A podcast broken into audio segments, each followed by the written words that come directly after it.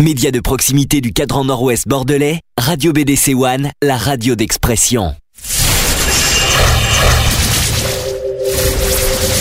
Le samedi de 15h à 18h. Le samedi 15h 18h. Retrouvez l'émission Equality. L'émission Equality sur BDC One.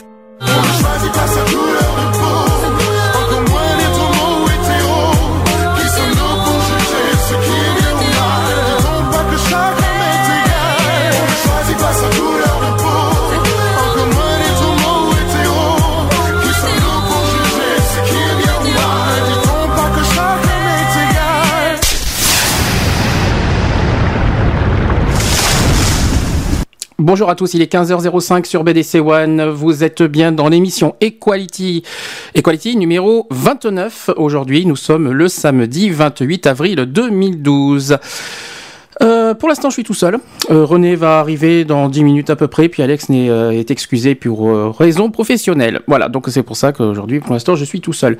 Aujourd'hui, euh, au programme, on va parler euh, de la déportation, parce que demain, le, le 29 avril, ça sera la journée euh, de la journée nationale des souvenirs de- des, victimes de la déportation. Je vais y arriver hein, aujourd'hui. hein. Ensuite, on va parler de la mucoviscidose. Pourquoi? Parce que dans deux jours, le 30 avril, ça va être les 5 ans de la mort de Grégory Le Marchal. Donc évidemment, on fera un petit hommage à Grégory Le Marchal en musique aussi en même temps. On fera un petit portrait aussi au passage.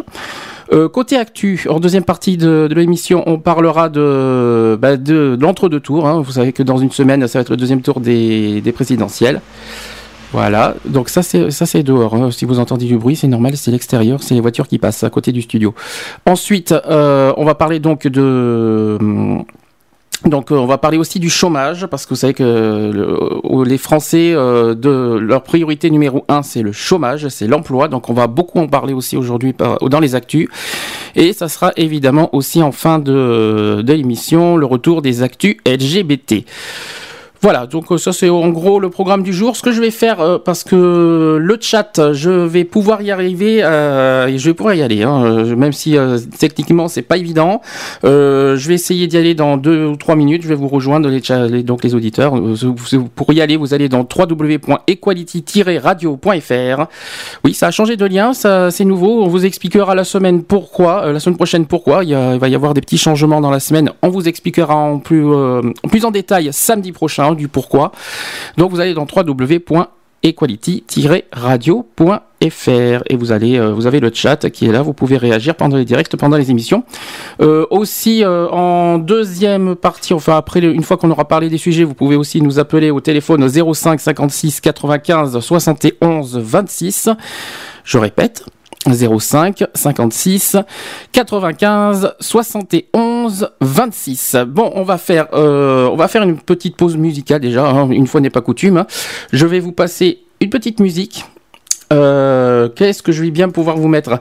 Euh, Je vais vous mettre Indochine. J'ai demandé demandé à la lune. Je vais vous mettre ça histoire de, de commencer.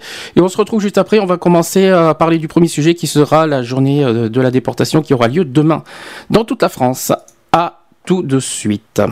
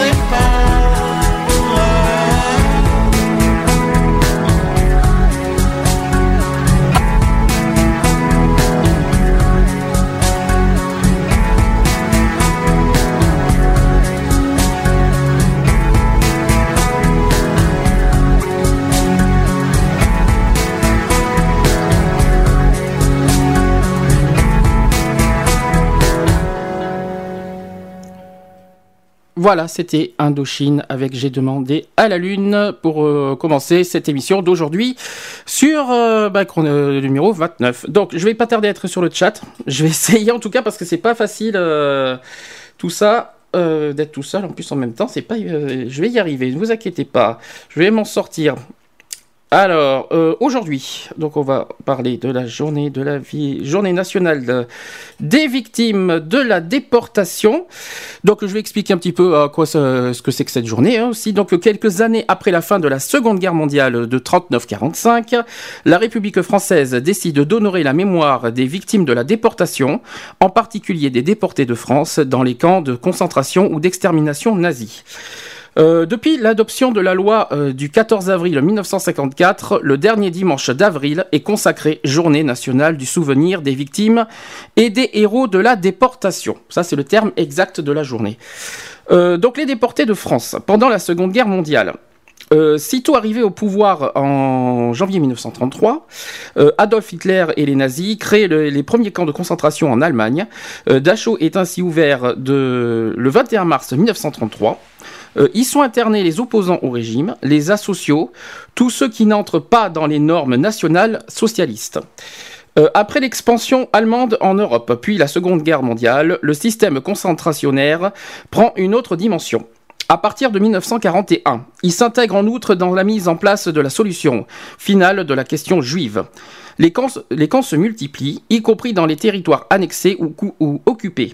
Euh, euh, en Autriche, Auschwitz, Auschwitz en Pologne, c'est pas facile. Hein. Euh, Natzweiler, euh, je suis désolé, je, je, sais, sais pas parler allemand. Hein. Euh, Strusdorf, je crois, en France. Voilà.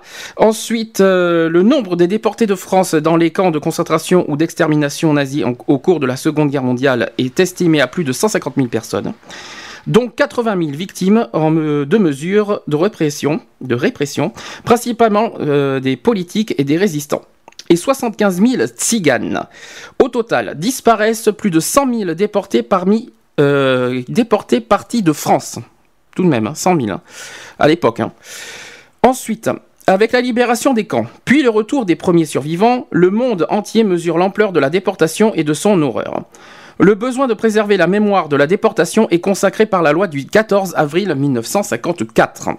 Pour maintenir présent le souvenir de leurs camarades morts en déportation, les associations de déportés créent des lieux de mémoire, comme à Paris, le monument du souvenir de la synagogue, de la rue de la Victoire, donc c'est inauguré, euh, ça a été inauguré le 27 avril 1949 pour être exact, ou la chapelle des déportés en, alors je vais y arriver, euh, voilà, c'est ça. En l'église euh, Saint-Roch, euh, inaugurée le 21 novembre 1953, autour desquelles elles organisent des commémorations spécifiques. D'autre part, des délégations d'anciens déportés sont présentes aux côtés des anciens combattants dans les cérémonies officielles commémorant les premières et secondes guerres mondiales. Dès le début des années 50, les anciens déportés et les familles de disparus expriment le souhait de voir inscrite dans le calendrier des commémorations euh, nationales une date réservée au souvenir de la déportation. Le choix du dernier dimanche d'avril est retenu en raison de la proximité avec l'anniversaire de la libération de la plupart des camps, sans se confondre avec aucune fête ou célébration nationale ou religieuse existante. Alors la loi. Cette loi du 14 avril 1954, alors à quoi elle correspond? Je vais vous la dire. Donc cette loi consacre le dernier dimanche d'avril au souvenir des victimes de la, de la déportation et morts dans les camps de concentration du Troisième Reich au cours de la, première, de la guerre de 1939-45 elle est, adoptée, à l'unanimité par le Parlement et fait de ce dimanche une journée de célébration nationale. Donc l'article premier de cette, loi qui dit La République française célèbre annuellement le dernier dimanche d'avril la commémoration des héros victimes de la déportation dans les, dans les camps de concentration au cours de la guerre 1939-1945. Euh, l'article 2 qui dit aussi Le dernier dimanche d'avril devient journée nationale du souvenir des victimes et des héros de la déportation. Des cérémonies officielles évoqueront le souvenir des souffrances et des tortures subies par, les déportés dans les camps de concentration et rendront hommage au courage et à l'héroïsme de ceux et de celles qui en furent les victimes. Euh, pour ces initiateurs, La journée nationale de la déportation répond à deux exigences.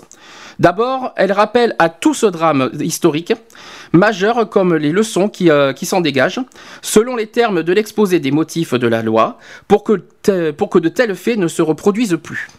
Euh, il importe de ne pas laisser sombrer dans l'oubli les souvenirs et les enseignements d'une telle expérience, ni l'atroce et scientifique anéantissement des millions d'innocents, ni de gestes, euh, ni les gestes, hein, ni les gestes héroïques, héroïques d'un grand nombre parmi cette masse humaine soumise aux tortures de la faim, du froid, de la vermine, euh, de travaux épuisants et de sadiques représailles non plus que, la cruauté réfléchie des bourreaux. Alors ça c'est une citation, hein, je précise, qui a été dit euh, à cette époque. Second lieu, euh, euh, deuxième point, donc par cette célébration, la, la, nation honore la mémoire de tous les déportés, y compris ceux victimes des déportations en Indochine, du fait que l'impérialisme japonais survivant ou disparu pour rendre, pour rendre hommage à leur sacrifice. Voilà, j'espère que pour l'instant, vous savez euh, où on en est. J'ai quelqu'un qui vient d'arriver. René, tu te mets dans le micro 2 Bonjour à tous. Viens juste d'arriver. J'ai commencé la, journée de, pour de demain, hein, du 29 avril, tu sais ce que c'est demain, je pense, euh, j'ai pas besoin de, l'expliquer. Hein, c'est la commémoration, la journée euh, nationale ou mondiale. Non, c'est national par contre. Nationale du souvenir. et donc, c'est à la mémoire de tous les déportés. C'est ça. Donc j'ai commencé à évoquer un petit peu euh, euh, à, quoi correspond cette journée pour ceux qui ne savent pas, parce que peut-être qu'il y en a certains qui ne le savaient pas. On en a entendu parler, mais de là, est-ce qu'il y a des gens qui savaient qu'il y avait une journée spéciale pour ça? Je ne sais pas, je ne suis pas sûr. Euh, sur le chat, donc on me dit coucou pour l'instant. J'ai juste un petit coucou sur le chat pour l'instant. Oui, je l'ai, mais ici, quoi, en fait. je l'ai pas sur l'ordinateur principal. C'est pas grave, on s'en fout. Euh, donc, le déroulement de la commémoration a évolué depuis 1954. De sa création à nos jours, le déroulement de la commémoration de la journée nationale de la déportation connaît de nombreuses modifications. Dans chaque département, son organisation incombe au préfet, en concertation avec les associations, cette stèle, plaques et monuments sont fleuris, des allocutions sont prononcées et des enseignants sont en outre généralement invités à profiter de cette occasion pour évoquer la déportation et le système concentrationnaire. À Paris, par exemple, la journée nationale de la déportation évolue en fonction de l'émergence successive de trois nouveaux lieux de mémoire. Donc il y a le mémorial du martyr, du martyr juif inconnu. Je ne sais pas si tu vois où c'est. C'est à la rue Geoffroy Lasnier. Tu, tu, tu connaissais pas? Non, à Paris? À Paris, ouais. C'est dans le 4e arrondissement, pour ceux qui ne savent pas, et ça a été inauguré le 30 octobre 1956. Ensuite, il y a le mémorial de la France combattante au Mont euh, Valérien à Suresnes. Ouais. donc ça a été inauguré sous la forme actuelle le 18 juin 1960. Et ensuite, le mémorial des martyrs de la déportation de l'île de la Cité, qui entretient le souvenir de tous les déportés français. Ça a été inauguré le 12 avril 1962. Donc tout ça, c'est à Paris, hein, au passage. Enfin, euh, c'est plus là-bas que pour l'instant Bordeaux. On expliquera après pour Bordeaux comment ça se passe. tous les jacks ont, disparu. Hein. Oui, absolument.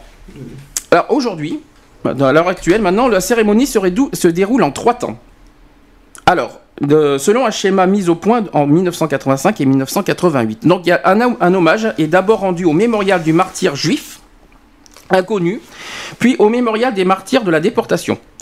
La commémoration se termine par euh, le ravivage de la flamme euh, à l'arc de triomphe afin d'entretenir le souvenir de la déportation chez les jeunes générations. Des poèmes sont lus par des adolescents au mémorial des martyrs de la déportation.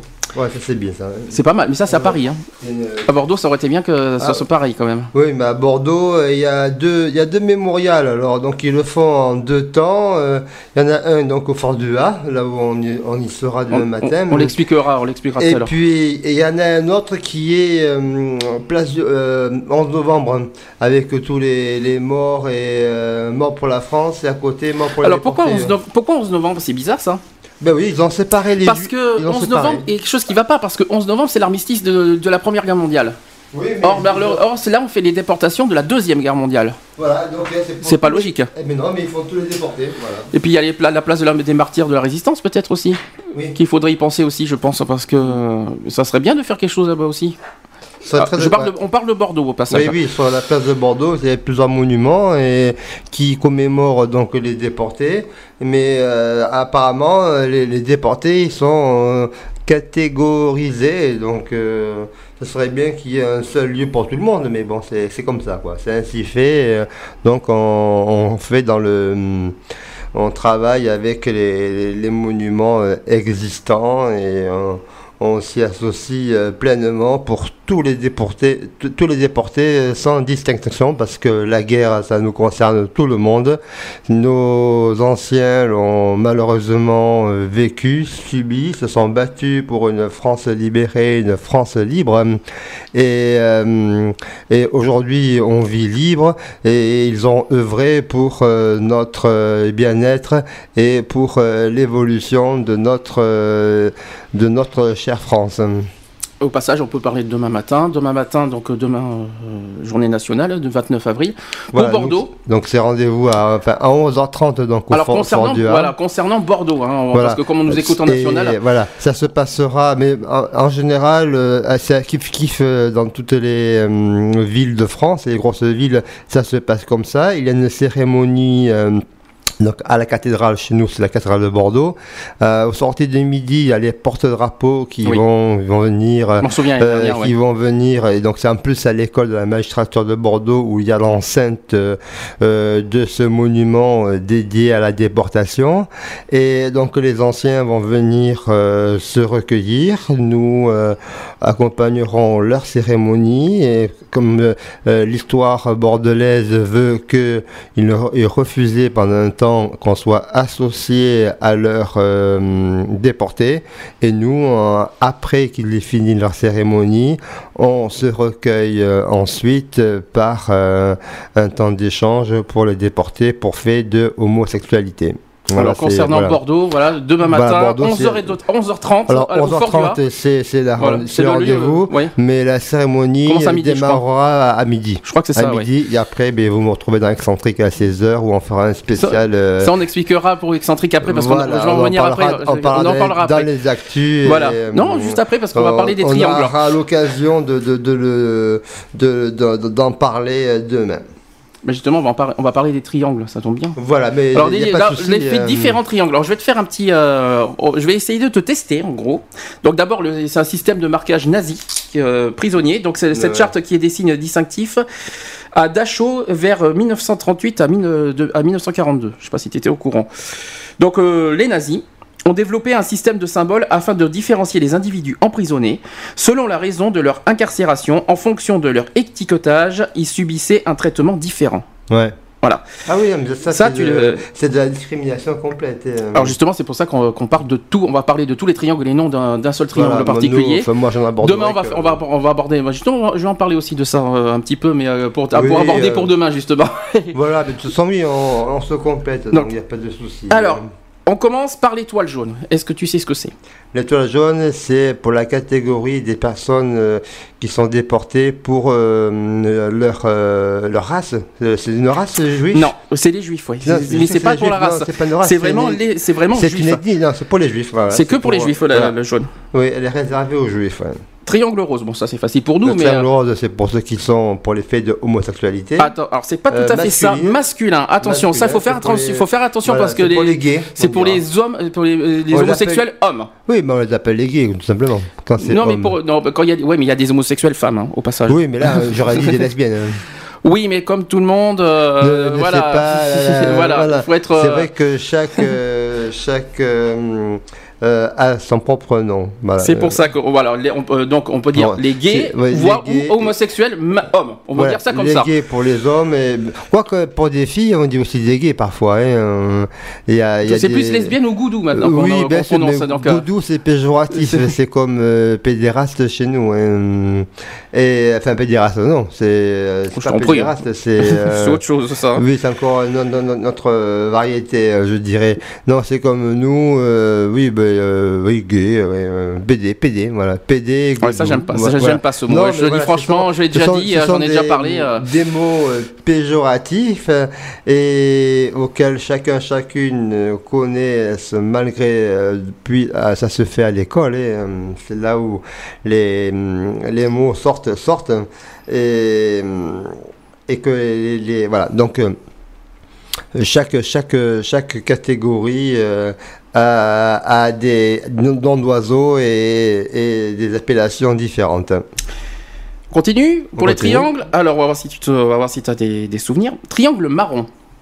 Alors, les marrons, c'est pour. euh, euh, Pas facile, hein. Non, c'est pas facile, mais je. Je vais voir sur le chat et surtout trichez pas s'il vous plaît sur le chat, sinon ça sert à rien. Non, non, mais je, je l'avais lu euh, dans préparant mes dossiers de demain.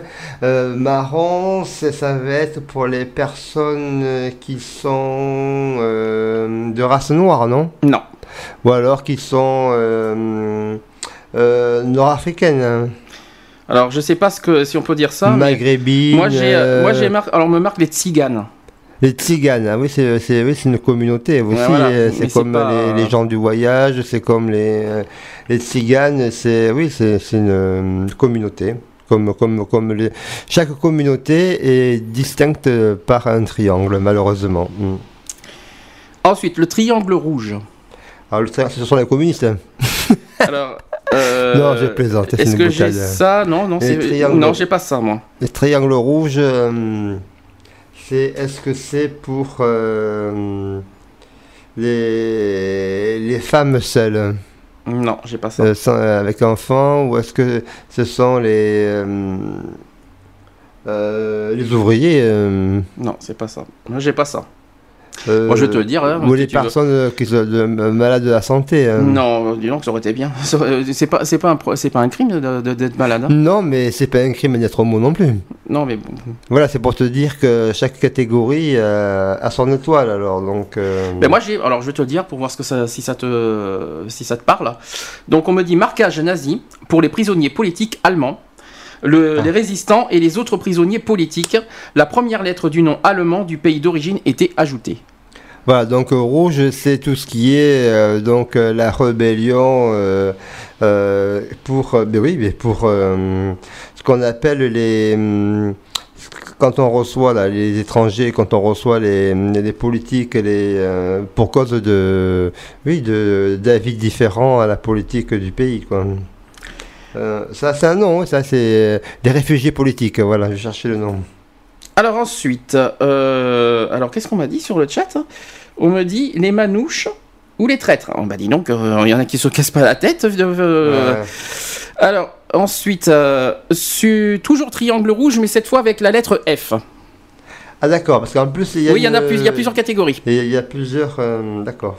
Alors là, être F, mais c'est pour. On est les- sur triangle rouge, hein, au passage. On reste toujours dans les réfugiés politiques alors. euh. C'est ça, c'est les Hmm. prisonniers politiques français. Ouais, voilà. F comme moi, j'ai mon oncle qui a été déporté pour, euh, en tant que prisonnier politique. euh, il en est revenu euh, et euh, il était euh, à Auschwitz. Il était déporté à Auschwitz. C'était un camp très très très très très dur, mais bon, euh, il n'y a pas de tous les camps étaient difficiles. hein.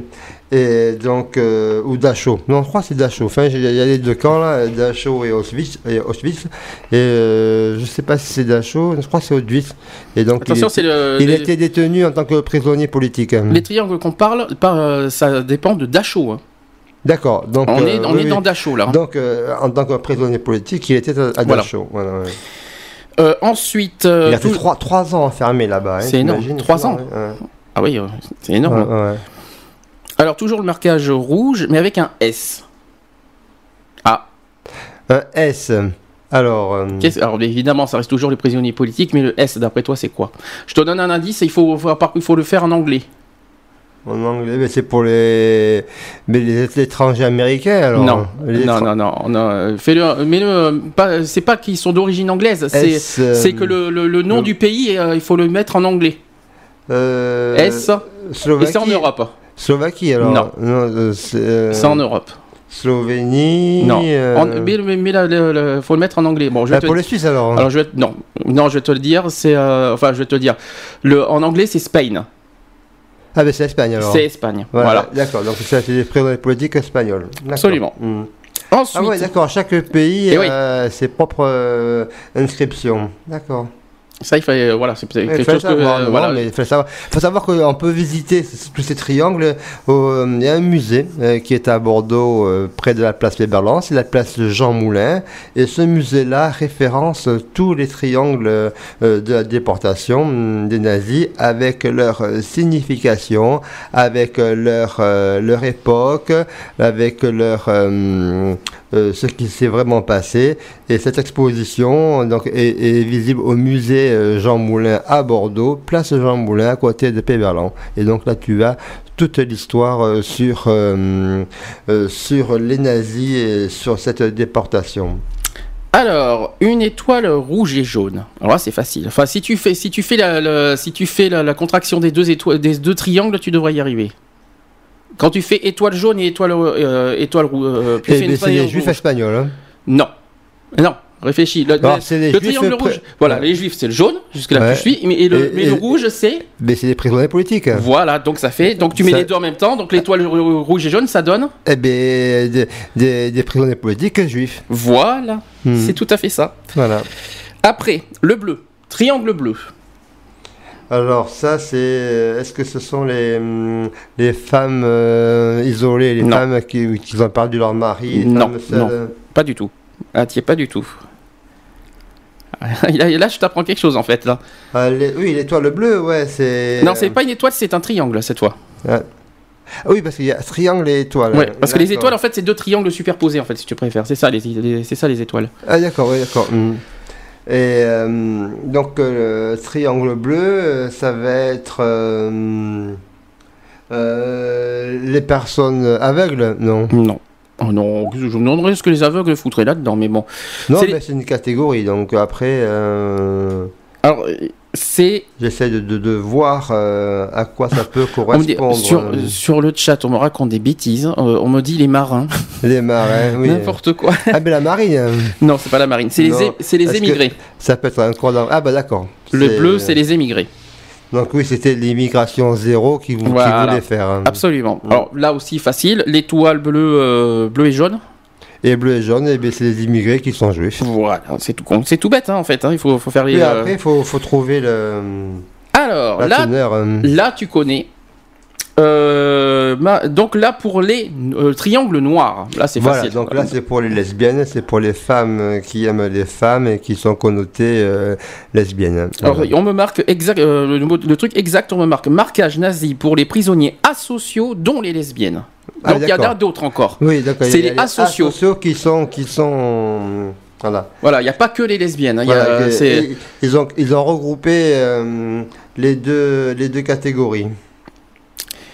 Donc euh, pour ceux qui donc là on apprend bien les choses. Triangle rose, c'est les hommes, c'est les les homosexuels hommes Euh, et le- les- pour les lesbiennes c'est le les noir. gays, mais c'est les homos euh, mâles, euh, Voilà. les homos mecs, on dira, euh, si on veut.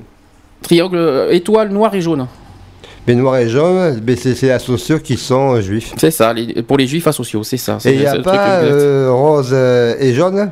Euh, pour, les, pour les homos ben, pour euh, l'instant je le trouve pas, euh, juifs Ça doit exister ça. mais je l'ai pas. Pour l'instant j'en ai plein Donc ils d'étoiles. l'ont pas fait, ils ont, ils ont tout mis euh, dans les homos. Alors le vert, triangle vert. Ah, triangle vert. Alors là, c'est euh, un truc c'est politique aussi. Non, Non? Non, non, C'est euh, pour les, les femmes seules? non. Ou alors, je sais pas. Alors c'est marquage à nazi pour les criminels de droit commun. D'accord, c'est pour ceux qui ont été emprisonnés alors. Ensuite euh, violet, Oula, hmm. triangle bien sûr encore. Violet. il y en a combien en tout Il y, Il y en a plein. Il y, en a une 10, vingtaine. Ah oui, il y en a une bonne vingtaine. Une bonne vingtaine, ah ouais.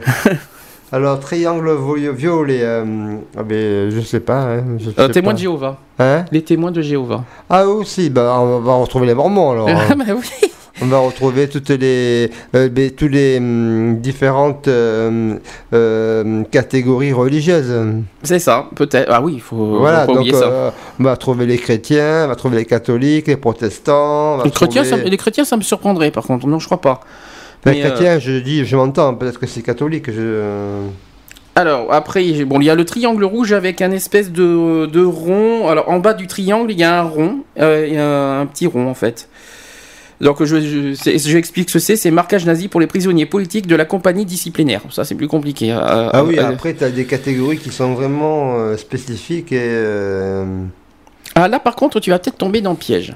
ouais, peut-être. hein. Alors, triangle noir avec un A. Eh bien, c'est fameux sociaux. Eh ben non, justement. Ah bah, c'est les Eh filles. ben non.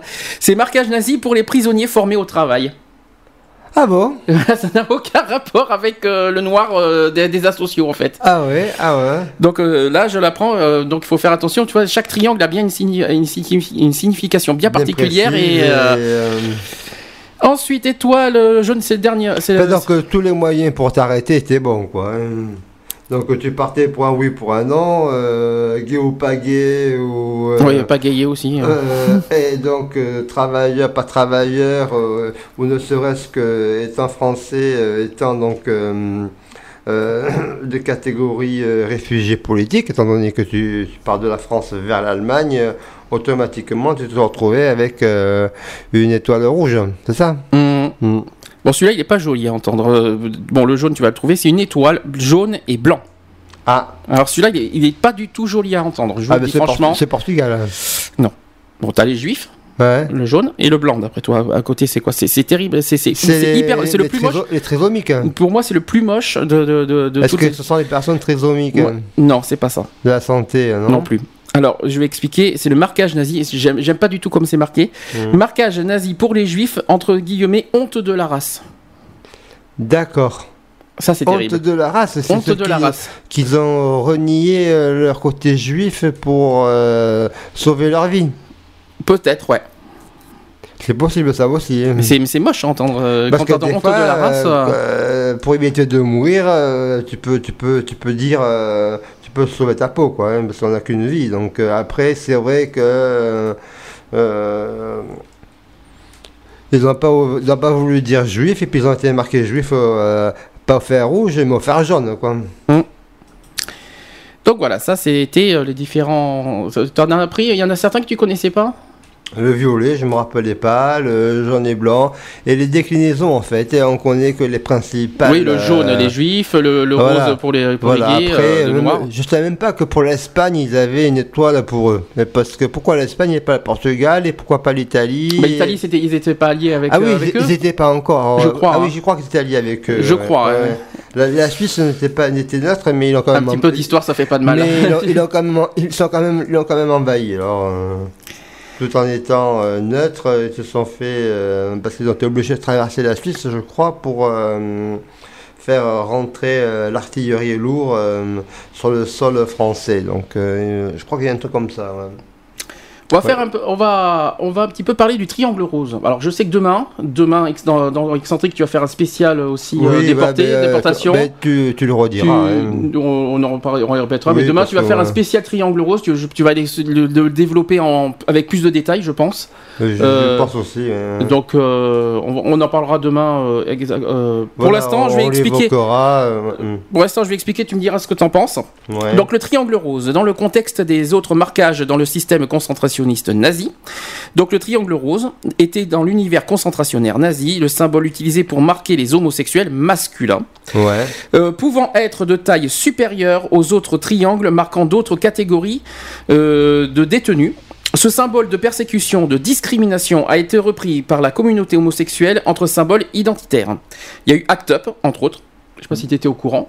Oui, mais Act Up, je dirais demain, c'est eux, ils en ont euh, servi pour euh, marquer pour les personnes homosexuelles atteintes du sida. C'est ça, il faut expliquer que Voilà. c'est pas... euh, Et donc, c'est ça que je. euh, voilà, c'est. Alors c'est marqué qu'ils s'en est servi dans un contexte différent, celui Voilà. de l'épidémie du sida qui commença pour toucher les homosexuels. C'est- Voilà, c'est un petit peu ça. Dans, dans mes papiers. Donc dans l'historique, la déportation des homosexuels par les nazis répondait non pas à une logique de persécution, comme ce fut le cas notamment pour les populations juives et ou tziganes, Ouais. mais s'inscrivait dans une logique de répression des indésirables. Donc il y a les asociaux, les- par exemple les asociaux et criminels. Donc on est considéré comme un criminel. Donc, Mais, mais ça était asocié, pourquoi on n'a pas un triangle noir hein? On, on se pose la question. Tiens, Ben une oui. bonne question finalement. Si Et on est, oui, si on est, associ- si on est euh, dans la catégorie des asociaux. sociaux, pourquoi, Pourquoi, on n'est pas dans les triangles noirs Alors tiens, d'après toi, est-ce que tu le sais ça? Et Moi, je ne sais pas personnellement, mais, Mais euh, non, ils ont, ils ont voulu. euh, je sais- non, je ne sais pas personnellement non plus. hein, donc, euh, et demain, non, je ne dirais pas parce que j'ai pas d'infos.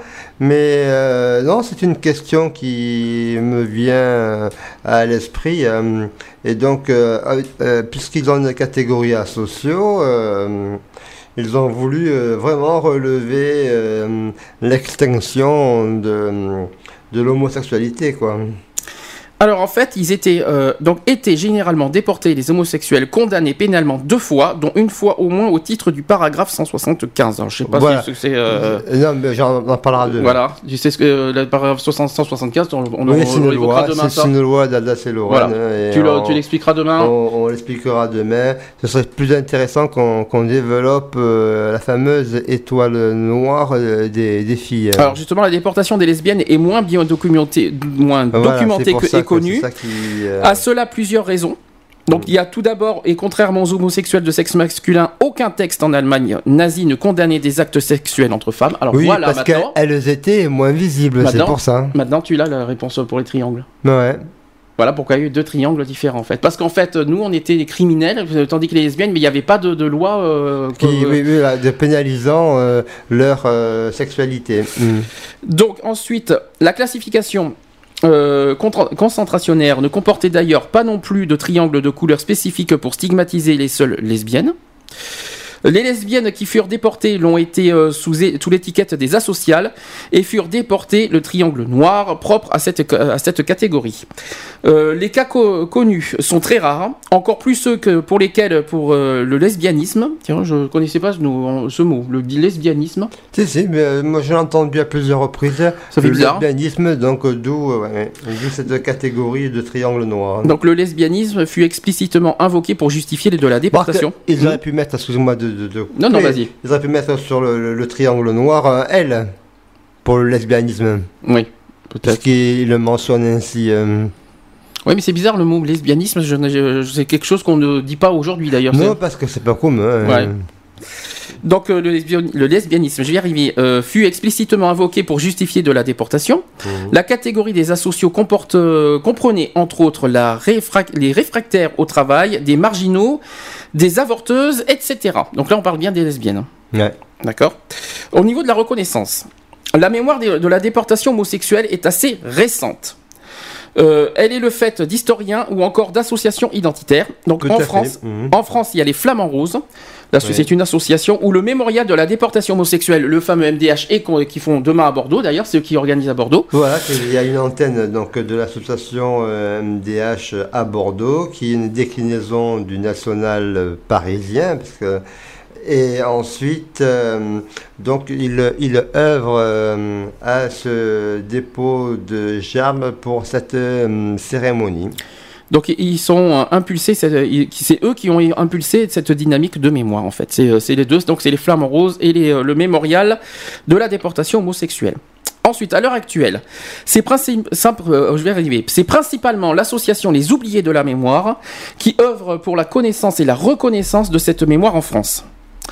Euh, elle a notamment obtenu en février 2008 qu'une qu'une rue de Toulouse porte le nom de Pierre Sille. Alors, est-ce que tu sais qui c'est? Euh, non. C'est le seul Français à avoir obtenu le titre de déporté suite à la répression de l'homosexualité par le régime nazi en Alsace annexée.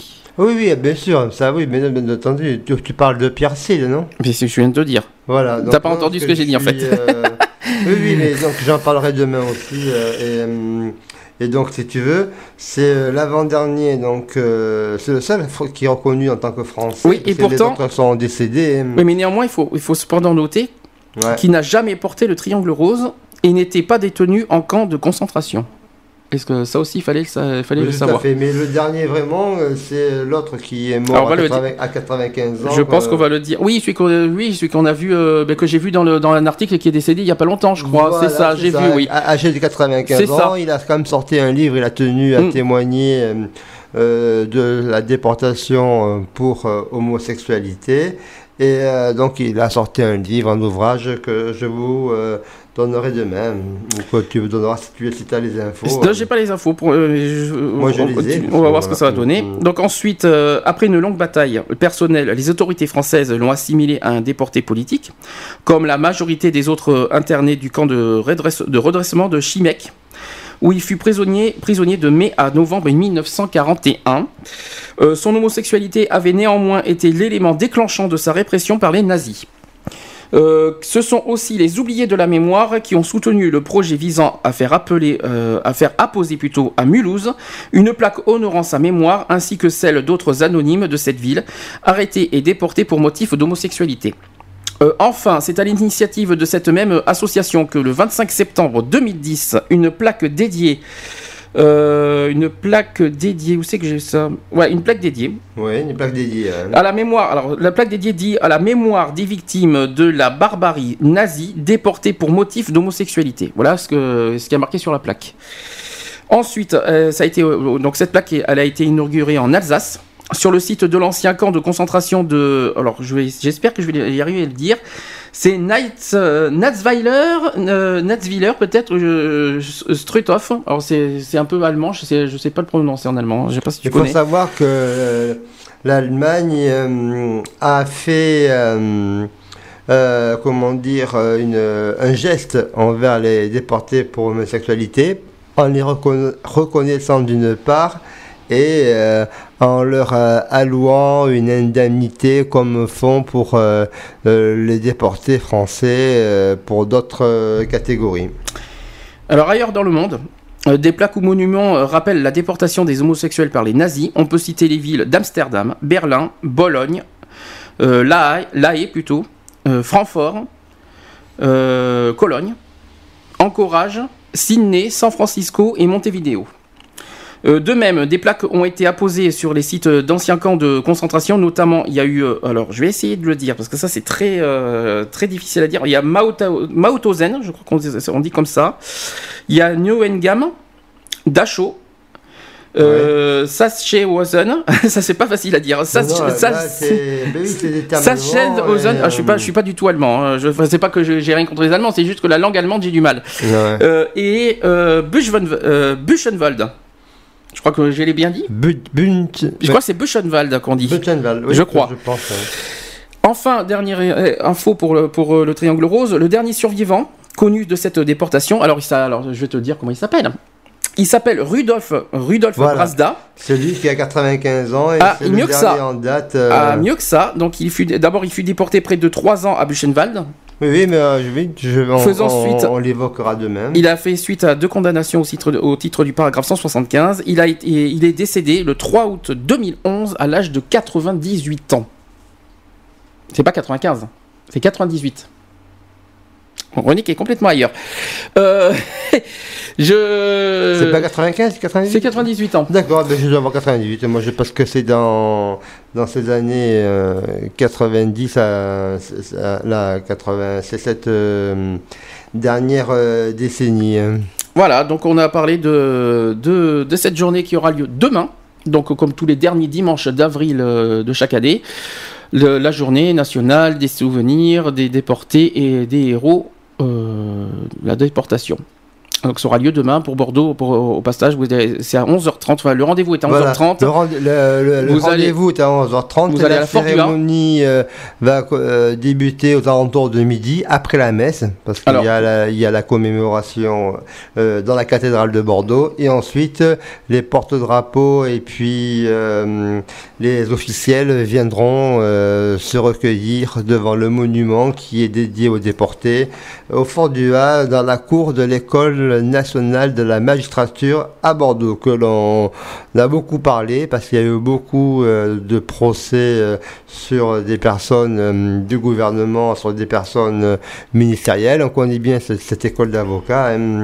et donc, c'est dans cette enceinte-là que se passe la cérémonie.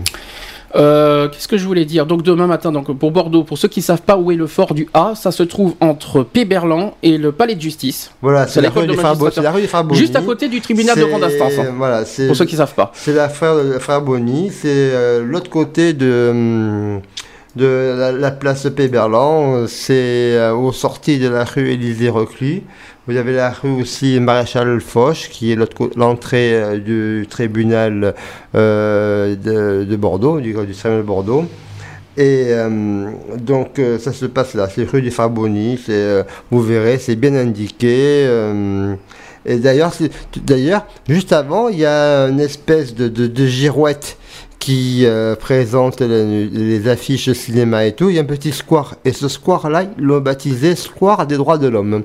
C'est joli ça. qui, euh, qui fait. C'est pas un parvis? C'est un square hein? euh, Parvis plutôt. Je crois que c'est parvis, me semble. C'est un espace. Ça Mariadec, que ça Non, non, c'est pas, pas Mariadec, c'est là, c'est devant l'entrée. ah oui, parvis, mais je crois que c'est parvis des droits de l'homme, il me semble. Hein. Et donc, si tu veux, c'est juste à l'angle de.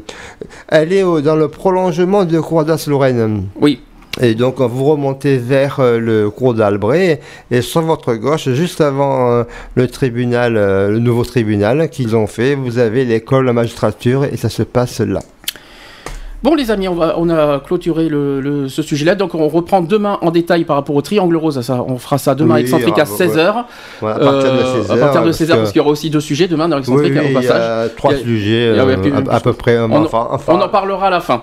Voilà on, évoquera euh, le programme euh, que je t'ai euh, confié. On va lancer le sujet de la mucoviscidose, c'est la deuxième, le deuxième sujet du jour. On va mettre un petit euh, Grégory Marshall. Évidemment, je ne peux pas, je ne peux pas oublier Grégory. Je vous rappelle, dans deux jours, ça va être les 5 ans de, son, de sa mort.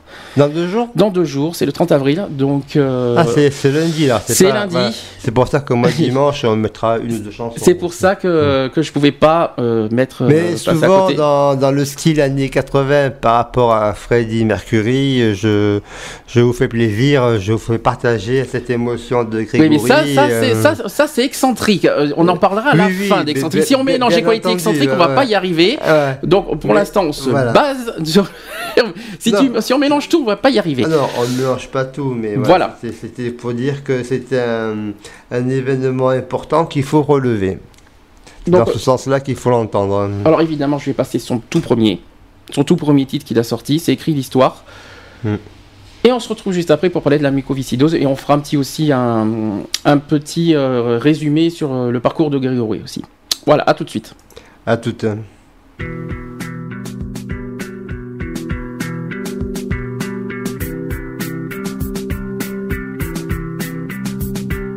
Voudrais-tu me voir, m'oublier, m'approcher, me croire, m'inviter ou ne pas savoir quand viendra la fin? C'est toi qui choisis de rester, me laisser ici. En douter, c'est toi aussi qui sais, et c'est bien. Que veux-tu que je fasse? M'effacer ou m'avancer pour être dans ta trace Tout te dire ou bien me taire, que veux-tu que je fasse? Écris l'histoire, tout ce que tu voudras entre mes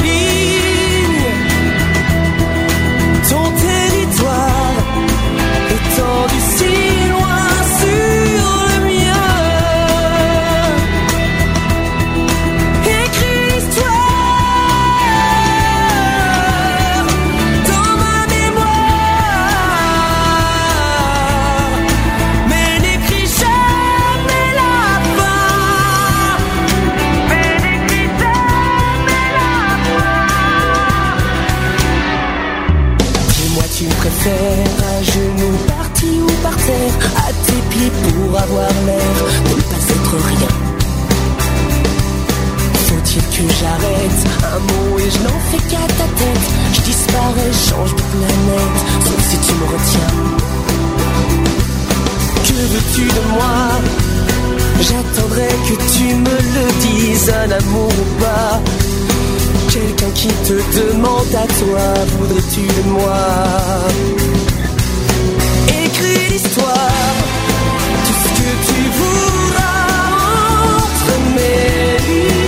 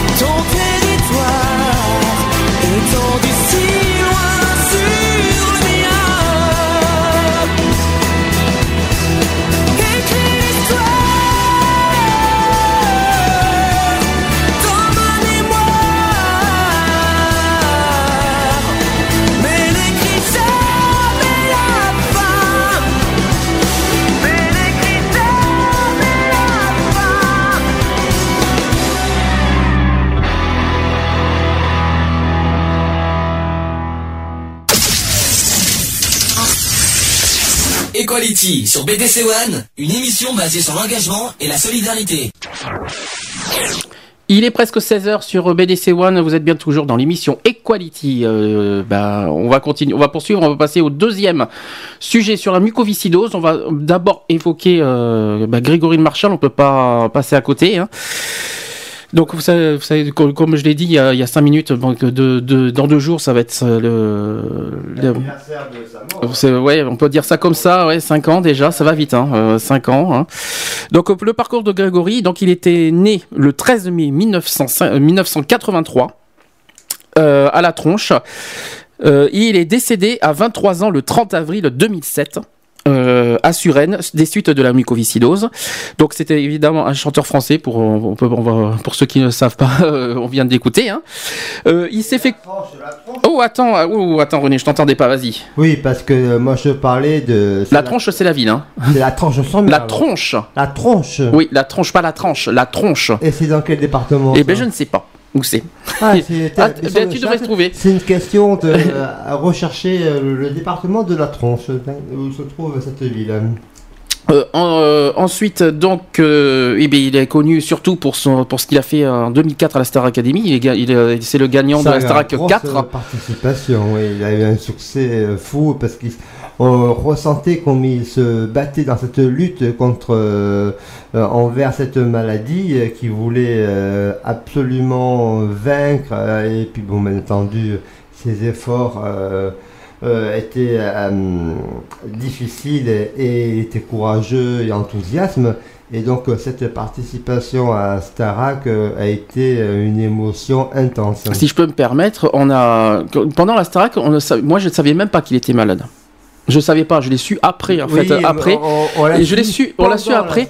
et, quand, et pendant la Starac, on n'aurait pas cru qu'il était malade. Non, non, parce qu'on le voyait comme un artiste qui voulait euh, et qui, souhaitait évoluer et qui donc qui a dévoilé euh, son talent, il avait une voix remarquable. Et euh, moi je croyais à, ce qui mue, parce que je pensais plus jeune qu'il n'était. Mhm. Je me dis, sa va muer, elle sera moins, moins, moins, perfect, moins perfectible. Et puis en fait, non, pas du tout. Euh. Tu te rappelles de, ce, de, de, sa, de du titre qu'il a fait, euh, qu'il a révélé? Est-ce que tu te rappelles ce que euh, c'est quoi la chanson qu'il a révélée au public? Dans la Star Academy. Hein. Oui, oui. je pense que c'est un duo avec. Non, c'est pas un duo. C'est pas un duo? Non. Ce qu'il a révélé, c'était SOS d'intérieur en détresse. La, reprise de euh, Balavoine. Hein. La reprise de Balavoine, que je dois avoir quelque part, je pense, si je le trouve, je vous le mets. Oui, euh, elle, est très excellente. Donc, euh, évidemment, comment dire ça Comment vous dire ça Donc, bah, il y a cette reprise-là, parce que bon, les chanteurs, en tant qu'interprètes, euh, euh, chante les morceaux des artistes connus. Euh, Michel Sardou a été le parrain chaque émission. Après, il y avait un parrain qui venait. Je suis en train de réfléchir, c'était bien Sardou, je crois. Oui, c'est ça. Et, les, et, les, les, artistes donc chantaient. les chansons de, du parrain, de la vedette qui venait participer à la Starac. Et il y a eu plusieurs, moi je me rappelle de Sardou, mais il y a d'autres qui sont venus euh, dans cette émission-là. Ah, alors on me dit pour euh, le, chat, mais bon, ils ont un petit peu triché quand même au passage. Euh, la Tronche, c'est une commune de l'Isère près de Grenoble. D'accord, département 38. Voilà, donc ça c'est voilà comme ça on t'a répondu à la question. Mais ils ont un petit un petit peu triché, tu sais Google, hein, voilà. c'est un peu facile. Hein. Les, moyens informatiques sont là, quoi. Hein. Qu'est-ce que je voulais dire aussi bah, par rapport à Grégory? Avant qu'on continue à, évoquer sa biographie. Euh, après, bon, bien sûr, il a gagné la Star Academy. Euh, ce qui m'a ah, surpris. le gagnant de lequel numéro? Numéro 4. Numéro 4. 2004, en 2004. Ah, il a... alors hein. Non, c'est après Elodie Frégé. Elodie. Elodie, c'est numéro 3. Numéro... c'est le, numéro 2. C'est ça. Et Jennifer numéro 1. Et Jennifer le 1. C'est ça. On en est à combien? On en est au 7, non 8 euh, Là, cette année, ça va être le 9. Ah, parce qu'ils repartent. Ils repartent sur Énergie 12. Euh, ça reprend sur Énergie 12 à la rentrée, oui. La Star Academy. Hmm. Ça, voilà, au cas où on a fait une petite info culturelle, c'est pas notre domaine normalement, mais c'est pas grave, on, va faire, on aura lancé l'info, euh, c'est pas grave au passage. Oui, moi ce qui me surprend, on revient sur Grégory, c'est la voix qu'il a ressortie, alors qu'il a, euh, comment il a fait pour ressortir une voix pareille mais- avec, avec une maladie comme la, mucophysi- la mucoviscidose. Je, je me demande comment il a fait. On sait, tout le monde se pose cette question d'où il a sorti cette Eh ben, il a un coffre, euh, il a un coffre, il a travaillé. Oui, mais la a- mucoviscidose quand même. Hein la mucoviscidose, quand Oui, ça prend quand même la gorge et a- tout. il a euh, les- la gorge et les poumons qui sont C'est ça, quoi. alors, euh, mm. Donc on se dit, tout le monde s'est dit, mais comment il a fait Mm, comment ben ouais, il- mm. Et puis comment il a fait pour faire euh, que, bah, ça a duré 4 mois, je crois, la Star Academy. Euh, bon, il, a- il été, hein. voilà, mais il a, bon, il a évidemment, on lui a, on a pris soin de sa santé, je suppose, pendant le- le- le- les tournages. Mais quand même, il a quand même tenu 4 mois, euh, malgré les fatigues, malgré sa santé, malgré si, franchement, quel, courage. Quand j'ai appris Mais ça, parce euh, que ce talent, il était prédisposé et donc euh, ses cordes vocales euh, étaient intactes et il a- avant qu'elles ne soient vraiment euh, obstruées et atteintes, euh, il s'est défoncé à fond, quoi. on m'annonce sur le chat qu'il faut savoir que Grégory, il est décédé à la veille d'un de ses concerts. Ouais. Je sais pas si tu étais au courant. Je, je l'ai lu euh, dans la presse. hein, Que... Mais il devait se faire, il devait avoir une greffe en plus euh, quand Oui, il était à l'hôpital. attendait, il attendait, attendait, un, un donateur et, et, euh, ce donateur n'est jamais venu. C'est terrible, quoi, Ah, c'est terrible, mais bon, c'est. Alors au niveau de son parcours, donc à l'âge, au niveau, on va faire son parcours, on va voir si, euh, si tout le monde est au courant. Donc à l'âge de 20 mois, alors que ses parents s'inquiètent des difficultés euh, respiratoires de leur garçon, une, une mucoviscidose est diagnostiquée. Donc euh, ça a été diagnostiqué, il avait euh, donc euh, presque deux ans en fait. Ce qui ne l'empêchera pas d'embrasser euh, une euh, carrière artistique par la suite. Donc en 1995, euh, Grégory est champion de France avec la formation du rock acrobatique. Est-ce que tu le savais? Ça, j'en ai- j'ai vu des images. J'en ai vu des images. Je crois Non, que non, parce que c'était dans, dans son, dans son âme, dans son, dans son, dans sa volonté euh, d'être artiste, et donc. euh, J'avais vu des images. Je- je- il m'a semblé quand il y avait le parcours de Grégory, quand il y avait les- le spécial Grégory sur TF1, je crois que c'était il y a, ils ont fait, Ils ont fait, un ils ont fait, hommage, ils ont fait un hommage et j'ai vu ces, ces images quand il dansait, tout ça. Il, était, il y avait des vidéos, c'était. euh, On sent bien qu'il fait. avait ça dans la peau. quoi, Aussi, donc, ouais. euh, oui, Mais pourtant, on l'a jamais vu danser. Hein. Non, non, mais. Et c'est ça qui est bizarre. Euh, non, parce que dans sa... oh, mais un petit peu peut-être quand il chantait, mais euh, c'était léger parce qu'il faisait attention à sa maladie aussi. Donc on danse autour de lui, il est accompagné et euh, il bougeait, bougeait moins, mais bon, il, il a eu bougé quoi. Ensuite, euh, en... Ensuite, il était également sportif, car jeune, il a fait du basketball. Ouais. Euh, il a été euh, donc il a fait du basketball à Châles-les-Eaux, euh, car son père était une personne importante dans ce club. Quel est le département de Châles-les-Eaux Bah écoute, hein, bonne question. Décidément, toi tu veux des départements, toi? Mais moi, j'aime j'aime bien la géographie. Euh, par contre, il y a du bruit, c'est terrible aux oreilles. Oui, oui, c'est moi qui est en train de me dépouiller. euh. Non, parce que c'est pas très agréable pour être honnête. Pour ça, j'essaie de faire Ça, ça fait bizarre. gentiment, doucement. Bah, c'est et- c'est un peu raté. Tu sais que les micros, ces micros-là sont très, euh, très puissants. fragile, très Voilà. fragile et, hum, Ensuite, on continue toujours sur euh, Grégory. En 1998, il participe à l'émission Graines de Star. Alors ça, je l'ai vu moi. Avec euh, Laurent Boyer. Avec Laurent. Boyer. Alors j'ai vu Graines de Star. Il était c'était jeune. sur euh, M6. je C'était sur crois. M6. Il avait participé donc à Graines de Star. Il était tout jeune. Moi, je l'ai vu. J'ai vu les extraits. Il, bon, il avait la, il avait pas la voix comme on a connu euh, dans la Star Academy. Il avait une voix de jeune quoi en fait. Il n'est pas passé. Il n'a pas du tout accroché le public à cette époque en plus. Oui, oui, parce qu'il n'a pas été. Ben, euh, il n'avait pas la voix muet. euh, il avait- Voilà, il n'avait pas assez travaillé, il n'avait pas assez mûri peut-être, et ça- ça fait que euh, ses cordes vocales, ses cordes vocaux, je crois, se sont développées par la suite. hein. Par contre, il a eu quand même, suite à Graines de Star, il a quand même eu une certaine notoriété à Grenoble et ses environs. Ça lui a permis d'ailleurs en outre de la première partie des spectacles de Hervé Villard et de Gilbert Montagnier à cette époque, en 1998, avant la Starac. Hein. D'accord, oui, oui, Ça, il fallait- il a fallait le été- savoir. Il, il a été repéré, et donc euh, ça a plu, et puis après, euh, c'est parti euh, dans, dans, dans une évolution de sa carrière. hein. Ensuite, on continue. En mai 2003, on a quand même 6 ans qui sont passés, euh, Grégory tiendra l'un de ses rôles principaux dans le spectacle musical Adam et Ève. Alors, c'est pas le Adam et Ève euh, d'aujourd'hui, hein, c'est pas du tout le même. euh, c'est pas le même. euh, même, pro- même, C'est un euh, autre Adam et Ève qui a eu il y a, des, il y a 10 ans, donc euh, ça n'a aucun rapport avec celui qu'il y a aujourd'hui. Je pense que je sais pas si ça, les- je sais pas si les deux spectacles ont un rapport, mais euh, en tout cas c'était Non, mais c'est pas celui deux d'aujourd'hui. comédies musicales, euh, une qui qui ont été revisitées Mhm. différemment. Ensuite, le 22 décembre 2004, donc il remporte la quatrième saison de la Star Academy. euh, avec 80% des suffrages du public. 80%. De toute façon, il, euh, de toute façon, dès le début, il était gagnant. De toute façon, depuis le début, euh, dès, Mais- dès- dès son, dès son pre- dès son premier, euh, Dès sa première euh, dès, dès qu'il a fait Ah son oui, premier live, c'était tout de suite gagnant. On a entendu. on- on- enfin, moi, j'ai été charmé par sa voix de suite et quand il a interprété, euh, l'émotion euh, est devenue grandissante. Et euh, donc, euh, on s'est laissé porter euh, par, euh, par euh, sa participation, son expression et euh, son talent a été reconnu. On me fait dire d'ailleurs, euh, une petite parenthèse, qu'il avait un coach euh, qui lui faisait des, des exercices de respiration pendant les entractes. Voilà, donc il était bien accompagné. Voilà, heureusement, parce Bah que oui, quand même, il oui, oui. n'y a pas le choix, les respirations, euh, il n'y a, il a pas le choix de toute façon. hein. Mais tout ce travail. hein. Tout à fait. Ensuite, euh, donc euh, il a été face à Lucie Bernardo, euh, Bernardoni. Je ne sais pas si tu te souviens qui, était Lucie. C'était la finaliste avec Grégory. Moi, je vois qui c'est Lucie. Moi, j'ai encore sa tête euh, de l'époque. je me souviens encore. Alors après, il a enregistré son premier album qui s'intitule Je deviens moi. réalisé par Yvan Cassard et dont est extraite la chanson Écrit l'histoire qu'on vient d'écouter juste avant. Reprise de la chanson. Alors, est-ce que, c'est, est-ce que tu sais ce que c'est comme reprise? Allez, je te donne. Je deviens moi Oui, dans le, écrit histoire. Est-ce que tu savais que c'était une reprise d'une chanson italienne? Hmm, euh, Non. Non. Ça s'appelle Io tu de David Esposito. D'accord. Alors d'ailleurs, David Esposito, euh, je l'ai vu, c'était d'ailleurs le- le- le- pendant l'hommage de TF1, il a cédé les droits euh, de sa chanson au- à l'association Grégory Marshall.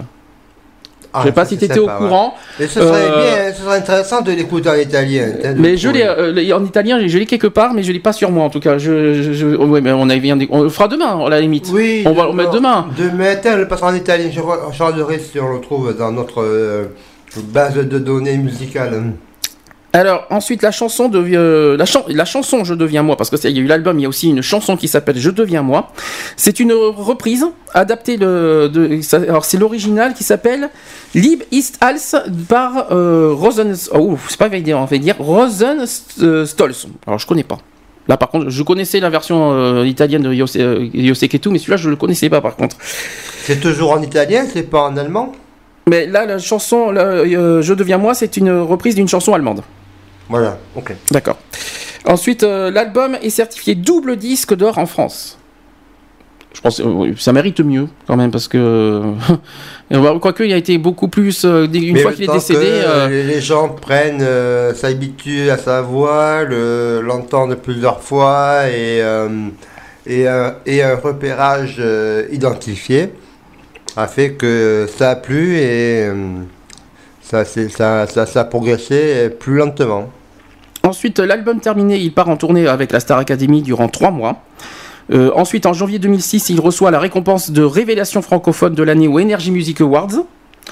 Euh, du 9 mai au 2006 au 26 juin 2006, il part en tournée à travers la France, la Belgique et la Suisse. Euh, ensuite, Grégory Le Marchal est amateur de, de chanteuses à voix, parmi lesquelles les Québécoises Céline Dion et Isabelle Boulay. Ça, je m'en souviendrai. Ça, je me souviens de Céline Dion qui, était, qui en est fan. Ça, je, je m'en souviendrai. Euh, mais aussi de chanteurs français comme Serge Lama. Ça, c'est, Ouais, ça, par contre, ouais. fallait savoir. Et Charles Aznavour. Il me semble que Charles Aznavour, j'en ai entendu parler, euh, qu'il en était, euh, qu'il adorait. Il a aussi travaillé avec Julie Zenati ça, et Patrick Fiori. Ça, c'est Ouais, vrai. Ça, c'était deux grands ouais, amis. Je crois qu'il y avait Hélène Segara aussi. que- il y avait, il y avait mais- trois personnes. euh, Ils se sont euh, croisés sur les plateaux et ils, Mm. ont, ils ont sympathisé, ils ont travaillé ensemble. Quoi. Mm. Euh, il se rendait souvent euh, dans les hôpitaux, accompagné entre autres de Liane Folly, marraine d'une association. C'est énorme hein, comme, hi- comme histoire. hein. Ça fait bizarre hein, de, de- de raconter ça. hein. Ça, ça- ça fait quelque chose. que, euh, il est pour ses examens, quoi. Ouais, c'est clair. Fin janvier 2007. Là, on arrive à... petit à petit. Euh, Grégory considère la transplantation pulmonaire comme étant une solution pour s'offrir un nouveau départ face à des poumons trop abîmés. En février 2007, il annonce une pause dans sa carrière, assurant pourtant que- qu'elle n'était aucunement liée à sa santé, mais qu'il désirait se consacrer entièrement à son, à son second album. Euh, le 30 mars, il interprète Vivo Perley en duo avec Hélène Segara Ouais. lors de la première date de tournée de la chanteuse. Euh, son état se dégrade quelques temps après et il est hospitalisé d'urgence le lundi 2 avril à, à l'hôpital Foch, euh, alors Foch de Suresnes Ouais, en Euh, région parisienne. dans l'attente d'une greffe des poumons. Voilà, et qui, qui, malheureusement euh, euh, n'a pas été euh, trouvée. Moi, je, je regarde, c'est- hum, euh, formidable de ce travail qu'il a fait en ayant les poumons endommagés, arriver à, comme tu dis, euh, à avoir cette voix, à travailler cette voix et essayer de que rien ne paraît. Il voulait pas non plus trop afficher sa maladie, mais une fois qu'on l'a su, ça, les, personnes l'ont accompagné et c'est tout honneur à lui. Et, et il en avait besoin de, ne pas être seul euh, face à la maladie. Et donc euh, c'est ce, beau travail et ce beau parcours qu'il a établi et, c'est émouvant et c'est euh, gloire à lui quoi. Ensuite, le dimanche 29 avril au soir, il est placé dans un coma artificiel. Euh, avec son accord et celui de sa famille, pour le soulager en attendant une greffe qui n'arrivera finalement pas. Ça c'est vrai, ça c'est vraiment terrible comme histoire. Hein. Il meurt dans la matinée du 30 avril 2007 suite aux complications de sa mucoviscidose. C'est vraiment moche quoi. plus. Euh... C'est je sais pas comment je sais pas comment dire euh, voilà. Ben oui, la maladie a évolué, ils l'ont freiné tant qu'ils en ont pu et puis euh, et voilà. Euh, ensuite, ensuite, il y a eu ces obsèques qui ont eu lieu à la cathédrale Saint-François de Chambéry le 3 mai 2007. Il repose au cimetière de Sonaz, dans la Savoie.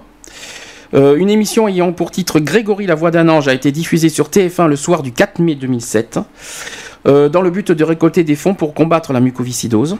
Un appel aux dons a été lancé durant cette émission qui a permis de récolter plus de 6 millions d'euros de promesses de dons de la part des téléspectateurs euh, les recettes publicitaires engrangées par cette soirée restant au bénéfice de TF1.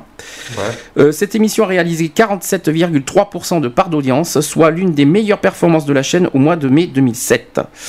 L'association pour le don d'organes et de tissus humains note une récrudence euh, exceptionnelle des demandes des cartes de donneurs avec 53 411 demandes pour le seul mois de mai 2007. Euh, soit l'équivalent de toute l'année 2006. Euh, il y avait 54 130 en une année en 2006 contre en un mois soit 53 000. C'est ah impressionnant. Ah oui, euh, c'est terrible. Et le mois suivant, en, en, juin 2007, il y a eu 44 755. C'est ah impressionnant. En deux ah mois, ils ont fait 100 000. Quelle folie. Hein. Le 7 juin 2007, L'association Grégorine Marshall est déclarée par sa famille dans le but, dans le but de lutter contre la mucoviscidose. Le 28 décembre 2007, une émission en première partie de soirée de la Star Academy sur TF1 est consacrée à la lutte contre la mucoviscidose. En hommage à Grégorine Marshall, 6,3 millions d'euros ont été récoltés pour financer la recherche contre la maladie qui l'a emportée. Euh, l'album posthume. La voix d'un ange en 2008, euh, c'est un Platinum Award de l'IFPI pour 1 euh, million d'exemplaires euh, vendus à travers l'Europe. C'est beaucoup, c'est bien. Hein. Il a été invité dans le Téléthon de 2007 Je crois que si. Mais il me semble, il me semble aussi. Hein. Il a fait une apparition pour lutter justement 2007 ou 2006 Contre ces maladies. 2007, il devait y être, il me semble aussi. Hein. Il me semble avoir entendu ça. Parce que l'album a été consacré en 2008. Euh, un nouvel album intitulé Rêve est sorti le 16 novembre 2009. Le premier single inédit est, est un extrait qui s'appelle Je rêve, qui est sorti début novembre 2009. Euh, le deuxième titre inédit est intitulé Tu prends. Alors peut-être c'est des titres qu'on ne, qu'on ne connaît pas forcément. C'est dans le troisième album parce qu'il y a eu un deuxième aussi album qui était euh, auquel il y avait le lien, il y avait tout ça. Il a fait donc il a enregistré un album, il y a une vingtaine de chansons et après il les sort au fur et à mesure. Euh, qu'ils ont euh, la possibilité. Hein. Euh, et pour ceux qui ne le savaient pas aussi, peut-être que je l'apprends, Grégory Marshall était aussi la voix de, française de Zigzag dans le film Zigzag, les talons zébrés. Ah ouais? Ça, peut-être, je, je, le fais découvrir, peut-être pour ceux qui ne le savaient pas. Si vous connaissez, si vous connaissez Zigzag, bah, vous savez que Grégory faisait la voix. Donc, il a prêté sa voix, il était pour, pour, ce film. Hein. Absolument. Euh, on, peut, on peut aussi parler de l'association Grégory Marshall, évidemment, on peut pas, on peut pas, mais ben euh, évidemment. Elle a été rebaptisée à son nom euh, en, hommage à. Donc cette association, elle est déclarée le 7 juin 2007, qui a été créée dans le but de lutter contre la mucoviscidose. suite à la mort de Grégory Marshall, ses parents Laurence et Pierre, sa sœur Leslie et sa compagne Karine Ferry euh, tous, quatre membres du conseil d'administration de l'association Grégory Marshall ont décidé que son succès artistique et son combat contre la maladie euh, devraient permettre de favoriser la prise de conscience du public au sujet de celle-ci et de mieux lutter dans l'intérêt des patients touchés par elle. L'association Grégory Marshall a de nombreuses activités, dont l'aide et l'assistance à des patients touchés par la mucoviscidose et de leurs familles, par toute action tendant à améliorer leur euh, confort et leur qualité de vie. En novembre de la même année, sa sœur Leslie publie Mon frère l'artiste. Alors ça, est-ce que tu le savais qu'il avait que, que sa sœur a publié un livre sur Grégory? Non. alors ça, ça- alors ça, ça, je viens de le dire. Euh, elle a publié un livre qui s'appelle Mon frère l'artiste. C'est dans les- des éditions Michel Lafon. En fait, c'est un recueil de photographies dont, les droits- d'auteur sont réservés à l'association Grégory Le Marchal. Elle a voulu s'impliquer dans la maladie de son frère en sortant cet ouvrage pour euh, justement eh bien, euh, euh, avoir et pallier à tous les frais qu'occasionnent tous ces traitements. Euh, en 2008, le montant total des ressources de l'association s'est élevé à 4 788 000 euros grâce notamment aux dons, aux soirées, aux livres et aux CD. En octobre 2009, Laurence Lemarchal, qui est la mère de Grégory, Ouais. euh, elle publie Sous ton regard, le combat de Grégory continue. euh, toujours dans les éditions Michel Lafon. Donc c'est un récit dans lequel elle raconte le combat de son fils contre la maladie et dont les droits d'auteur ainsi que les bénéfices sont reversés à l'asso- à l'association Grégory Le Marchal. Voilà, bien sûr.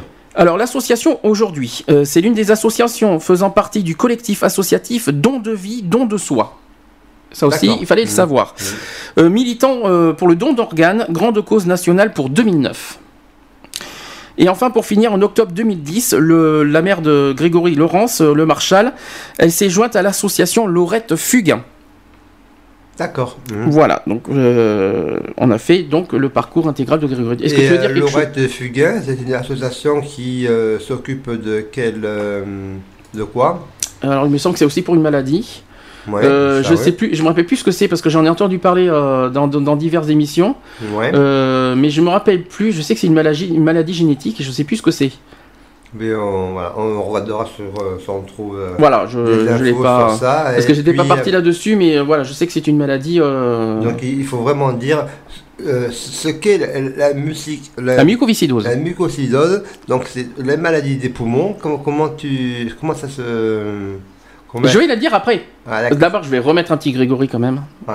hein, quand même au passage, et on va parler de la mucoviscidose Voilà, en détail. On, on va vous On va- euh, On va, pour ceux qui ne savent pas comment ça se passe, on on va euh, ce que c'est. Alors, au niveau de, de, de Grégory, je vais vous passer, euh, je vais pas dire, peut-être plutôt de temps en temps. Et, euh, et à la fin, on mettra même si aussi après le, le- le sujet de la mucoviscidose. Oui, mais et, et la chanson Je rêve. Je l'ai pas. voilà. J'ai pas tout sur moi, donc euh, il D'accord. faut pas non plus euh, demander, me Non, demander mais la après, lune. euh, ça dépend, ça peut avoir l'album euh, et puis. euh, Oui, mais oui, mais bon, je, je pouvais pas tout emmener, mais euh, j'ai fait avec, je fais avec les moyens du bord. Donc euh, c'est très bien comme ça. voilà, et on se retrouve juste après pour parler de la mucoviscidose, euh, la maladie. À tout de suite. À tout.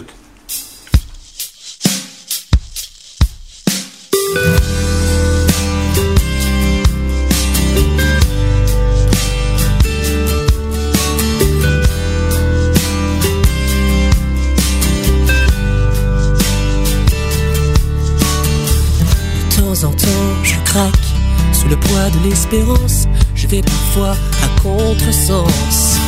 De temps en temps, j'ai des flèches plantées au cœur de la peine, de la rancœur. De temps en temps, je ris de rien. Je fais le con parce que j'aime bien. De temps en temps, j'avance en ayant peur. Je suis le fil de mes erreurs et très souvent me relève sous ton regard. Je fais des rêves où tout va bien. Je me bouscule te prends la main. Au crépuscule je te rejoins. Je me relève sous ton regard. Je fais le rêve d'aller plus loin. Je me bouscule te prends la main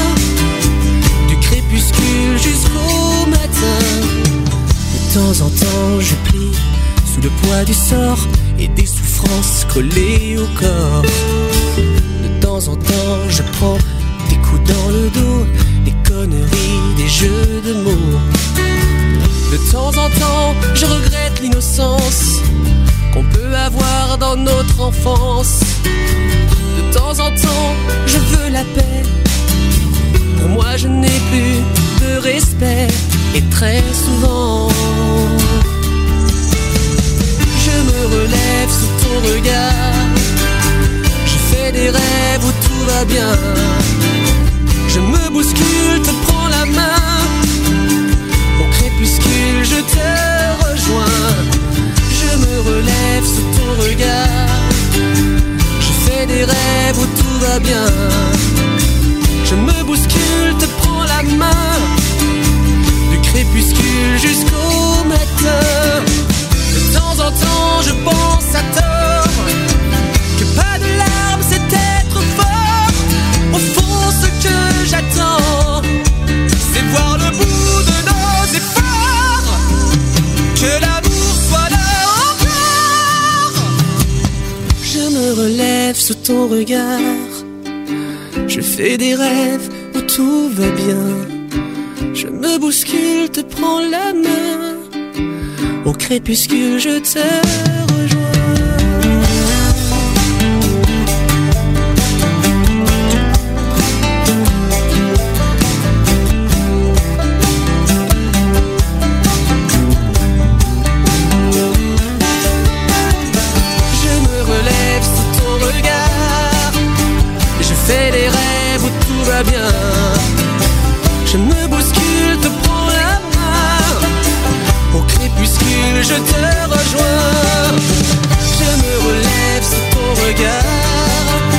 Je fais le rêve d'aller plus loin. Je me bouscule, te prends la main. Du crépuscule jusqu'au matin.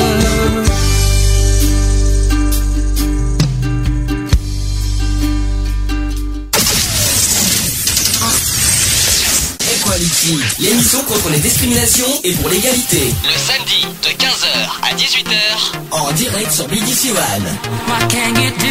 15h, 18h. 16h23 sur BDC One. Vous êtes toujours dans l'émission Equality. On va poursuivre Allez, on, on continue. poursuit sur euh. le- on va parler de la Donc, mucoviscidose. euh, ce qu'est la mucoviscidose. La mucoviscidose. Allez, essaye encore. Mucoviscidose. Mucoviscidose. Alors tu sais moi et comme euh, à chaque fois je sais que ma mère va en rigoler euh, quand elle va écouter ça à chaque fois je me suis trompé en, Ah. en mélangeant mucoviscidose et mononucléose. Ah, mais ça, je connais pas la Non, mononucléose. euh, la mononucléose c'est une autre c'est une autre- c'est un autre truc euh, c'est ce qu'on appelle la maladie du tapat- baiser hein, donc euh, C'est quoi, mais la maladie du baiser en fait tu préfères le- le- mais bon on s'en fout Mhm. Euh, ce que je veux dire à chaque fois je dis euh, il est mort la mononucléose mais on s'arrêtait pas de se foutre de moi Oui, c'est vrai. la- la- parce que j'arrivais pas à dire mucoviscidose en fait. Alors bon, Voilà. maintenant j'y suis arrivé, j'y arrive, je me suis entraîné On maintenant. veut faire un, un raccourci euh, en passant par musqui alors que c'est musco. voilà. Voilà. Alors la mucoviscidose. Euh, donc pour euh, ça, pour maladie des mucus visqueux. Voilà. Euh, ou fibrose kystique en anglais. Bon. Oui, ça a, de- ça a une signification euh, différente en anglais.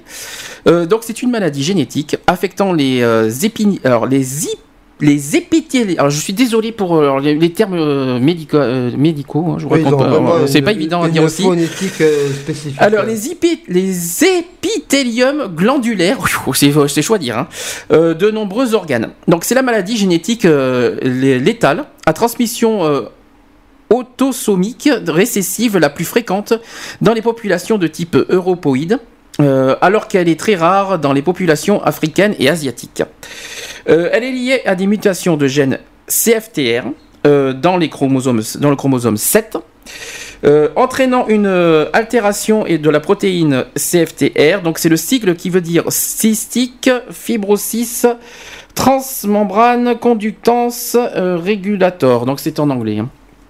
Ensuite, cette protéine est un canal ionique perméable au chlore. Euh, au pas évident, je suis désolé au niveau médical. Au euh. Thiocyanate, voilà, j'y vais arriver, dont la fonction est de réguler euh, le transport du chlore à travers les membranes cellulaires. Son dysfonctionnement provoque une augmentation de la viscosité, c'est pas évident, de mucus de son accumulation dans les voies respiratoires et digestives. La maladie touche de nombreux organes, mais les atteintes respiratoires sont euh, prédominantes et représentent l'essentiel de la morbidité. La forme clinique la plus fréquente associe troubles respiratoires, troubles digestifs et troubles de la croissance staturo-pondérale. Euh, d'évolution chronique et euh, progressive, la, la maladie s'exprime souvent tôt dès la première enfance, même s'il existe des formes frustres de diagnostic tardif. Donc le, diagnostic biologique repose sur le test de la sueur, confirmé par une, euh, identification des mutations génétiques. Le dépistage néonatal, généralisé en France depuis 2002, permet un diagnostic et une, et une, prise en charge précoce, alors que le conseil génétique permet à un couple hétérozygote connu de ne pas avoir un autre enfant malade. Il n'y a pas de traitement curatif, mais les progrès de la prise en charge ont permis d'améliorer la qualité et l'espérance de vie des patients, ainsi en France. Euh, par exemple, en France, l'espérance de vie à la naissance est passée de 7 ans en 1965 à 47 ans en 2005. C'est énorme. Ah oui, c'est. Ça change. Hein. C'est fulgurant et on voit bien l'évolution. Donc, euh, les origines des mutations. Donc, des auteurs ont tenté de déterminer l'âge et le lieu d'origine des principales mutations responsables de la mucoviscidose par analyse génétique de différentes populations. L'ancienneté de la mutation euh, avec un triangle F508, la plus fréquente, est controversée par des estimations comprises entre 3000 ans et plus de 50 000 ans. Euh, euh, en 2001, une étude a confirmé l'âge ancien de cette mutation, estimé entre 11 000 et 34 000 ans. Pourquoi pas hein alors ensuite, euh, au niveau de la description clinique, alors on va, faire clinique maintenant le, au niveau de la mucoviscidose. Donc c'est la mucoviscidose, c'est une maladie de tissu épithélial. je vais arriver avec ces mots. Épithélial, euh, des glandes. oui, je vais y arriver. Épithélial, euh, des glandes exocrines de l'organisme. Ce tissu se retrouve dans de nombreux organes comme les voies respiratoires, donc il y a les bronches, les cavités nasales, etc. Il y a aussi le pancréas, le foie et l'arbre biliaire, l'intestin grêle, les canaux différents des organes génitaux masculins et les glandes euh, sudoripares de la peau. Euh, la sévérité du tableau clinique varie selon les mutations du gène CFTR, mais aussi selon d'autres facteurs génétiques et environnementaux. L'histoire naturelle de la maladie est donc très variable et va du décès précoce dans la petite enfance par aggravation euh, progressive de l'obstruction pulmonaire avec euh, la, bronche, la bronchectasie. Alors, ah bon, c'est pas la bronchovite Non. Non, c'est la bronchectasie, je pensais pas. Bronchectasie. Je connaissais pas ce mot, tu vois. Je, connais pas ce mot non plus. Euh, oui, ça, c'est un mot clinique. Mais la bronchiolite, ça me dit quelque chose aussi. oui, oui, c'est pour ça, la bronchiolite, c'est euh, les maladies euh, atteintes des bronches, quoi. Donc. Euh, Ensuite, ça peut aller aussi à une, à une insuffisance pancréatique. Euh, avec atteinte obstructive, euh, obstructive. ça, se pose sur le pancréas, quoi. Voilà, c'est ça. Mm. Avec atteinte obstructive euh, pulmonaire progressive durant l'adolescence et une augmentation de la fréquence des, hospitalisations suite à l'atteinte respiratoire au début de l'âge adulte. Mais quand tu as une maladie, ça se passe partout, quoi. Après, malheureusement, tous les, les organes sont défaillants au fur et à mesure de la progression de cette maladie, quoi. La forme clinique la plus fréquente associe troubles respiratoires, donc la bronchite chronique, ou euh, ensuite les troubles digestifs, alors on appelle la, la, euh, stéatorée, ou la constipation bien sûr, et troubles de la croissance euh, staturopondérale. D'accord. Ça c'est la forme clinique la plus fréquente. Staturopondérale. Staturopondérale, oui. Donc ensuite, les manif alors on va parler maintenant des manifestations de, bah, ce que la maladie bah, fait hein, en conséquence. Hein. Donc on parle de, manifestations. Oui, c'est les, causes à effets, quoi. Voilà, c'est les, effets secondaires qu'on appelle ça. Donc il y a les manifestations pulmonaires. Euh, les manifestations pulmonaires restent la, cause majeure de la morbidité et de la mortalité. Il, existe une inflammation chronique des bronches avec surinfection bactérienne qui euh, entretiennent un cercle vicieux et sont, la cause de la dégradation de l'état pulmonaire. Euh, les premiers germes colonisant les voies aériennes sont, euh, alors c'est en, on appelle ça l'hémophilus influence. Alors c'est en latin, alors c'est pas évident de le oui, ça, euh, pas facile à prononcer. Hein. Hémophilus influenzae. Ou il y a aussi la staphylococcus. Non, non, la sta... Oh, Moi, je connaissais les staphylocoques, mais bon, ça n'a rien à voir. Ah, hein. c'est plutôt la staphylococcus. Ah. Aérus. Aérus. je, suis désolé pour le latin et décidément j'ai pas de chance aujourd'hui. hein. Oui, mais parce que c'est l'appellation de, de- des différents euh, symptômes et des différents euh, donc euh, microbes. Et en- en- les vaccins n'est pas pour tout, quoi. hein. Donc l'histoire naturelle de la maladie pulmonaire est une dégradation progressive de l'état respiratoire évoluant par poussée, débutant par des symptômes tels que qu'une toux et des crachats, et aboutissant à une euh, insuffisance respiratoire grave, voire à, une, à un cœur pulmonaire chronique. Moi ça m'a fait peur quand j'ai vu ça parce que moi aussi j'ai en plus j'ai des soucis à tout ça, mais, mais quand j'ai vu Oui, ça mais ça il y a ça m'a quand fait même peur des quoi. traitements euh, Ouais. médicaux qui, qui t'accompagnent euh, à, ra- à ralentir euh, et à, à freiner euh, tous ces euh, bactéries, quoi. Alors les premières manifestations respiratoires, donc c'est euh, sont une toux chronique du, euh, du récurrente.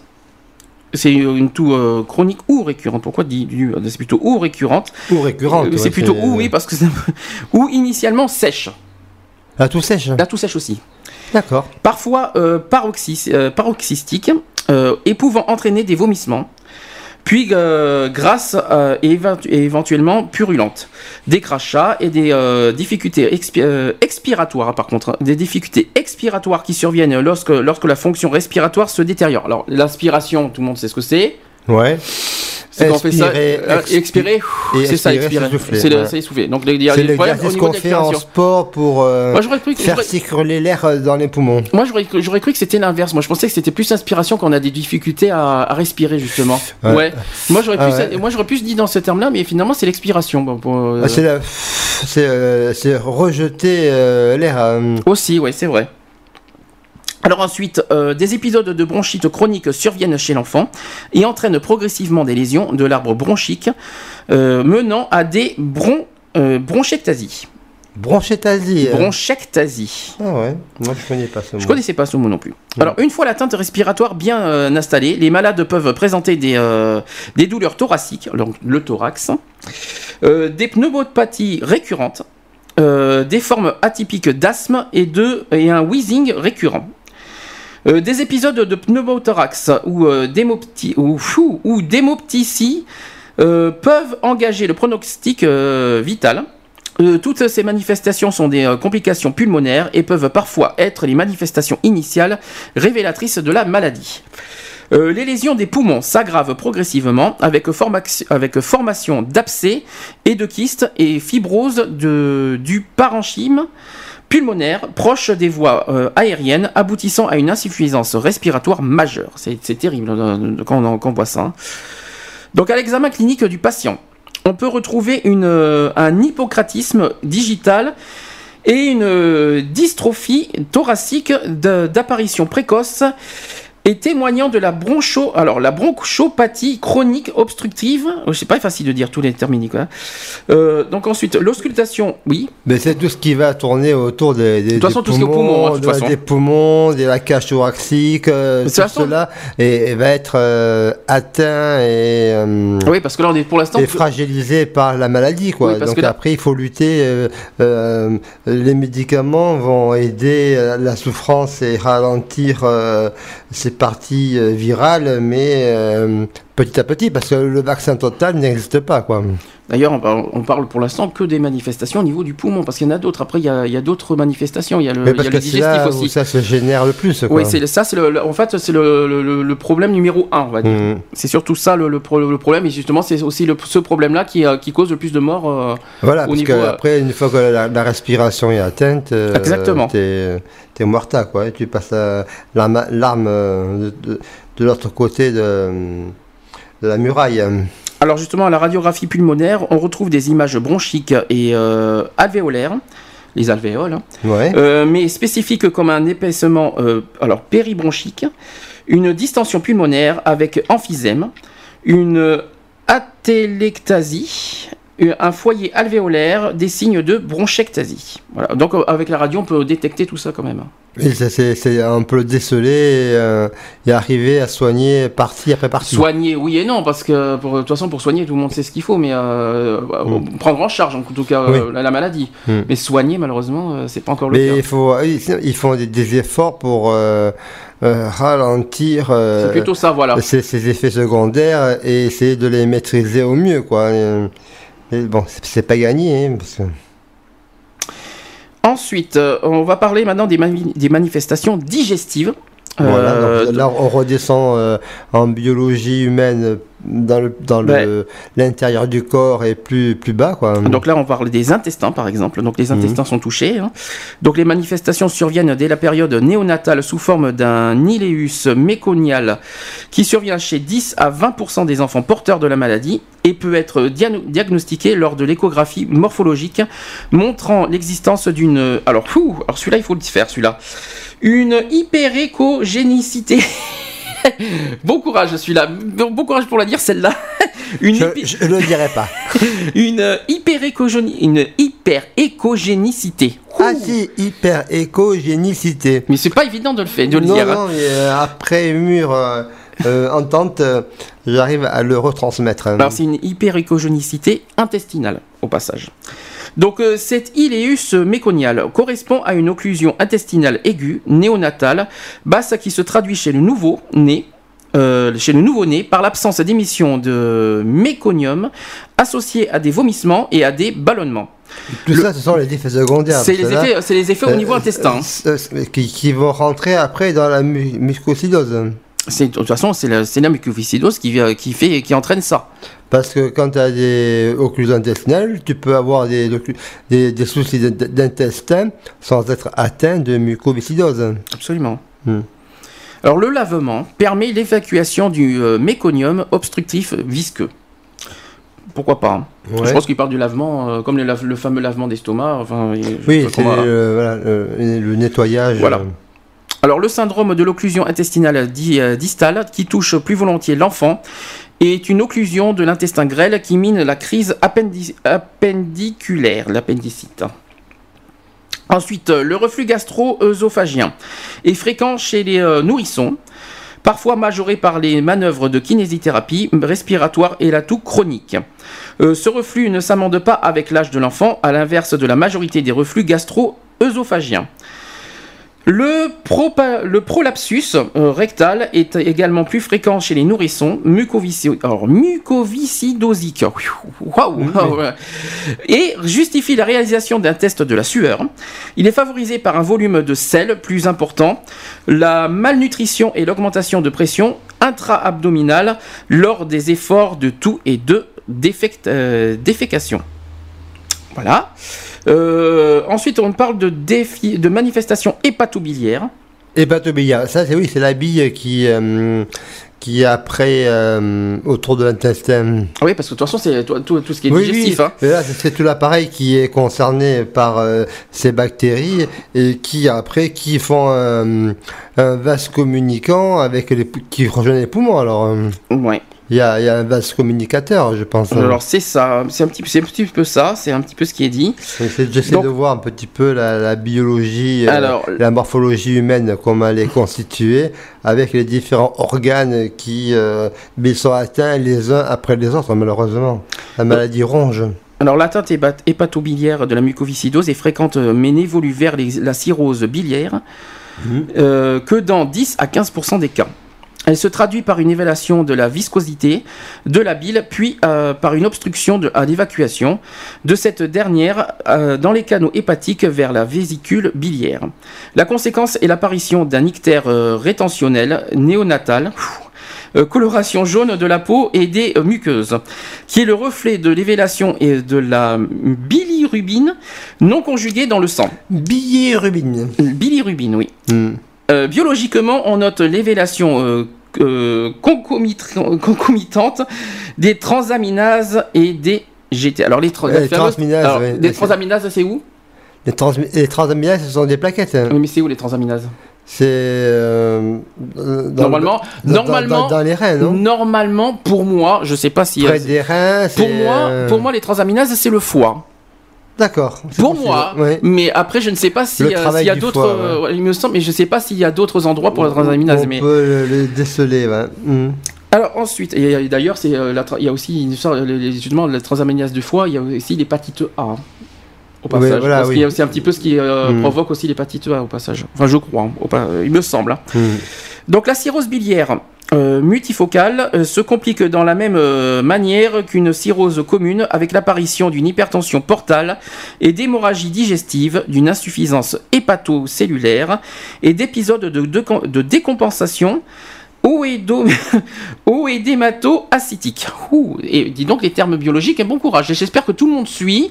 C'est les termes euh, de la mucoviscidose. Je suis désolé, parce qu'il y en a, qui- il y a, Oui, il certaines personnes les qui ne comprennent pas. différentes, euh, étapes euh, et l'évolution des symptômes de la maladie et différents donc euh, parties du corps qui sont euh, atteintes euh, et qui sont mises en danger euh, et euh, où euh, la maladie ben, détruit ces, zones-là. Et enfin, il y a aussi les manifestations pancréatiques, parce que le pancréas c'est aussi très touché. Donc l'insuffisance pancréatique exocrine est présente chez la grande majorité des patients, dans environ 90% des cas. Elle est responsable d'un défaut d'absorption des graisses, acides gras essentiels, des protéines et des vitamines euh, liposolubles. Et donc il y a le A, le D, le E et le K. Et parfois euh, androsolubles comme le B12. Le B12. hein. Le B12, oui. La malabsorption des graisses euh, entraîne une diarrhée chronique graisseuse caractérisant la, la stéatorée, avec ballonnement abdominal et appétit conservé, euh, qui, contraste avec l'hypotrophie pondérale puis staturale. Le trouble de l'absorption de la vitamine D entraîne une mauvaise minéralisation des os et un risque de rachitisme et de fracture. Un petit peu comme le- la sclérose en plaques au passage. Voilà, ça, ça Un ressemble petit à, peu, ouais. à ces symptômes-là et euh, à ces aspects euh, divers.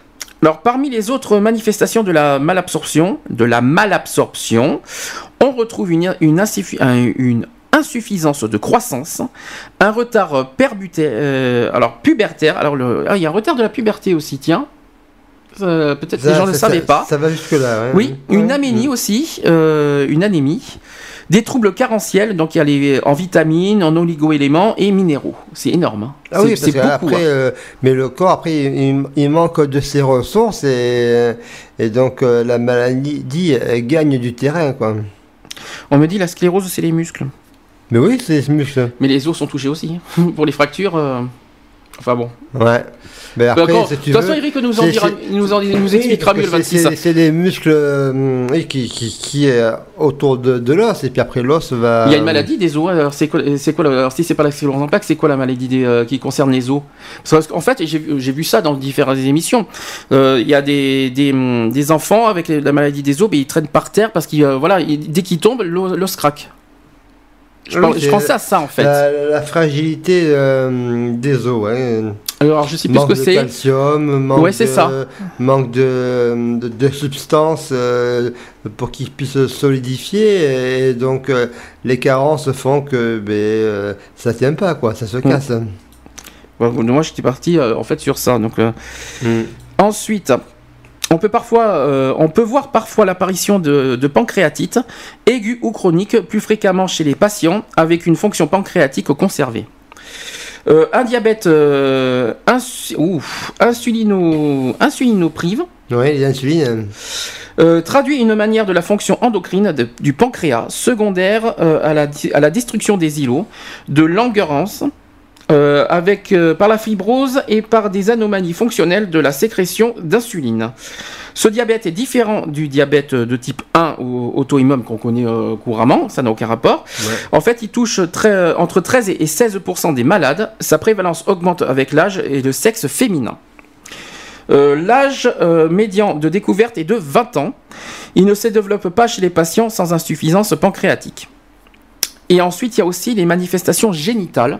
Alors ça, c'est peut-être moins, fréquent. hein. C'est moins courant, ouais. Euh, les manifestations génitales de la mucoviscidose posent euh, un problème de plus en plus important avec l'amélioration de la survie et le désir d'enfant des patients. Voilà, il suffit de bien se représenter le schéma du corps humain, euh, de prendre la base qui est les poumons qui sont atteints et de redescendre dans tout le travail que fait le corps, euh, le traitement des aliments par le foie, les intestins, et, on redescend comme ça et on arrive vers euh, euh, cette partie euh, du corps euh, que, tu, que tu dis. Euh. Alors, par exemple, chez la femme, on retrouve une, une hypofertilité due à, une, à des modifications de la glaire cervicale. Néanmoins, les grossesses des femmes euh, mucoviscidosiques, on a, alors les malades, on appelle ça les mucoviscidosiques. C'est pas évident à dire. on va dire non, plutôt les. mais, ouais, ils sont, référencés de la sorte. Alors, euh, les grossesses des femmes mucoviscidosiques ne sont plus rares. Ah, Par contre, chez l'homme, on retrouve une stérilité par euh, atrésie bilatérale des, des canaux différents. La découverte de cette, anom- de cette anomalie lors de l'investigation d'une infertilité d'un couple doit d'ailleurs faire rechercher systématiquement cette pathologie.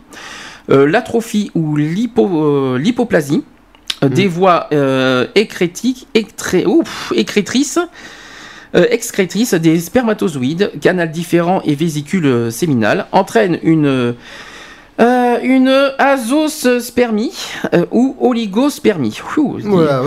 Mhm. Bon courage. C'est quand même Ouais. moins de 5 millions de spermatozoïdes euh, par millilitre. Ouais, qui, qui sont atteints quand ça arrive dans cette Non, qui, région. en fait, dans cette région non, parce que non, dans cette en- en fait, zone-là. dès- si on a ça, il y a, dans le corps, on a euh, 5 millions de spermatozoïdes en moins Oui, voilà, par parce millilitre. ils sont détruits par Ouais. rapport à, par rapport à ça. à l'évolution de cette maladie. Voilà. Alors, euh, au niveau des dépistages. Alors, est-ce que tu connais les différents types de dépistage Pour s'en rendre compte, eh ça va être d'abord, on va attaquer par la prise sanguine qui va euh, sanguine qui va qui va voir directement euh, les réactions du sang dans le corps, le chemin et trouver les parties qui sont atteintes, les bactéries, les virus, les hum, canaliser quoi. Alors, au niveau dépistage, alors on parle, on parle de- du test de la sueur. Ouais. Alors le test de la sueur, c'est un dosage du chlore contenu dans la sueur du patient et représente un des principaux tests diagnostiques de la mucoviscidose. Il comprend trois temps, l'obtention de la sueur, le recueil de la sueur et la détermination de la concentration en chlorure. D'accord. Hum.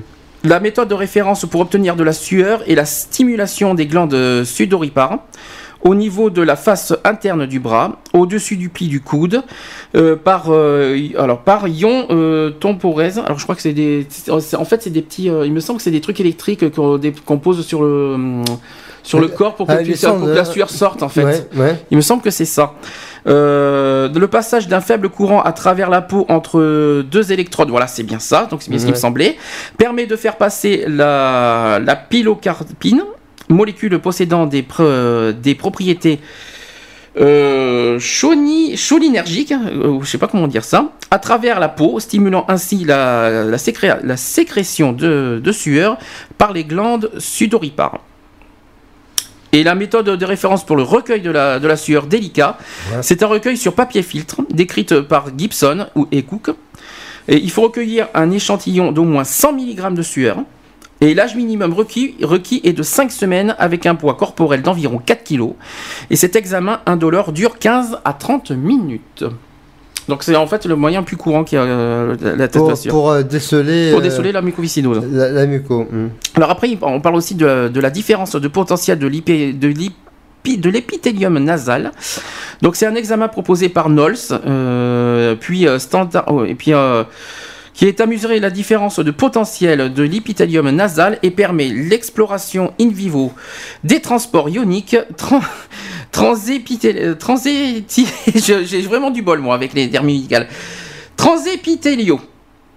Il peut être utilisé à partir de 6 ans et, être, il est réalisé dans de nombreux centres dans le monde dans le cadre de la démarche diagnostique. Ensuite, on parle aussi de génotypage.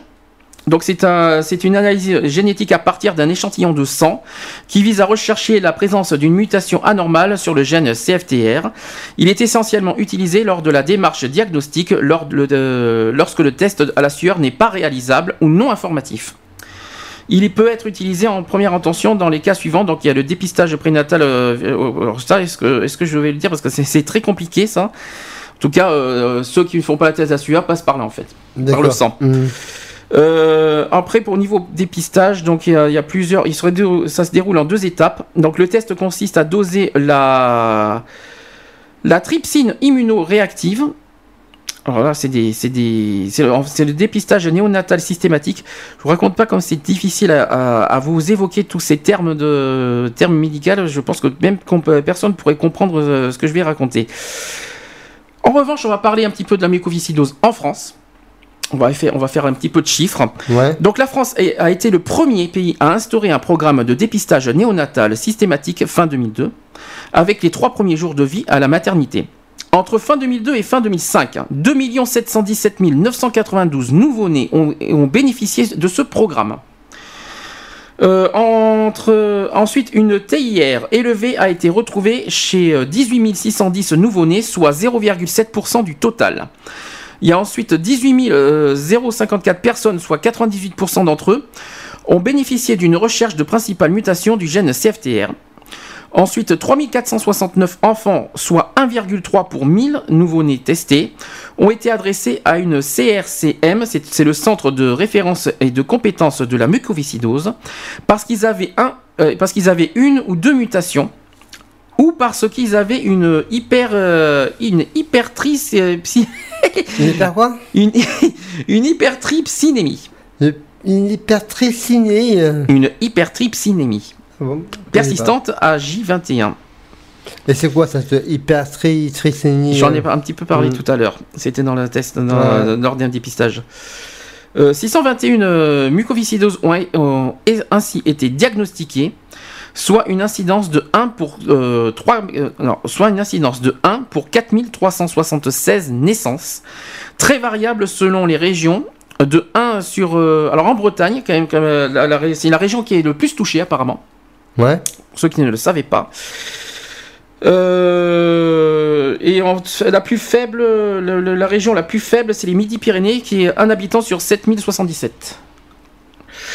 Euh, le kit CF30 détectait 87% des mutations aussi. On est toujours en France. hein. Euh, voilà. Est-ce que tu veux dire quelque chose là-dessus Mais euh, je vois que c'est bien compliqué et que. Ah, c'est très compliqué les et médicaux. hein. que chaque, euh, chaque partie euh, à, à traiter, à soigner, ça fait tout. tu te retrouves avec des médicaments à n'en plus finir. hein. Bah, c'est surtout. euh, Et après, mais à l'arrivée, il faut arriver à, à combattre cette maladie, à trouver des, des remèdes efficaces et, et l'enrayer, quoi. Bah après, euh, bah, bah, le, il y a que la recherche qui peut, qui peut faire. Oui, avancer qui façon. mais comme pour euh, d'autres maladies, à, à- à aller vers un vaccin, euh, mais bon, voilà. Au passage, Parce que la mycoviscidose, c'est donc euh, génétique alors, euh, à la base. euh, je crois que c'est génétique, oui. C'est génétique, et c'est Mm. euh, dans, dans, dans la création, dans la composition du corps humain, quoi. En tout cas, au passage, mille excuses pour les, pour les difficultés à prononcer certains mots, Oui, voilà, parce, parce que là, franchement, c'était vraiment euh, pas facile.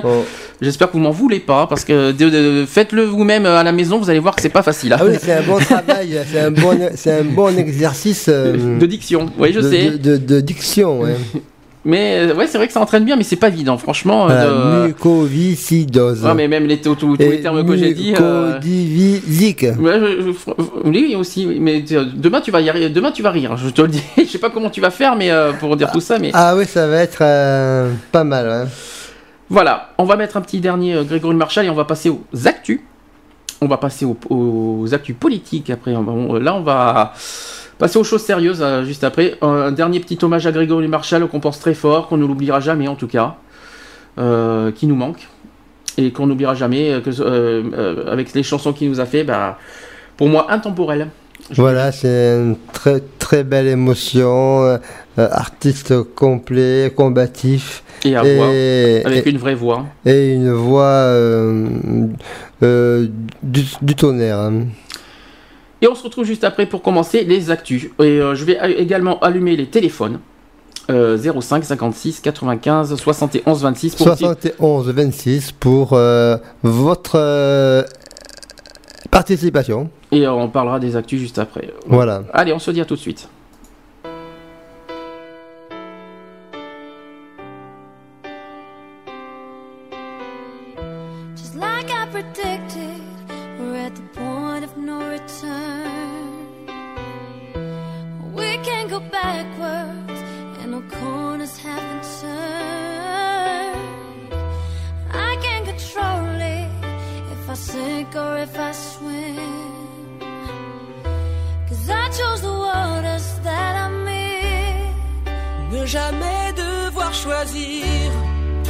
Avoir raison ou tort, au-delà de mes faiblesses.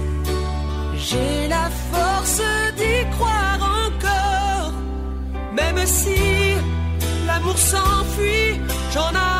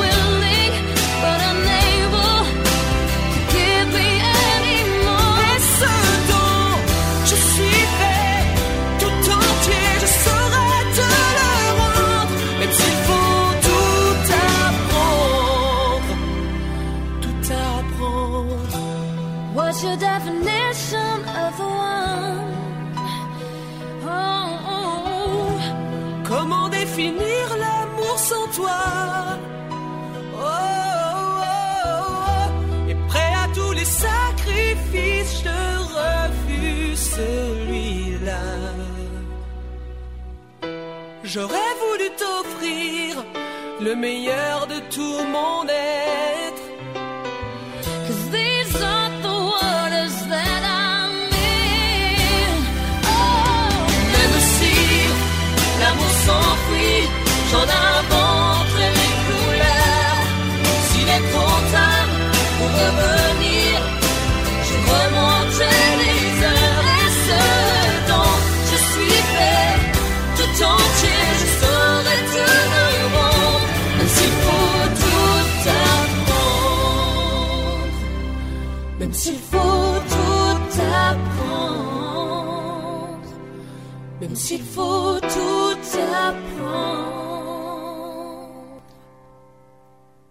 Seul réflexe. Écoutez Radio BDC One sur bdc1.com seulement. Il est presque 17h, presque 17h sur BDC One, toujours dans l'émission Equality.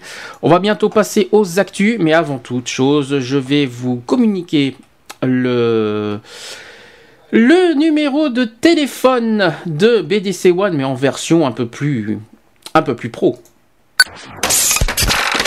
Envie de réagir par téléphone? Appelez-nous au 05 56 95 71 26. 05 56 95 71 26. Voilà, René qui, euh, qui, euh, qui, qui nous fait le, qui nous fait les va-et-vient, mais c'est pas grave. hein. Le, le standard. hein. Voilà, donc au passage, donc la ligne est ouverte pour ceux qui veulent nous appeler. Bah, euh, N'hésitez pas. euh, Ensuite, euh, le chat est toujours ouvert www.equa pas equality, que je vais dire une bêtise. Si, c'est ça, www. J'ai tellement de liens avec les- tous les changements qu'il va y avoir demain, euh, je suis plus complètement perdu avec les liens aussi. www.equality-radio.fr. Ça a changé de lien depuis hier. Euh, ce n'est plus equality-gayfree, hein, c'est, c'est- ça a changé maintenant, c'est euh, equality-radio.fr. D'accord, pour- faudra que je le modifie aussi. Voilà, sur euh, les je- différents euh, Euh, sites. Parce que la semaine prochaine, on expliquera pourquoi. Je ne peux pas le dire aujourd'hui, je l'expliquerai la mais- semaine prochaine pourquoi. Samedi prochain. Samedi prochain, il y aura une petite surprise. une Voilà, surprise. l'é- L'évolution euh, de, de tes activités associatives. C'est surtout ça, voilà. Donc euh, c'est pour ça qu'aujourd'hui, Voilà. je ne peux pas en dire plus. J'en dirai la semaine Ça- prochaine. ça- Voilà. Ça viendra en son temps. Voilà. Allez, euh, on continue, on poursuit. On va passer au. Autre sujet, donc euh, on va revenir sur les moments Oui, politiciens oui, mais- où on en est en plein au Oui, mais- cœur de la campagne. Sauf qu'il manque encore un petit détail, il manque ça. Equality. Les actus. T'as oublié le générique T'as oublié le jingle d'actu J'ai entendu l'actu. Oui, mais t'as oui, oublié, t'as oublié le- qu'il y avait un petit jingle et des actus à, à faire avant. Alors évidemment, obligé, on, euh, on est en- entre les deux tours des présidentielles, on ne pouvait pas euh, passer à côté de ça. On va décortiquer ensemble les résultats de- définitifs des, euh, ben, des du premier tour. Alors euh, déjà, euh, je sais pas si tu as vu euh, les résultats entre les résultats définitifs du lendemain et ce qu'on avait vu euh, dans les médias le- la veille, ça n'a pas vraiment, c'est pas vraiment ce qu'on a vu. Déjà les abstentions, je sais pas si tu te souviens, on nous avait dit que c'était 18,5% Euh, le dimanche soir. Ils avaient annoncé 30% d'abstention, après c'est redescendu à 20%, c'est passé à 18%, et puis après... Et puis au final, c'est 20,53%. Donc, euh, on- Donc, finalement, euh, 20% de-. Donc les abstentions, vraiment en définitive, c'est 20,53%. Mais euh, c'est moins que 30% annoncé. Oui, mais 30% à 17h. C'était hein, Mm. les 30% que tu as vu. hein. Euh, là, là, là, on parle de 20h, enfin définitif avec. euh, il faut pas oublier qu'il y avait Oui, aussi le, le truc définitif à la fin, le, le- le temps qu'ils fassent tous les comptes, surtout dans les grandes villes. C'est pour ça que finalement les abstentions ont augmenté, je dirais. D'accord. Alors le euh, vote blanc ou nul, 1,52%. Ouais. Voilà. Donc au niveau national, après on fera Bordeaux et la Gironde, on fera un, on fera un petit débat après. Euh, au niveau national, donc François Hollande est arrivé en tête avec 28,63% des suffrages. Ouais. Euh, Nicolas Sarkozy est arrivé euh, deuxième avec 27,18%, donc ça s'est resserré au final. Parce que je sais pas si tu te souviens, il était à 26 euh, la Oui, veille. Il était entre 26 Voilà. et, Donc l'écart finalement s'est resserré.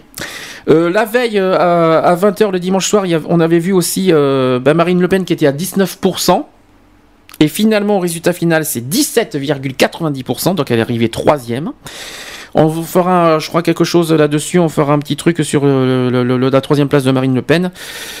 Euh, ensuite, euh, Jean-Luc Mélenchon est arrivé quatrième avec 11,11%, ce qui n'est pas médiocre non plus. Hein, c'est pas, c'est pas rien, 11,11%. 11,1, oui, C'est-. Euh, François Bayrou, 9,13%.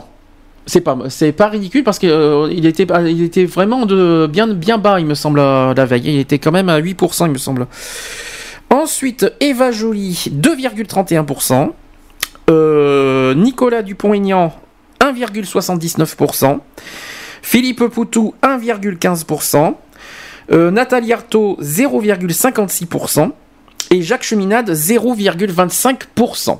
0,25. ouais. Voilà, alors qu'est-ce que tu en penses du, du bilan national pour l'instant? Eh bien, le bilan national, euh, il est assez. euh, Est-ce que pour toi ça t'inquiète? Ça m'inquiète pour, le- pour, pour les scores de, Du Front National, je du suppose. Front National. ouais. Voilà, alors est-ce que euh, toute la Elle- semaine on elle, en a. elle a attrapé son retard euh, par rapport à, à Jean-Luc Mélenchon qui, pendant un temps, a été euh, donné euh, en troisième place. Ce qu'il faut pas oublier, c'est qu'elle a fait plus que son père il y a 10 ans. Elle Oui, qui a voilà, fait 16%. donc, euh, Elle a fait une très bonne campagne, Marine. Elle est, est peut-être pas au second tour, mais elle a fait. Elle a défendu ses idées jusqu'au bout et euh, elle a maintenu son cap. euh, et euh, euh, à savoir, moi, moi, ça me fait peur, ces 20%, parce que ça fait, ça fait un Français sur quatre que vous croisez dans la ah non, rue. 20% elle Euh, Français sur 5. Sur 5, d'accord. Moi, Mm. j'étais- j'avais le ratio de 1 sur 4, tu vois. Mais bon, euh, une personne sur 5 qui. qui, euh, euh, qui quelqu'un qui arrive, qui euh, est. euh, euh, a des idées assez extrémistes, euh, ça, moi ça me fait peur. D'accord. Est-ce que pour toi. Est-ce que pour toi, le vote. euh, Est-ce que franchement, pour toi, c'est vraiment une- un vote de crise? Un vote de crise, non. Que mais toute la semaine, on entend parler de ça. Est-ce que pour toi, c'est vraiment un vote de crise? Un vote de crise, euh, euh, non, c'est euh, un, vote de ras-le-bol plutôt. C'est euh, un vote que il faut aller vers euh, d'autres données, d'autres d'autres manières de penser et changer les règles du jeu. Mais il faut pas, il faut pas que, les gens en aient ras le bol. Je suis. Mais entre c'est ce que j'ai dit sur Facebook en début de semaine, entre voter le ras-le-bol et voter le suicide, faut pas exagérer. Oui, mais voter le suicide, qu'est-ce que te- tu parles par suicide Ben, je sais pas, il y a, il y a 10 candidats. Oui, Nous avons un coup de téléphone. Ça commence Ouais. bien aujourd'hui. 10 candidats. Allez, on a déjà je suppose. euh, À chaque fois qu'on parle de politique, ça réagit. C'est impressionnant. Allô? Allô? C'est la petite Ça va, de la dernière fois Ça va, GG Ça fait longtemps, dis donc. Ah oui, moi je- j'ai réagi quand j'ai entendu René dire qu'il avait peur euh, à cause de Marine Le Pen. Moi, au contraire, je suis très contente. Parce Contente de quoi, ça, du résultat Les autres, ça les pousse au cul. Ils se disent merde, euh, elle est, elle est près de nous, là, il va falloir changer d'avis. hein. Mais toi, tu es, toi, es satisfaite du résultat Pourquoi Non, je suis pas satisfaite. Ah, tu m'as fait peur. Je me suis dit, attends, il y avait. Non, parce que là, faut pas non plus euh, penser à une vengeance personnelle, attention. Ah non, non, non, non, non, non, non, non, non, non, non, non, non. Là, on il est y a dans- pas dans- de vengeance personnelle, simplement que je dis que peut-être euh, aussi bien Sarkozy que Hollande, ça va les faire réagir que le Front National soit pas loin. C'est pour mais ça, bon, faut savoir que- qu'en 2007, que ils étaient bien présents aussi, peut-être, hein. Parce qu'ils vont se dire, merde, si on dit si et puis qu'on ne le fait pas, euh, il y a l'autre derrière qui va arriver. C'est qui l'autre euh, derrière au passage Excuse-moi, mais euh, il faut qu'on suive. Qui c'est l'autre derrière? Tu dis l'autre derrière, c'est qui l'autre derrière C'est Marine Le Pen. Ah oui, d'accord. C'est juste pour que tout le monde comprenne. D'accord. Ah ouais, d'accord. Euh, Qu'est-ce que je voulais dire? Euh, Pour toi, tu en penses quoi du- de, de ce score? Euh, moi, ça m'étonne pas. D'accord. Pas de surprise pour toi? Non. Mais moi, c'est une sonnette d'alarme qui a été quelque part donnée en disant Eh que. bien, les gens, ils en ont tellement marre hein, que justement, s'ils ont vo- voté Marine Le Pen, c'est justement pour dire aux gens comme ils en ont marre. Oui, mais justement, oui, mais, bah, mais- c'est- oui, mais je, moi, je, je reste sur ma fin quand même. Que les gens en ont marre, je suis. Mais pourquoi Le Pen? Il y a, il y a- il y a sept autres, Oui. il y a sept autres candidats, mais surtout que Mélenchon, Oui. il, il m'a- il m'a donné une sacrée impression dimanche dernier. Euh, Ah oui, quand il a, fait son. il a été bon, Ah, il a été il a- il a énorme. fait hein. une Euh, il m'a- campagne, Il m'a et- fait- il m'a- mais il m'a donné une grosse impression. Pour, euh, voilà, si euh, il y avait Mélenchon qui était capable de, de- de- aussi de. Euh, moi, je vais te dire, hein, excuse-moi l'expression, mais que ce soit Hollande, Sarkozy, euh, et puis tous les autres, quand je dis tous les autres aussi bien... Donc les Marine 10 Le Pen, candidats en général. voulez, Voilà. hein, euh, avant d'être élus, oh, ils vont faire, ils vont faire, ils vont faire, ils vont faire. Une fois élus, mais pendant 5 ans, et ben, ils se reposent. Bah, Mais tu sais- là, on reste dans des promesses électoralistes. Alors, Après- c'est-à-dire- Après, il y a quand même des programmes, des programmes qui sont, euh, qui sont suivis et qui sont appliqués. euh, Faut expliquer. On le hein, voit, hein. Il faut expliquer quelque chose que GG n'a pas éton- euh, euh, écouté les deux émissions précédentes sur les présidentielles. Donc Oui, c'est pour ça qu'on a euh, dit ça. on- On avait évoqué, ça aussi, il y avait un autre auditeur qui était Lionel, je pense qu'il n'est pas loin d'ailleurs. Euh, on avait dit, il avait dit la même chose, il avait dit, voilà, c'est bien, mais euh, est-ce qu'ils vont tenir leurs promesses Voilà. C'est surtout ça, je pense, qui a été euh, le, le premier, le, le- le sujet qui a été euh, beaucoup euh, évoqué. été Oui, dit, oui, euh, c'est mais c'est voilà. le défi, Alors, quoi. C'est pour ça que je suis contente que justement Marine Le Pen soit juste derrière, parce que ça va les faire réfléchir à deux fois. Bah, euh, est-ce que, euh, excusez-moi, mais Parce qu'elle était derrière aussi. En voilà, en 2002, donc, en euh, 2002 elle était juste bon. derrière, et 2007 aussi, Et- je crois. puis donc, en euh, 2002, elle était deuxième. mais alors, euh, enfin, il, enfin, c'est il, c'est Jean-Marie Le Pen. Parce que quand je dis Et Jean-Marie euh, Le 2007, Pen, c'est Jean-Marie Le Pen aussi. hein. Je parle euh, au parti euh, Oui, qu'elle euh, Front National. représente. hein. Oui, mais pourquoi? Parce que les gens, ils en ont marre, c'est tout. Mais c'est ce qu'on vient de dire. hein. Il y a un ras-le-bol. Ouais, mais Il y a voilà. un ras-le-bol mais, euh, mondial, je dirais même. Oui, mais de là à se tourner vers les extrêmes, euh, c'est quand même assez Ah, délicat. ben oui, mais... Bon, tu vas me dire, chacun. on- Bon, après, il faut, respecter faut les. les- le- faut respecter les choix de politiques, voilà, c'est ça. je suis, euh, d'accord Mais, toi, mais après, moi, je vais mais toujours dire. On essaie de peser euh, les aboutissants et les tenants.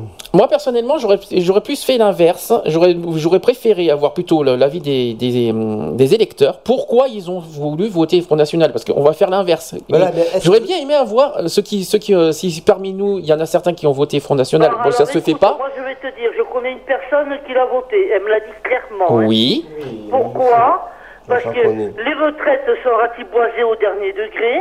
Oui. Hein Les retraites, oui. Et puis tout est ratiboisé au dernier degré. Et elle me dit, moi, j'en ai marre. Il me semble que c'est la, Oui, la retraite, c'est pas la première Voilà. cause du Front National. Je crois que c'est pas leur, elle dit, priorité. Moi, il y a 5 ans, j'ai voté Sarkozy, elle me l'a dit. Oui. Elle m'a dit, maintenant, c'est Marine Le Pen.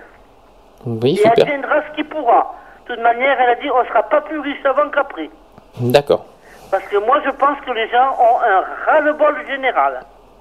Du général. Toujours compter, ah mince, il me manque un centime pour m'acheter une Oui, demi-baguette. c'est la ponction, ah, mais bon, j'ai- euh. J'ai pas pour payer ça. Euh, les gens, ils, il- moi, je pense que si elle, elle est si rapprochée, c'est qu'ils en ont ras-le-bol.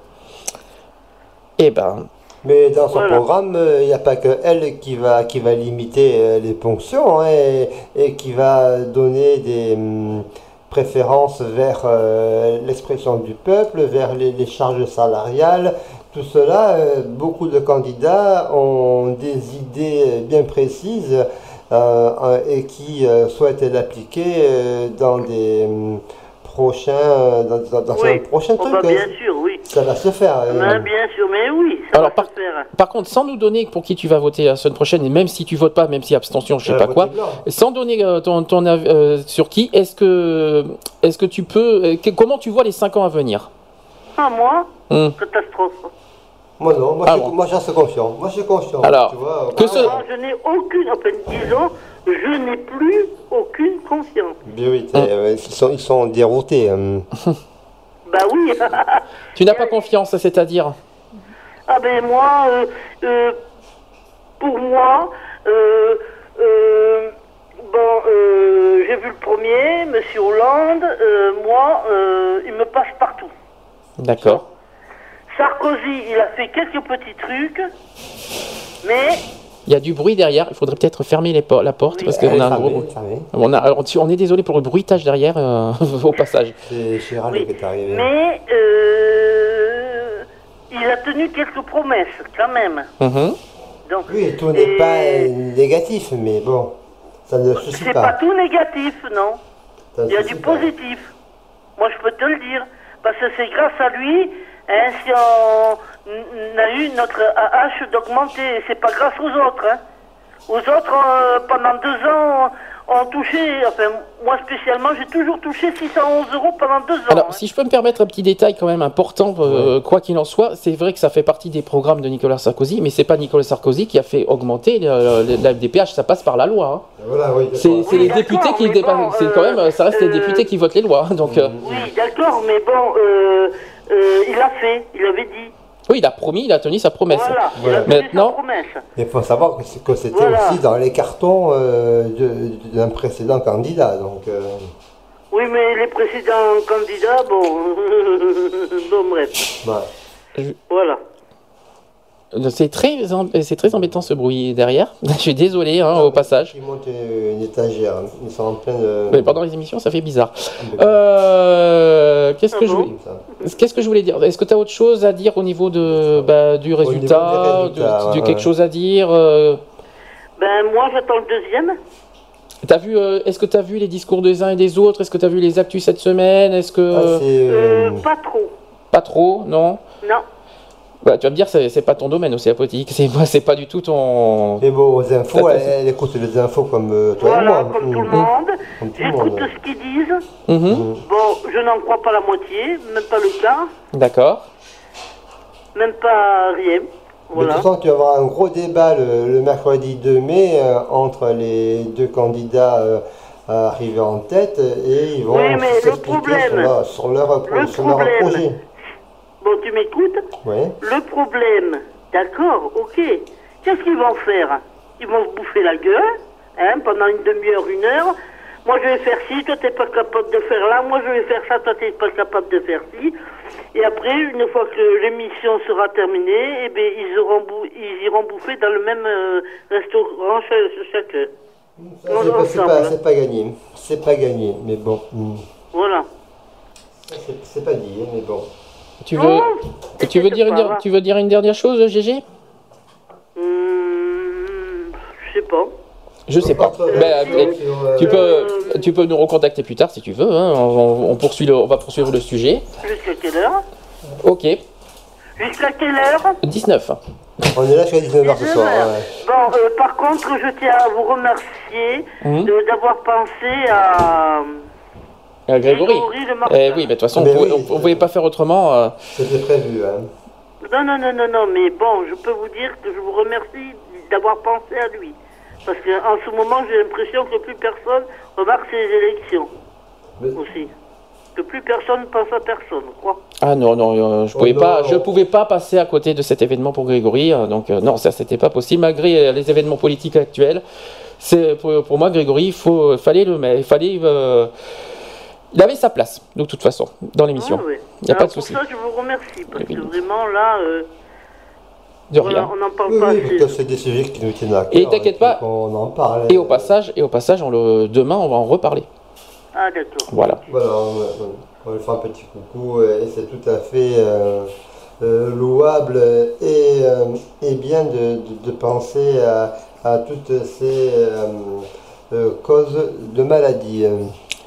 Voilà. Ben, ben, écoute, on va te laisser, Et Ouais. comme on l'a fait pour Eric d'ailleurs. hein. et qui reviendra d'ailleurs le 26 mai. Ouais. Euh, on, nous- on va te laisser. Si tu veux nous rappeler plus tard pour un, pour un autre sujet, un autre truc, si quelque chose te revient en tête, ben, tu, tu nous rappelles. Ouais, ok. Ça marche? Ouais, ouais. À plus tard. Ouais. Ouais, oh, t'as l'air, euh, Ouais, t'as pas l'air, euh, euh, hein. t'as pas l'air, euh, ah, et parti. Oh, de pas, de pas. Et GG, si tu m'écoutes, t'avais pas l'air convaincu en partant. N'hésite pas à nous rappeler si t'as, si t'as un autre euh, sujet important. euh. À, On va- à évoquer. euh. De toute façon, on n'a pas fini euh, encore sur le sujet politique. Il y a encore le sujet du chômage. On va en parler euh, tout à l'heure. Ah, ça veut réagir ouais, sur le chômage pour. euh, Oui, on, on était sur le Front National. Oui, Euh, ce Front National, c'est cette euh, recrudescence, cette montée.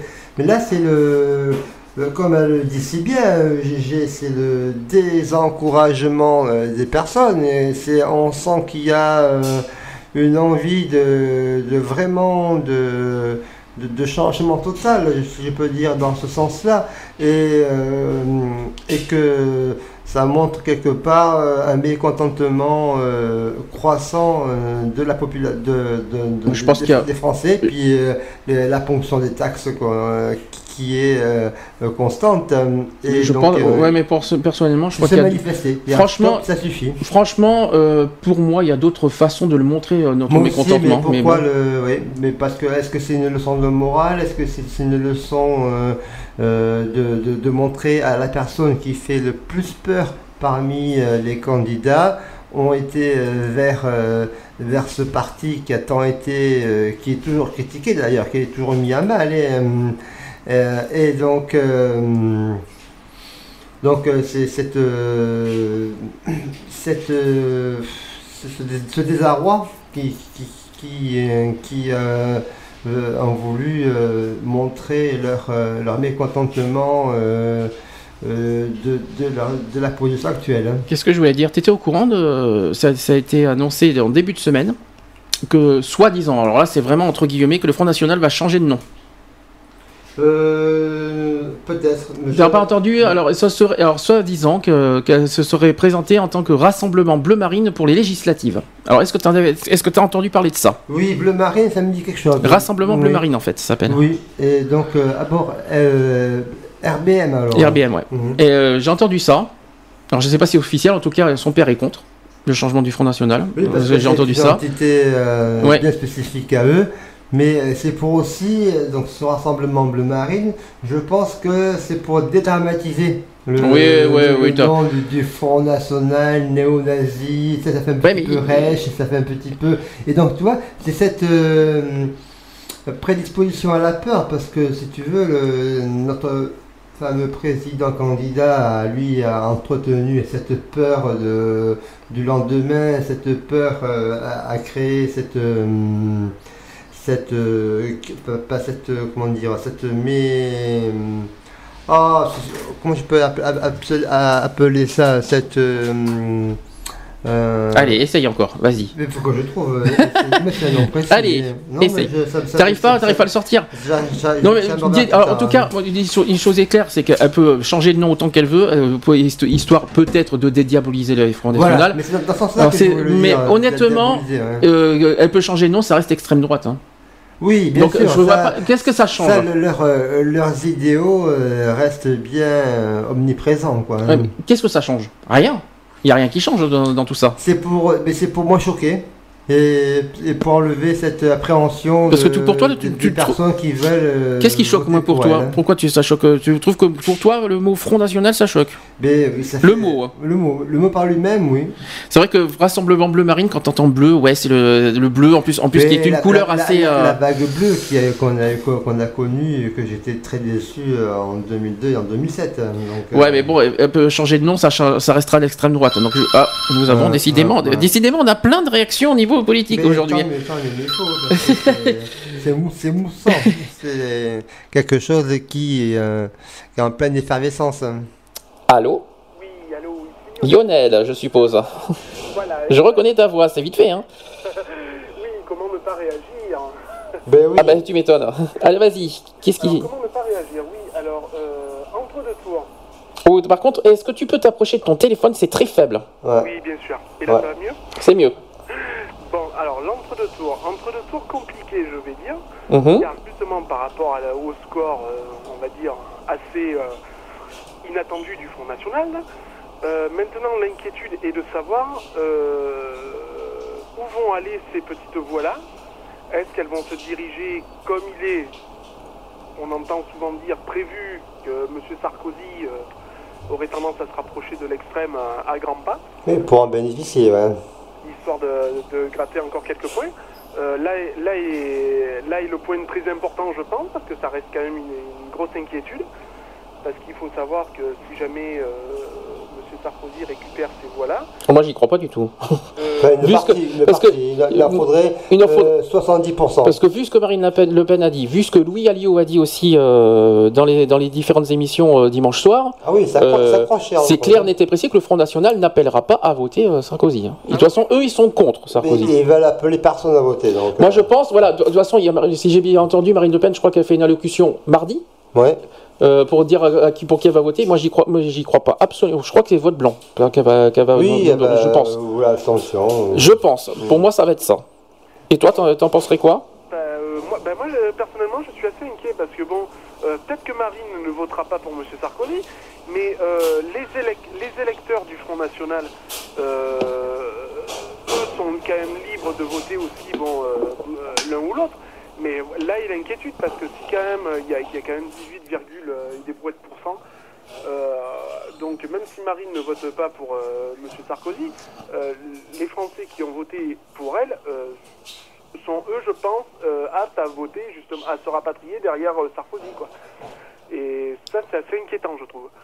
Oui, mais dans les, dans les statistiques, il est donné un tiers de report vers Nicolas et l'autre partie infime vers les reports de, de François. Quoi. Oui, mais attends, il y a vote blanc aussi à côté. hein. Et après, plus ceux qui quand on voit M. Ouais. Sarkozy qui se permet de, on va dire, c'est même pas de- d'envoyer des sarcasmes à M. Hollande, mais plus des... Ah oui, c'est indigeste hein, pour moi. hein.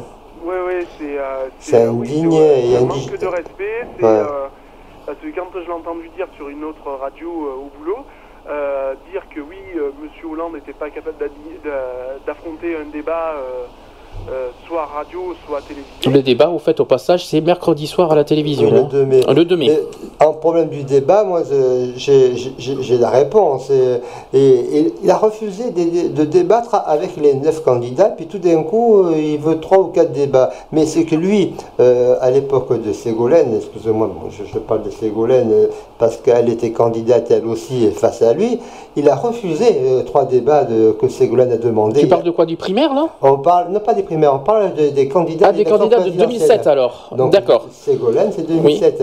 Et donc, elle aussi, elle avait réclamé euh, trois débats que M. Sarkozy a refusé euh, et ne voulait pas débattre avec elle. et donc, elle a réussi Ah oui. à en avoir un. Et donc, si tu veux, euh, la question, elle est la, euh, la répartition, elle est la même. hein. Ah bah justement, le fameux trois débats. À quoi ça sert de faire trois débats, au fait, au passage Voilà. Non, mais c'était pour mieux euh, le déstabiliser, je pense. hein. Non, mais ça sert à rien. Euh, Trois débats, Attends, un débat unique. Même si ça, euh, un débat unique, ben, s'il faut que ça dure 4 ou 5 heures, on s'en fout, mais un, un seul débat, pas besoin d'en faire trois Oui, oui, différents. euh, que la campagne était assez longue, comme ils l'ont dit. Et, Non, surtout, que, surtout que si c'est pour entendre toujours les, les mêmes conneries qu'on nous sert tous les jours à table, euh, entre je vous promets, je vous, je vous jure que nanani nanana, euh, je vais faire régresser le chômage parce que euh, vous allez... ah, le chômage, on va y arriver, on va y arriver après. Donc euh, je, je vais faire régresser le chômage.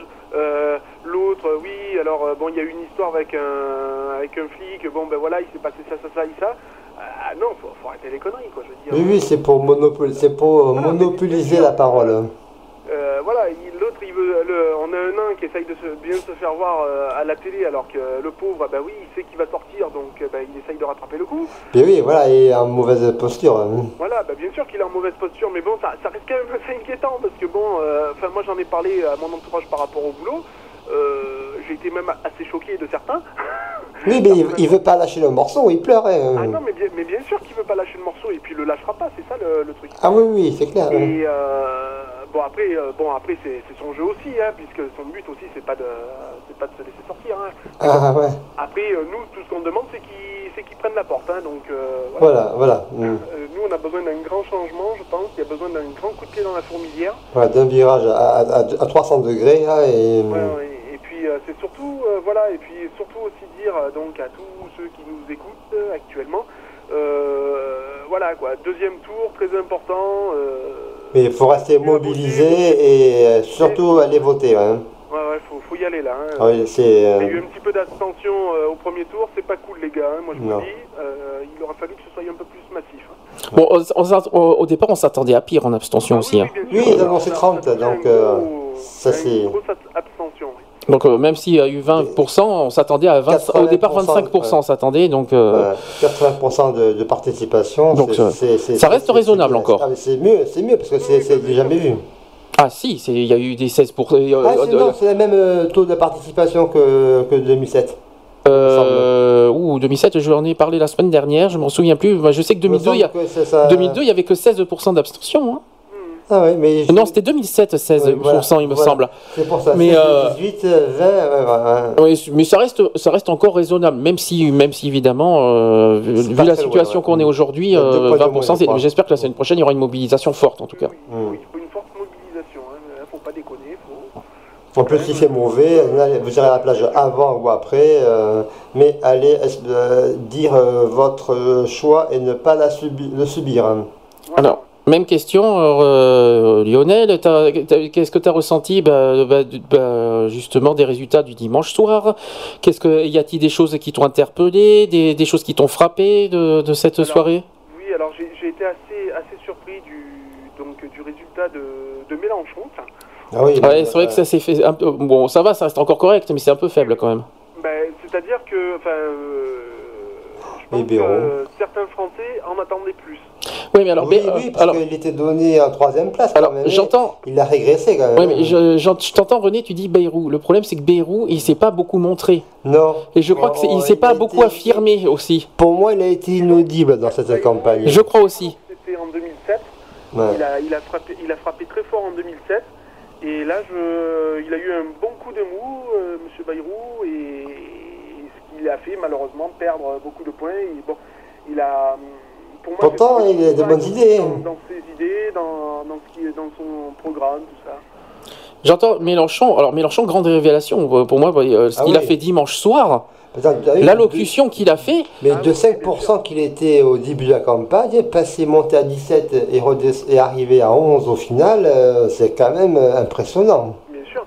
Et puis, et puis en plus, il faut savoir que Mélenchon, c'est- pas privé de dire, euh, peut-être pas en direct, mais via les, les médias télévisés, euh, que sur qui il irait se tourner. Quoi.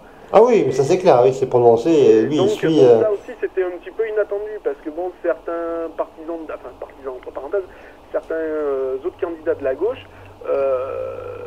comme je voudrais pas dire de conneries, mais je crois qu'il y, en a- il y en a un qui a dit qu'il était hors de question justement qu'il penche, qu'il qu'il irait soutenir euh, Hollande, ouais. donc euh, qui lui justement euh, appelle, appelle justement à, limite au vote blanc. Quoi. En fait, il a, il a Ouais. été très clair dans sa campagne en- euh, dimanche soir. Il a pas dit, euh, en fait, il, a- il a pas dit comme ça. Il a pas dit qu'il est pour Hollande. Il a dit qu'il est surtout qu'il est contre Sarkozy et le Front National. Voilà, Voilà, c'est euh, pas tout à fait comme ça qu'il a dit. Oui, mais bon, ça, ça laisse bien sous-entendre. Oui, mais ça veut pas dire qu'il est pour Oui. Hollande. Ça ne veut pas dire ça. Ça ne veut pas dire qu'il est pour François Hollande et, sa campagne. Il est contre, en tout cas, quoi qu'il en soit, il ne veut ni Sarkozy ni le Front National. Voilà ce qu'il a. C'est sa position à lui, en tout cas. Mmh, sûr. En tout cas, c'est ce que j'ai compris. J'ai compris ça comme ça. Et puis, par contre, l'allocution qu'il a fait euh, dimanche soir, ouais, euh, je, je- ça ne veut pas dire que je, que, je, que je suis pour Mélenchon, tout ce qu'il a fait, mais il m'a donné une sacrée impression euh, forte au niveau de son, de son discours. Je, trouvais très fort, surtout quand il y a le 1er mai qui va arriver. Euh, il a donné rendez-vous le 1er mai à la, rue pour, faire, pour manifester, tout ça. Moi, je trouve ça, moi, je bien. Ah oui, non, mais il a fait un sacré parcours et une sacrée évolution et il a bien, bien, bien montré euh, euh, ses, intentions et il a, il a vachement bien amélioré, quoi. hein. Bien sûr, bien sûr. Voilà. Et c'est vrai que c'est Bérou que je trouve euh, dommage qu'il ait été inaudible. Mais est-ce qu'il a reçu des consignes? Est-ce qu'il a reçu des, des, des choses qui ont fait que. Puis il est encore inaudible. Et attends, il est inaudible avant, il est encore inaudible Ah oui, aujourd'hui. hein. on ne aujourd'hui, sait même pas où il est. hein. euh, Non, il va se prononcer que après le 2. Il a dit, il a dit que. Après le débat, alors. Moi, j'ai écouté la- la- euh, hier ou ce matin le, le discours de, de, de Ségolène en disant que qu'elle a invité euh, les partisans de Bérou à, à se rapprocher de Monsieur Hollande euh, dans les idées et dans l'action, et euh, que que s'il continue comme ça, il va se retrouver tout tout seul, vraiment seul, en, ne- en se laissant euh, dérouter euh, par euh, ses candidatures. C'est ça. Bien sûr. Bien sûr. Autre chose, Lionel? Oui, et puis euh, Madame, Madame Le Pen, euh, franchement, changer de nom. ça- Bleu marine. Ah, oui, alors est-ce que tu as entendu Moi, parler je de pense ça aux Girondins, moi. Alors, est-ce que tu as entendu parler de ce changement du Front National Oui, oui, j'ai entendu parler de Voilà. ça. Ça a été évoqué, Je suis ouais. mort de rire quand même, parce que Ah ouais. dire, ça fait quand même des années que le, le FN existe. Euh, je, je vois pas pourquoi elle, de, de quel droit déjà elle se permettrait de changer un. Ben, c'est la Puis présidente. c'est, et puis c'est quand même osé de dire bleu marine. hein. bleu marine qui est une couleur assez Oui. calme, douce. Non, euh, c'est les Girondins de Bordeaux. oui, euh, oui, mais c'est pas tout à fait dans ce sens-là. Mais c'est quand même une- le- la couleur du bleu, c'est une couleur apaisante normalement, alors que le Front National, euh, Ça, c'est, c'est- oui. ça- ça va un, peu- ça va un peu contre. euh, C'est un petit peu ça, oui. voilà, c'est euh, c'est contradictoire en fait. Mais moi, c'est pour mieux adoucir les mœurs, je crois. Ben, disons que le nom n'ira pas avec les programmes. Ah oui, oui, ça c'est pas bleu marine le, le- le programme. Le programme c'est le contraire. Alors, euh, vu ce qu'on a parlé de la peine de mort, je savais pas que c'était bleu, hein, mais bon. euh, Ah oui, parce que rétablir la peine de mort, euh, c'est costaud quand même. hein. Je crois que c'est la seule qui a, qui a proposé ça. si Ah oui, c'est dans, son- dans- dans programme. hein. Alors dire bleu marine, C'est assez virulent. hein. c'est son problème, mais franchement, c'est quand même. pff, voilà, elle joue sur ça et c'est triste quoi. Elle- elle- vous- ah, D'ailleurs, parlant de ça, vous y croyez Est-ce qu'elle va avoir des. Comment vous dire ça? Parce qu'elle y croit fortement euh, pour les législatives, qu'elle Euh, va avoir des, des qu'il- qu'il va y avoir ouais. des, Oui, des c'est députés. possible, Alors, ouais. est-ce que vous y croyez euh, vraiment à ce qu'il y ait euh, des députés euh, au front de- du Front National? Euh, moi, je, je suis assez pessimiste de ce côté-là quand même. Mais moi aussi, parce que. ouais, ouais. Ah, Bon, en tout cas, elle- elle a évoqué qu'il y aura plein de triangulaires. Ah, mais ça, peut-être que les triangulaires, ça va être serré, mais Mm. euh, c'est- je pense que ça va être serré, mais après, quand euh, ils vont voir euh, le premier mois de, du, du candidat euh, sortant, euh, du, enfin, du- qui sortant des urnes, pardon, excusez-moi l'expression, euh, on va, montrer euh, sa réalité et, hum, et vraiment euh, la réalité du programme. Peut-être que euh, en un mois, parce que ça va aller très vite, euh, 6 mai, euh, 10 juin, ça fait un mois. Ça, va passer très vite. Ça va passer très vite, donc euh, en un mois, ils vont commencer à peut-être à, à ressentir euh, certaines nouveautés, certaines améliorations, et, et peut-être qu'ils auront le temps de revoir leur copie, me dis. Enfin bon, c'est ce que j'espère. Après, euh, Et après, bon, il faut savoir en plus qu'elle a envoyé sa nièce, donc. euh, oui, oui, Marion, Marion Le Pen. Ah, cette histoire aussi. Il fallait, il Marion, fa- il fallait la... c'est sa nièce et c'est la petite fille de Jean-Marie. Alors justement, non mais là c'est en train de- vous êtes en train de m'interpeller une, au- un- une, une autre info qui est tombée lundi. Oui. Euh, Est-ce que vous êtes au courant Alors je ne sais pas si c'est vrai, si c'est pas vrai, mais quoi qu'il en soit, il y aurait euh, une plainte qui a été déposée contre euh, Marine Le Pen et euh, également Eva Joly parce qu'ils n'auraient Oui. pas euh, donné leur vrai nom de le- dans leur candidature de- des présidentielles. Alors, est-ce que d'après- est-ce que c'est possible? Est-ce que ça se fait qu'on peut Est-ce que, réellement ils peuvent, ils peuvent passer au, au tribunal correctionnel? Par rapport à, tu te présentes au nom d'un pseudo. en fait, j'explique que Marine Le c'est Pen, un s'appelle- pseudo alors finalement. Marine Le Pen s'appelle pas Marine Le Pen, elle s'appelle Marion Le Pen. Mais non, c'est ça. Mais, Non, c'est, elle s'appelle Marion. mais c'est sa- nièce, Marion. Non, elle s'appelle Marion aussi. D'accord, mais porte le nom de sa nièce. Peu importe, mais euh, tu, tu Peu peux importe, regarder. Mais oui. Tu peux regarder, elle s'appelle Marion Le Pen. Quant à. Eva Joly, alors, elle- alors c'est un nom très compliqué. C'est euh, gros Eva et puis il y a deux noms derrière. euh, Oui, parce qu'elle est suédoise, je crois. je sais plus, mais euh, Euh, euh, norvégienne. alors j'ai j'ai entendu ça lundi et j'ai entendu ça. Alors je pense que pour Marine Le Pen, je- vu que c'est deux petites lettres, je sais pas si c'est grave personnellement, surtout qu'elle a gardé son vrai nom. Ouais. Par contre, Eva Joly, euh, il n'y a pas y a pas Joly dans son nom. Donc euh, Eva Joly risque effectivement. euh, Non, mais après, ce sont des pseudos. Alors, faut voir dans quelles conditions elles ont. Mais quand tu te présentes, quand tu te euh, présentes à l'élection présidentielle, est-ce que tu dois donner des pseudos? Pour moi, non, c'est la carte d'identité qui fait foi. C'est ça. Après, c'est pour euh, le son, la reconnaissance. Remarque, si je, peux me per- je- euh, si je peux me permettre un petit- une petite réflexion, euh, si je, justement, si je peux me permettre un truc, quand Coluche s'est présenté en 81, Oui. il a, il a pas dit Michel Colucci, Ah non, non, pas il a tout. dit Coluche. Ah oui, oui. Donc je pense que ça, je pense que ça passera, euh, il n'y aura pas de euh, problème là-dessus. hein, Ouais. Je pense. Je, c'est c'est un, c'est un truc. Oui, parce qu'il faut quand même qu'un état civil le justifie quand même, peut-être. hein. Et donc, euh, après là, c'est un nom un nom d'artiste. C'est comme un chanteur, Michel Sardou, bon, ça, je sais pas si c'est... Oui, mais là c'est pas pareil. Alors. Oui, mais ne euh, confonds pas un artiste Non, moi, de- je- euh, je- sur une je- musique. Je, te parle par le, le- le pseudo. Hum. Parce que euh, Johnny Hallyday, c'est pas son nom, l'idée. Oui, oui, on sait, c'est, Smet. Oui, Jean-Philippe vrai nom, Smet. Mais euh, c'est pas ça. Oui, mais, Jean-Philippe oui, mais tu peux pas confondre. donc, oui, mais, euh, oui, mais tu peux pas comparer un chanteur, même également un acteur, et à côté un homme politique qui est censé Non, être honnête et franc avec, des, avec Oui, les mais c'est dans électeurs. le fait, c'est dans le fait, c'est dans le fait de, de ce pseudonyme qui est plus, euh, qui est plus euh, compréhensible, qui est plus audible, et voilà quoi. Donc, par- comme par hasard, euh, au passage, Nicolas Sarkozy, il, il s'appelle Nicolas Sarkozy, et puis il a deux autres noms derrière. Mais voilà aussi. Euh, Donc, aussi. euh, on trouve, on, trouve comme ça mais des. est-ce- que c'est pas le. Ça marche. Est-ce qu'il y a pas. Ça marche pas comme le prénom, qu'il y aurait que le premier qui fait foi ou un truc Bah, pour, pour Marine Le Pen, je pense qu'il y a, bon, il y a, il y a pas grand chose qui change. C'est entre Marine et Marion. Voilà, c'est juste ça. Ah, mais Par contre, Eva Joly, c'est c'est- Eva Joly, c'est beaucoup plus, euh, beaucoup plus grave, je dirais. Mm. Pour moi, hein, personnellement. Oui, parce que tu peux avoir Le Pen en deux mots et Le Pen en un seul mot. Oui, mais ça encore, c'est pas très. Oui, mais au niveau de la, de la consonance, c'est pas, c'est pas encore très grave. C'est ça que je voulais dire. C'est, Oui, c'est- mais c'est l'orthographe, c'est grave au hein. niveau de l'identité, parce que Là, on est dans, on est bien dans l'orthographe des mots, hein, des noms. aussi, oui. Hmm. Mais au niveau de la consonance, ouais, je, je sais pas comment expliquer, mais bon, normalement, il faut être honnête avec les Français. C'est vrai que les gens, quand ils se présentent, ils vont pas se présenter avec un pseudo. Enfin, bon, pour Ouais. moi, personnellement, je trouve ça bizarre. Les députés, ils ont pas de, de pseudo, par exemple. hein. Les députés, les sénateurs, euh, euh. Les maires, ils ont pas de pseudo, à moins qu'on ait raté quelque chose. Oui, mais euh, euh, il y a peut-être des épisodes qui n'ont pas été euh, dites, hein, dits. voilà. Voilà. Bon, après aussi, moi, je, bon, je fais une, une parenthèse aussi, c'est euh, dans les premiers ministrables possibles. Et, euh, Ah tiens, on n'y a pas pensé à ça. J'ai voilà, pas, évoqué je- ça. Parce que moi, je voulais, je voulais l'évoquer demain. Premier ministrable. Euh, et je vais l'évoquer. Je pense, je pense une.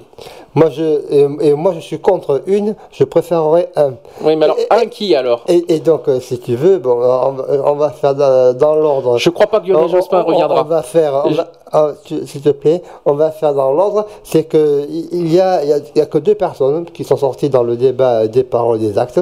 Il a été dit clairement euh, vers qui il pensait euh, euh, Premier ministral. Donc il y avait Martine Aubry d'une part. Et d'autre part, il y avait Jean-Marc Ayrault, que j'aime beaucoup, député maire de Nantes, qui, est est, pas connu, qui est le président euh, socialiste de l'Assemblée nationale. hum, Mhm. et Ah oui. c'est lui qui, qui, re- qui représente euh, l'Assemblée, donc il a fait son parcours et tout, et je, je pense que c'est un homme, et, euh, et qu'il il aurait une fonction qui serait très, hum, très, très, très, très, très, très, très euh. Alors moi j'ai moi, un autre truc Mm. possible. Est-ce que si si Hollande, si Monsieur Hollande est élu, est-ce qu'il y aurait pas peut-être, je dis pas en premier ministre, hein, un retour de Lionel Jospin aussi?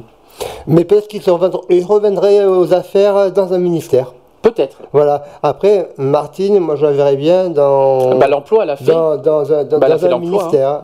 Après, euh, euh, par chez nous, en, en Gironde, dans- dans le sud-ouest, il y aurait un pressenti euh, Feltes, qui serait lui nommé ministre du Logement, Mhm. qui serait euh, approché par ça, et puis notre ami euh, Rousset, enfin, euh, qui serait lui euh, euh, pressenti ministre de l'Industrie par rapport à, à tout ce que dégage la région en faveur euh, euh, des entreprises, des énergies euh, renouvelables, de la formation, et donc il serait euh, approché pour euh, ce genre de ministère. Lionel, t'en penses quoi?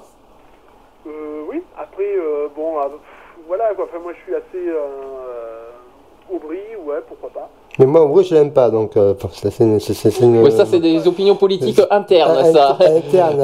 Mais après, On moi- te fait- Il faut faire attention de ne Voilà. pas dévoiler les choses. Non, non, mais bon, après, il faut donner des, des choses. Parce que, d'une part, bon, c'est vrai qu'elle était l'adversaire aux primaires aussi. Mm. Après, bon, quel est un ministère, euh, quel participe au gouvernement, c'est tout à fait louable, tout à fait compréhensible, étant. euh, Je je dirais qu'il serait- il faudrait qu'ils rem- un peu, euh, comment il s'appelle là, euh, euh, l'ancienne ministre de la Santé. euh, Roselyne Bachelot, peut-être Oui, voilà. D'accord. Comme ça, elle nous met encore plein de vaccins, c'est c'est bien. Mhm. Oui, mais c'est. c'est- c'est- mais- Sauf que Roselyne Bachelot, je crois qu'elle est UMP. Elle, Elle est UMP, UMP, donc elle- je- elle- ça elle- m'étonnerait. Hein. euh, non, non, mais je, dé- je déconne en me disant ça parce que. non, il faudrait qu'ils remettent au Kouchner à la santé. Oui, et, et- et Kouchner et Jacques Lang, et euh, je pense que. Kouchner, euh, je crois pas. Jacques Lang, peut-être, ouais. Parce que Kouchner, il était Jacques parti. Lang, Ja- Jacques Lang était très bien en tant que ministre. De la Culture. Voilà, ministre Oui, ouais, ouais, peut-être qu'il va t'approcher dans ce sens-là. et, hum, Parce qu'il a, il a fait quand même pas mal bouger les choses. Mhm. Euh, voilà, après, euh, bon, euh, voilà, après, qui mettre, euh, c'est toujours pareil, hein. qui est apte à prendre tel et tel, euh, tel et tel. Voilà, après, tu as aussi la parité. Un homme, une femme. hein. Je serais curieux de savoir qui sera le ministre de la Solidarité. Oh, punaise. Ministre, enfin, peut-être NKM, ou alors peut-être euh, Aurélie euh, Filippetti. Il y a plein de. de, de- Parce qu'il ne faut pas oublier que nos associations, on, fait, on dépend de la- du ministère de la Solidarité. Donc, euh, Voilà, oui, donc bon, je serais curieux de ouais. voir euh, qui va être Mais ça, dedans. on- Quoi. on- on- on- en plus, il fait un nouveau ministère de l'égalité territoriale aussi. euh. Ah, ça, on verra. Et donc, euh, si tu veux, il veut la parité dans son gouvernement et Hum. qu'il soit restreint, parce qu'il faut savoir qu'il propose 30% de réduction de salaire pour tout le monde. hein. Hum. Bon, c'est un geste qu'il fait euh, envers. Sur le mien, ça va. Ouais. Et puis, euh, donc on verra, on verra, on, on le saura assez Je tôt. trouverais, ouais. je trouverais que ministre de, de- de l'égalité des droits, ça sonnerait joli. Ça serait c'est sympa, non? Oui. Ministre de l'égalité des droits, ça serait beau que de- de- d'inventer, de, le créer. Ouais. Ah oui, mais c'est prévu. Hein. C'est prévu, il a dit, c'est dans, dans son. Il a, a- j'ai un papier, j'en parlerai demain. Hum. Euh, la première année euh, du quinquennat de François Hollande, si il est élu, parce que je mets toujours des entre guillemets. Vous restez dans les scies, hein, Voilà, parce qu'on sait parce jamais, on n'est jamais à l'abri. euh. Motivez-vous et, et faites que le choix soit, soit bon et possible. Et Voilà, surtout surtout, ça. Bah, après, là, on est dans des, hum, Voilà, dans des hypothèses euh, euh, réalistes. Faut pas oublier que les sondages, ça on peut en parler aujourd'hui, mais la semaine prochaine on ne pourra plus. euh, 55, Euh, 55% pour Hollande, 45% Moi, ce pour Sarkozy. j'aimerais que Ségolène a fait 47 en 2007, que qu'il ne fasse pas 47, qu'il ne fasse ça en, en- en dessous. Sinon, on, on- on- rien, que- rien que pour euh, l'aspect de Ségolène. eh ben, on aura vraiment, on aura vraiment l'air tâche s'il y a un résultat définitif de, zé- de 50,2 contre 49,8. Et regarde, euh, pour ce qui s'est passé, euh, ça a été chapeauté à 1000, 2000 ou après. Quoi, Mm. hein. Ils vous ont pris des bulletins, tu écris des noms, puis tu les mets dans l'urne. hein. Très clair. Et donc après, faut, ça, va être, ça va être à ce prix-là, quoi, parce qu'ils vont se battre jusqu'au bout. Donc il faut être vigilant à tous les dérapages qu'on va, on va, on va- ça va, ça va- ressurgir par la suite. hein, mais, Ah. Voilà. Après, donc, du côté de, de Sarkozy, de Nicolas, en Premier ministre, euh, il y avait plusieurs pistes. Il y avait d'abord Juppé. Après, Juppé était euh, moins intéressé. Il y avait euh, qui c'est qui était appro- approché Il n'y a pas Jean-François Copé? Il y avait Copé, Jean-François crois aussi, Copé hein. aussi, qui était. Et puis il y a eu Béraud. Ils ont demandé à M. Béraud. Béraud, c'est étonnant. ah oui, Béraud d'être Premier ministre, Mm. de- un prochain Premier ministrable, c'est comme ça qu'on va dire. Mm. Et, et puis là, le, le dernier qui serait en date, euh, ce serait Borloo. Qui, euh, si jamais euh, il serait réélu euh, le 6 mai, il penserait à un Premier ministre autour euh, de Borloo, euh, parce que tout ce qui est environnement, développement durable, euh, c'était sa partie euh, euh, quand, quand Juppé a laissé le gouvernement. Quoi. Mhm. Voilà.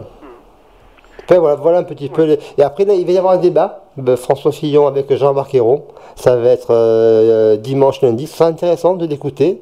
Ça fera l'occasion que vous euh, familiarisez avec ce député maire de Nantes. Euh, C'est un, conseiller euh, spécial et personnel de François Hollande. C'est pour ça qu'il est euh, dans le giron. euh, si tu veux, c'est euh, voilà, c'est un- euh, c'est que quelqu'un de, confiance et de confident euh, dans ses relations proches. Voilà, c'est pour ça qu'il il est censé euh, être bien placé pour euh, euh, ce poste ministrable. Voilà. Et par rapport à Aubry, par rapport à donc la, la différence, c'est vrai que par rapport à l'adversaire donc des primaires, euh, il, il irait vers un conseiller de choix, quoi, un, un confident euh, plus proche euh, de, de, de lui, quoi. Sinon, Lionel, un, un dernier mot peut-être? Avant qu'on non, continue et le- le- voilà, euh, mobilisation, et puis en avant Guingamp pour le deuxième tour. hein, et puis, En euh, avant qui? En avant Guingamp? Pourquoi Guingamp? Voilà, et le rugby alors C'est une expression. hein. Oui, mais je sais que je sais que c'est une expression, mais je vois pas ce qu'elle a rapport avec la politique. C'est Non, plus voilà, euh, c'est plus du rugby, effectivement, Guingamp ou le foot, mais euh, mais voilà quoi. C'est non mais bon on a voilà quoi en avant pour le deuxième tour et puis bon ben mobilisation euh, très importante Mhm. et euh, bon ben votez bien votez votez ce qu'il faut et puis voilà quoi. très bien. Pensez à Bleu Marais si ça peut vous aider. Voilà. Bon, Lionel, Je suis mesquin, moi, hein, c'est pas gagné, je suis mesquin, moi. ben, écoute Lionel, on va poursuivre. On va, si t'as, si t'as- on- on- sachant qu'il y aura d'autres sujets juste après, il y a le chômage, tout ça. S'il y en a Oui, certains qui veulent réagir après, vous pouvez nous rappeler. Ah, moi j'ai mis euh, sur mon mur Facebook, euh, tu vas voir, euh, René Betis, euh, et dessus j'ai mis euh, pas mal d'articles sur euh, les différents candidats et de façon à ce que euh, vous pouvez faire euh, vos choix, euh, euh, vous, vous recom- remémorer ce qui a été dit, ce qui a été fait, les différents sondages, les différentes expressions, puis découvrir ce, ce- ce Jean-Marc Ayrault pour ceux qui ne connaissent pas. Euh, ça peut aussi vous donner des indications sur une politique, euh, une politique euh, intéressante et, euh, et nouvelle. Voilà. Très bien, Lionel. Et ben, bon si tu veux, sujet aussi sur euh, la mucoviscidose moi j'ai Ah bah. Ah ouais, j'ai eu du mal. Je suis désolé pour les termes médicaux, pas facile, euh, euh. pour, les trucs, tout ce qui était médical. Ouh. Bah, Après les termes médicaux c'est normal hein, parce Ah, j'ai eu du ont mal, hein. mis des noms euh, bizarroïdes. Ah oui. Donc euh, voilà, non, non, mais très bon sujet. Puis en plus, comme je t'avais dit une fois en privé, donc moi qui ai connu aussi Grégory, euh, euh, je vais pas dire, euh, euh, enfin, je l'ai connu via, euh, via quand je faisais mon boulot d'agent de sécurité. Ouais. Donc euh, que j'étais à, plus- à plusieurs de ses concerts, notamment à ceux de la Starac. Donc euh, que j'ai pu rencontrer aussi et discuter avec lui. Donc euh, voilà quoi. Ça a dû te faire quelque chose, hein, là, hein, oui, euh. oui, bah, c'était très, très, très émouvant et intense à la fois, parce que bon, c'était un mec, euh, voilà, quoi, qui, malgré sa maladie, avait une, De pêche. une pêche d'enfer et puis une, une, une, une joie de vivre que euh, la maladie passait, mais il passait largement outre. Et comme tu disais tout à l'heure, on pouvait pas, on pouvait pas savoir qu'il était malade ou, ou quoi que ce soit. ouais. C'était bon, c'est vrai qu'il avait un coach euh, donc euh, qui à chaque euh, entre deux, deux- entre deux morceaux lui faisait faire des, des exercices pour pour qu'il reprenne son souffle, pour qu'il qu'il se calme, pour parce qu'à chaque à chaque fin de morceau en fait il il, il tombait des, des soufflements quoi. Donc, Ah oui, euh, euh, euh, son coach le, le reprenait entre deux morceaux et puis voilà quoi. Et- mais c'était un, un super gars, parti trop vite, trop tôt, et une voix euh, formidable qui, euh, qui à côté de Balavoine, je pense que ça aurait, été, ça aurait fait un beau duo, je pense. Oh là là, oui. oui. Ça Ah, ils, peuvent, ça peut s'inventer. Hein. Mm. Oui, oui, euh, avec un- maintenant avec les arrangements qu'ils font, ça, ça pourrait se faire.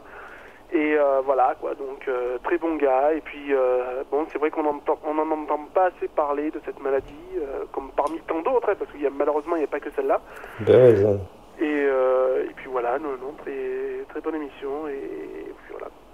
Oui, parce que ce sont des maladies euh, paralysantes comme la sclérose en plaques, et c'est pour ça que euh, je, je m'en suis saisi du sujet et de le démontrer que, que, que, ben, il, faut, il faut lutter et qu'il faut faire attention à, tout. Quoi. Bien sûr, bien sûr. Et puis bon, ben voilà, il faut, il faut continuer, il faut continuer la recherche. Il faut, bon, ben voilà, Mm. faire, euh, faire, faire ce qu'il faut. Et puis comme je disais, je disais voilà, il est parti quoi la veille, euh, la, la veille d'un de ses grands concerts. Et puis euh, alors qu'il était sur une liste d'attente euh, d'une greffe quoi. hein. et, et je crois que peu de temps après, il y a une greffe qui est arrivée. Et puis malheureusement, il était parti. Quoi. Mm. Enfin, de- de- des souvenirs que j'en ai vagues, euh, vaguement, voilà quoi. Très bien. Voilà, voilà. Ben écoute, on va te laisser, on va continuer, nous. Ben. On va continuer le sujet, on va continuer le sujet. Et on se dit, ah ben écoute, soit tu nous appelles tout à l'heure, hein. Voilà, Et euh, demain, un grand jour, au fait. On dit pas plus, mais demain, un grand, grand jour. Eh Tu- oui, grand jour demain. Ah bah, Je pense que tu le sais. ah bon? Oui, forcément. bah oui, bah forcément, demain soir, c'est le grand jour pour notre association. Donc, euh, Ah donc On saura ça le week-end prochain. on- voilà, on, on en parlera plus samedi.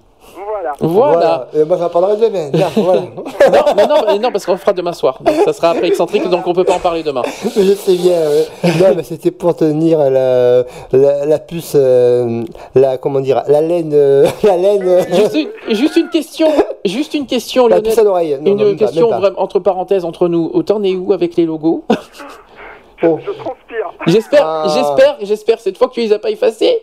Non, non, non, non, c'est bon cette fois-ci. Garde la surprise pour demain en tout cas. Ouais, oui. Ah, c'était, tu es un graphologue?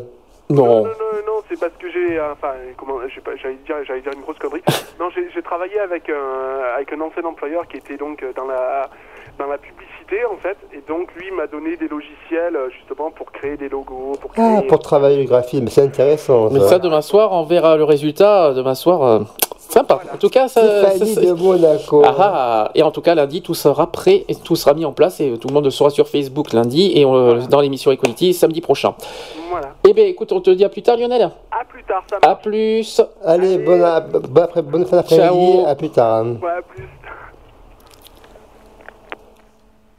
Une pause Bon, ben, quant à nous, je voulais juste finir euh, toujours dans les résultats et après on, fait la pause, on va passer au chômage. Oui, voilà, Euh, euh, sur le thème. ouais. Voilà, je voulais juste faire le, le- aussi le, le résultat définitif au niveau de la Gironde et de Bordeaux.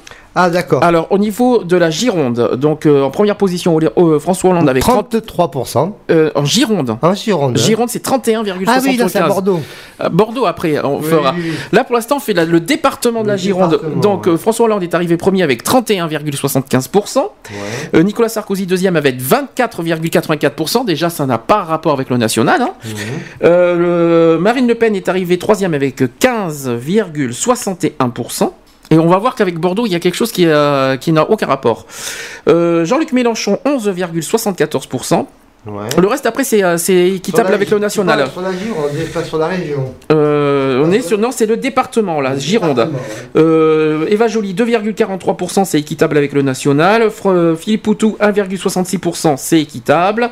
Euh, Dupont-Aignan, 1,60%, c'est vraiment équitable. Et tous les tout derniers, c'est équitable avec le national. Euh, euh, Nathalie Arthaud, 0,45%.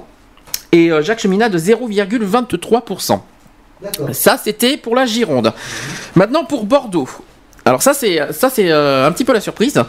Donc euh, François Hollande, 33,05%. Oui, 33. ouais. Euh, ni quand même Nicolas Sarkozy euh, était dans la bonne moyenne aussi parce qu'il a eu 28,68%. Ils étaient l'un derrière l'autre. C'était presque au, au- ras des pâquerettes. Jean-Luc Mélenchon, troisième à Bordeaux. Il est troisième à Bordeaux avec 12,16%.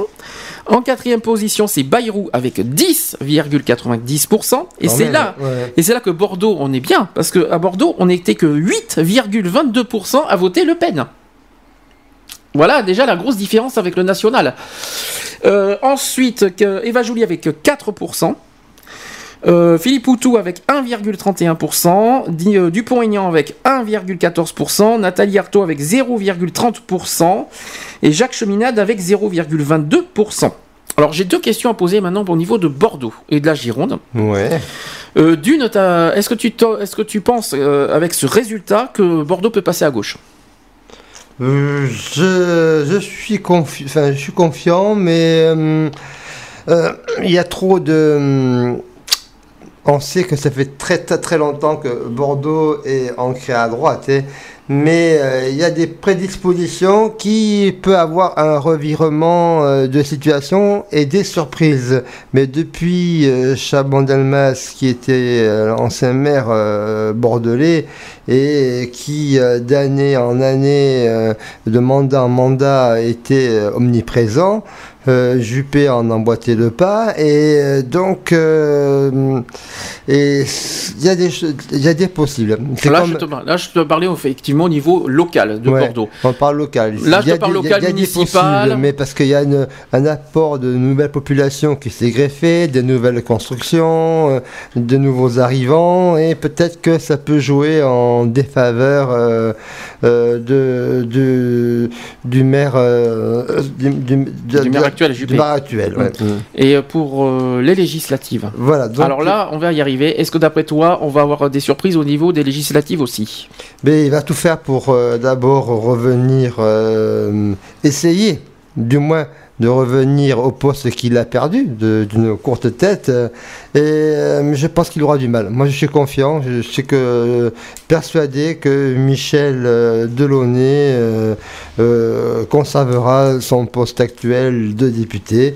C'est mon avis, c'est mon opinion. Je reste confiant. Pareil, comme je dis, les habitants ont beaucoup évolué dans le secteur, de nouveaux arrivants. Et je pense que une candidature et un renouvellement possible euh, de son siège. Très bien. Eh ben, c'était euh, le petit bilan rapide de Bordeaux. Moi, je me dis. Après, mais faut pas oublier- faut pas après, tom- faut savoir que chez moi au parce que moi je suis assesseur quand même bureau de vote. Et, et un assesseur, c'est celui qui, est, euh, qui est aux émargements, aux signatures et qui aussi participe au dépouillement après. euh, après le, fameux euh, euh, fermeture des boîtes à 20h. pour revenir 30 secondes sur euh, les, les bureaux de vote, je, je trouverais intéressant et bien que ce soit uniformisé et que tout le monde ferme à 19h dans toute la France de façon à éviter ces petits dérapages, ces petits, euh, comme on a vu, euh, tirer euh, radio, euh, radio, je sais pas quoi, radio d'action là, à Mm. Londres, Radio Londres qui te don- donnait les résultats, la course Ah oui. à, euh, au cen- la course à, dévoiler de, les résultats avant l'heure et donc uniformiser ces, ces temps de cette heure de, de fermeture de bureau 18h à la campagne euh, 19h les moyennes villes 20h les grandes villes mettre tout le monde à 19h et puis euh, basta Pour les quoi. grandes villes, c'est chaud hein, quand même. hein. Eh bien, si c'est possible, moi je vois Isine, Blanquefort à côté, femme à 19h, Euh, confort- Saint-Médard, femme à 19h. Euh, Tu vas Bous- pas compare pas Oh, et Bordeaux. hein. Eh bien, je compare Isine et le Bouscat. Oui, mais Et- là, je te parle de grandes villes, agglomérations. moi. Oui, mais pourquoi chez moi le Bouscat femme à 20h et côté femme à 19h Moi, Je sais pas. Moi, ça, Mais voilà, après c'est un découpage, il n'y a que deux villes sur la queue qui ferment à 20h, c'est Hmm. Bordeaux et le Bouscat.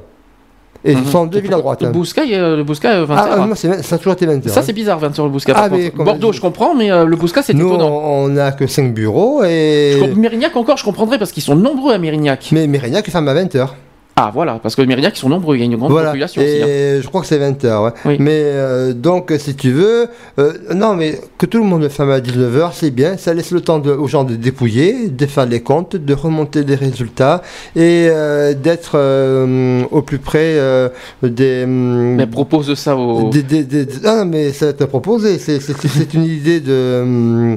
Qui, qui a été évoquée euh, parmi euh, les programmes euh, présidentiels. Ah, d'accord. Voilà. Très bien. Bah, au moins, ça c'est dit. voilà, oui, tout à fait. Oui.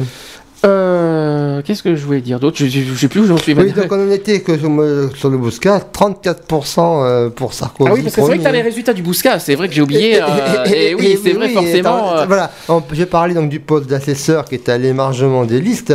Et donc c'est vrai que bon, ben, ça fait 40 ans que c'est à droite, hein, le Bouscat. Donc Mm. depuis, on a eu une fois une tournante avec Pierre à la Lumière, euh, euh, où sa femme était ministre, euh, je crois, de l'environnement, Catherine la Lumière, euh, qui était députée européenne, il me semble. Enfin bon, un haut, un haut poste au sein des institu- institutions politiques.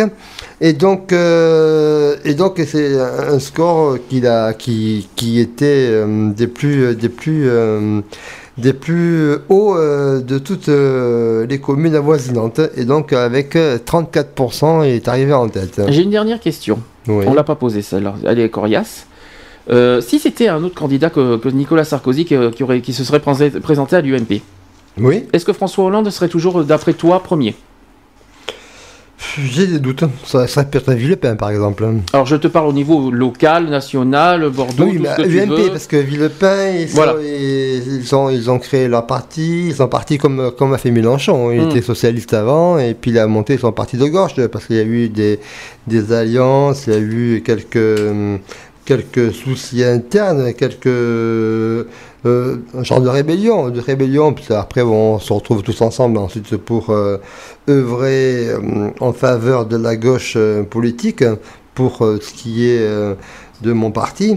Et, et si tu veux, donc un autre candidat que Nicolas, je, je pense que Ça aurait été serré. hein. ça aurait été très serré et ça aurait été en faveur euh, de, De du, du, par- du parti sortant, enfin de l'UMP. hein. Ouais. Voilà. C'est c'est ce que je craignais aussi, parce que ça Oui, aurait été pense, autre que, Sarkozy, ça aurait plus coriace. avait hein. dit- ça avait été dit au préalable que si euh, Nicolas Sarkozy ne partait pas, Juppé voulait euh, être candidat. Il avait dit dans le cas où il y aurait une non-participation de Nicolas, il serait candidat à la présidentielle aujourd'hui. Et, et donc, euh, il serait pu euh, balancer euh, en sa faveur, euh, je crains.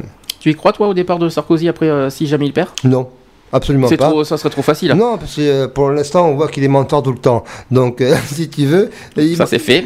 C'est du mari d'être il clair. ment- Il, il- il ment dans tout ce qu'il dit. Donc après, euh, si tu veux, euh, quand euh, je- pense qu'il va retrouver son poste de député, député maire de Neuilly, je Mhm. crois, je crois. Donc il va retrouver son poste de député, même. Peut-être aussi président de l'UMP. il aura, il aura une très bonne retraite présidentielle Mm. et en plus les tribunaux qui l'attendent au virage. Et donc, Ça s'est fait aussi. c'est vrai qu'on n'a pas évoqué tout ça, on n'a pas osé, mais il faut, Non, faut mais pas, on, on peut euh, pas, on peut pas le zapper. hein. excusez-moi, je, dis euh, crûment, enfin crûment non, parce que euh, chacun, chacune, c'est d'entre nous euh, les histoires euh, entre Betancourt, Kirachi Mhm. euh, et j'en passerai euh, quelques-unes que vous découvrirez et qui sont expliquées sur mon mur Facebook euh, pour vous, bien vous donner les tenants et les aboutissants pour que vous ayez euh, un ensemble d'informations réalistes et, et parler déjà dans les rumeurs, euh, dans les différentes euh, bureaux euh, politiques de droite comme de gauche, euh, tout est évoqué et remis à plat. Et donc, donc euh, si vous voulez, c'est hum, c'est euh, cette, euh, cette partie-là qui, euh, qui euh, va arriver euh, l'après 6 mai euh, 2012. Voilà. Eh bien, on va poursuivre, on va passer au chômage. Alors, je vais expliquer après pourquoi on va parler du chômage. Il, il s'est passé plein d'événements aussi euh, Voilà. cette semaine. Alors, pourquoi le chômage? Je vais après. On fait une pause d'abord. D'accord. On fait une pause. Après, on, fait, on, on va parler de, de- du chômage. On va dire pourquoi. Voilà, d'accord. On va- fait ça et on, Allez. se dit à, et on se dit à tout de suite.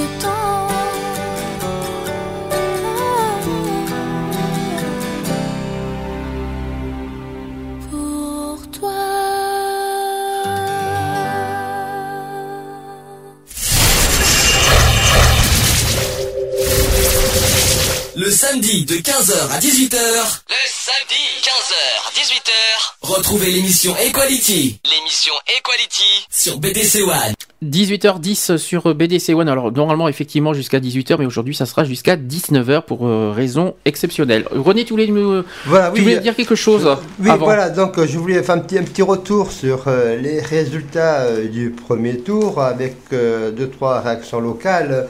Euh, C'était, vous, vous parlez de. De- bon, sur l'Aquitaine, on, en a- Mm.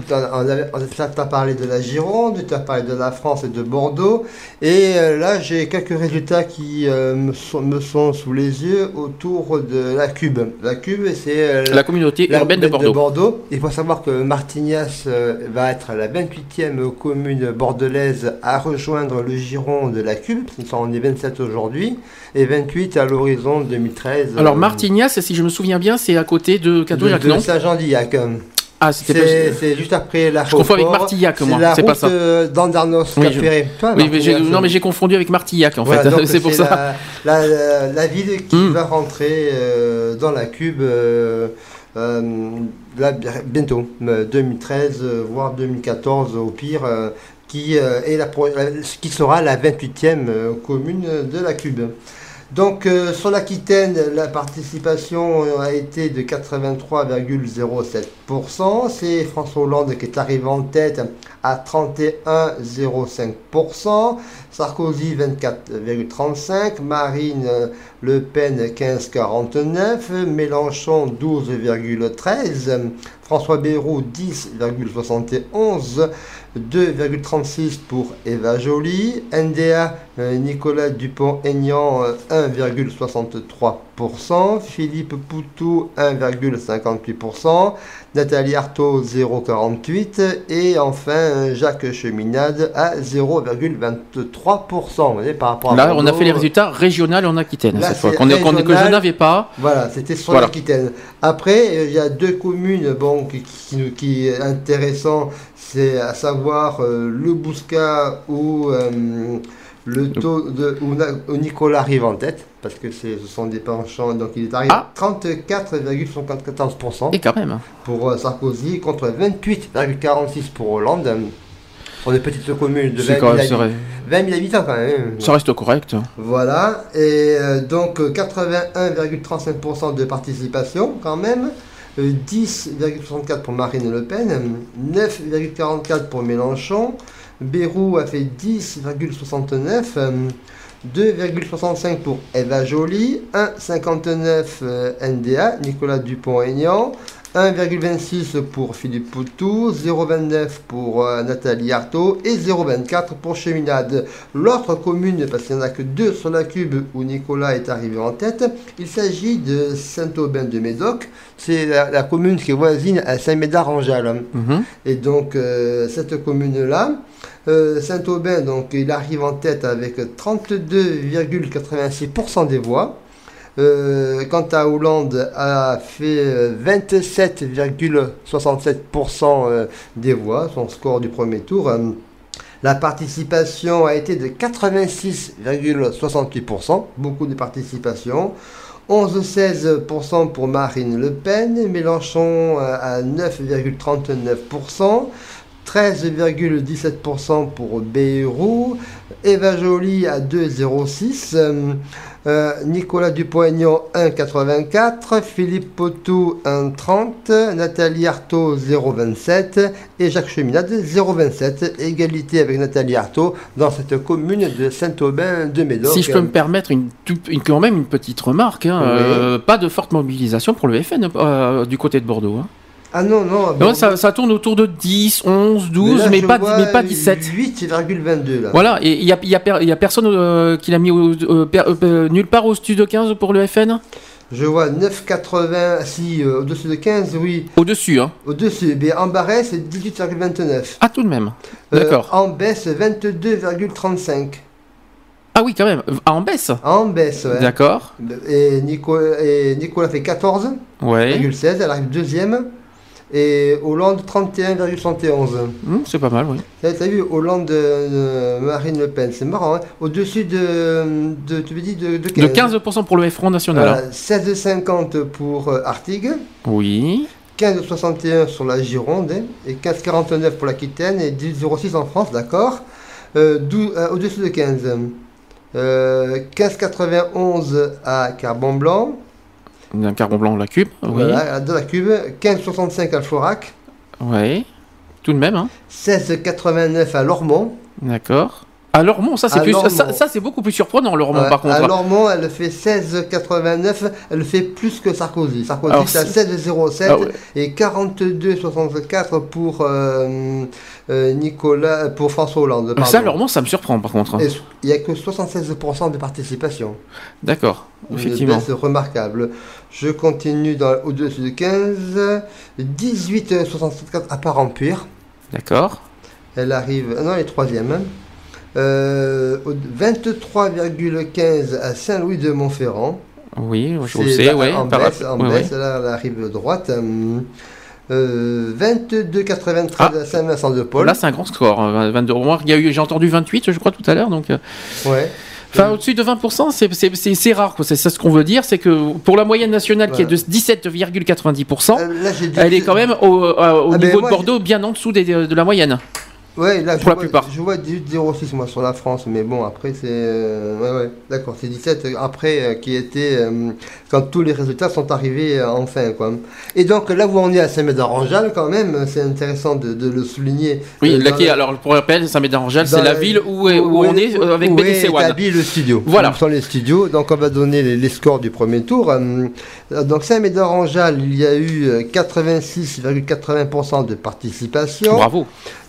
43,47% pour François Hollande, euh, 24,49% pour Nicolas Sarkozy, 13,35% pour Marine Le Pen, 11,05% pour Mélenchon, 10,98% pour Bérou, 2,45% pour Eva Joly, 1,69% pour Nicolas Dupont-Aignan, 1,85 pour Philippe Potou, qui passe devant euh, NDA, oui.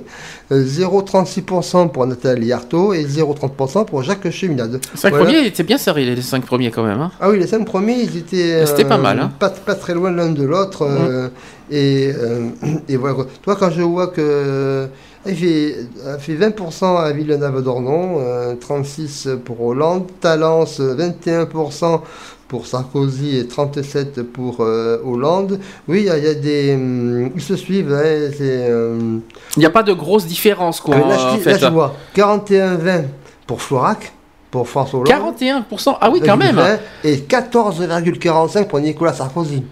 Ah, énorme. Ah ouais, c'est où ça C'est à Florac À Florac, ouais. Ah ouais, pas mal. Et Marine Le Pen à 15,65. Tout de même. hein. C'est Ça, ça se que tient. Ça m'a, elle, elle pa- elle passe euh, devant Nicolas. Et 15,59 pour euh, Mélenchon. C'est pas mal. C'est un bon score. Ah oui, oui, euh, Mélenchon est à égalité avec Marine Le Pen et donc il passe en troisième place. Et Nicolas est derrière euh, Mélenchon, hein, Mhm. à Florac. hein. Ah, c'est c'est pas mal ça, oui. Euh, je, viens- de voir ça, là, ça m'a sauté aux yeux parce que j'ai la grille Ah, devant les yeux. Pour les auditeurs qui nous écoutent de toute la France, hein, je précise, là on est en train de se faire un petit bilan au niveau local et euh, Voilà, local. départemental, euh, au niveau de Bordeaux. De façon à ce qu'on essaie d'analyser les résultats du premier tour et on vous les partage bien évidemment. Donc, euh, quatre petites réactions locales. Mhm. Donc, ce qu'a dit Alain Juppé, maire de Bordeaux, qui est intéressant par rapport au premier tour.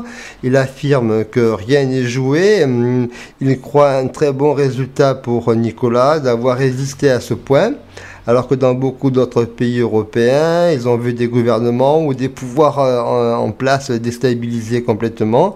Mais ce n'est pas parce qu'on est en tête du premier tour euh, qu'o- qu'on gagne au second. Rien n'est joué. La campagne est absolument ouverte et ils ont allé mener, ils ont- mené euh, combat avec en- enthousiasme pour le second tour.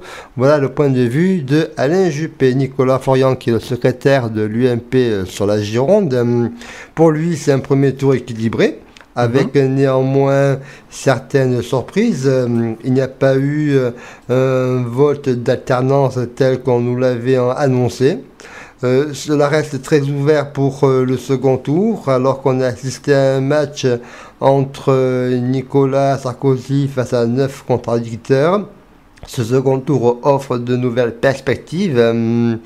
Et il y aura un vrai face-à-face entre Nicolas et François Hollande. Euh, Nicolas Sarkozy et François Hollande pour bien donner, dénominer les candidats ou un véritable euh, mano à mano. Voilà, le point de vue de, de Nicolas Florian. euh, secrétaire de l'UMP en Gironde. Autre secrétaire, euh, Sébastien Laborde, qui lui est secrétaire du PC de la Gironde, de son point de vue.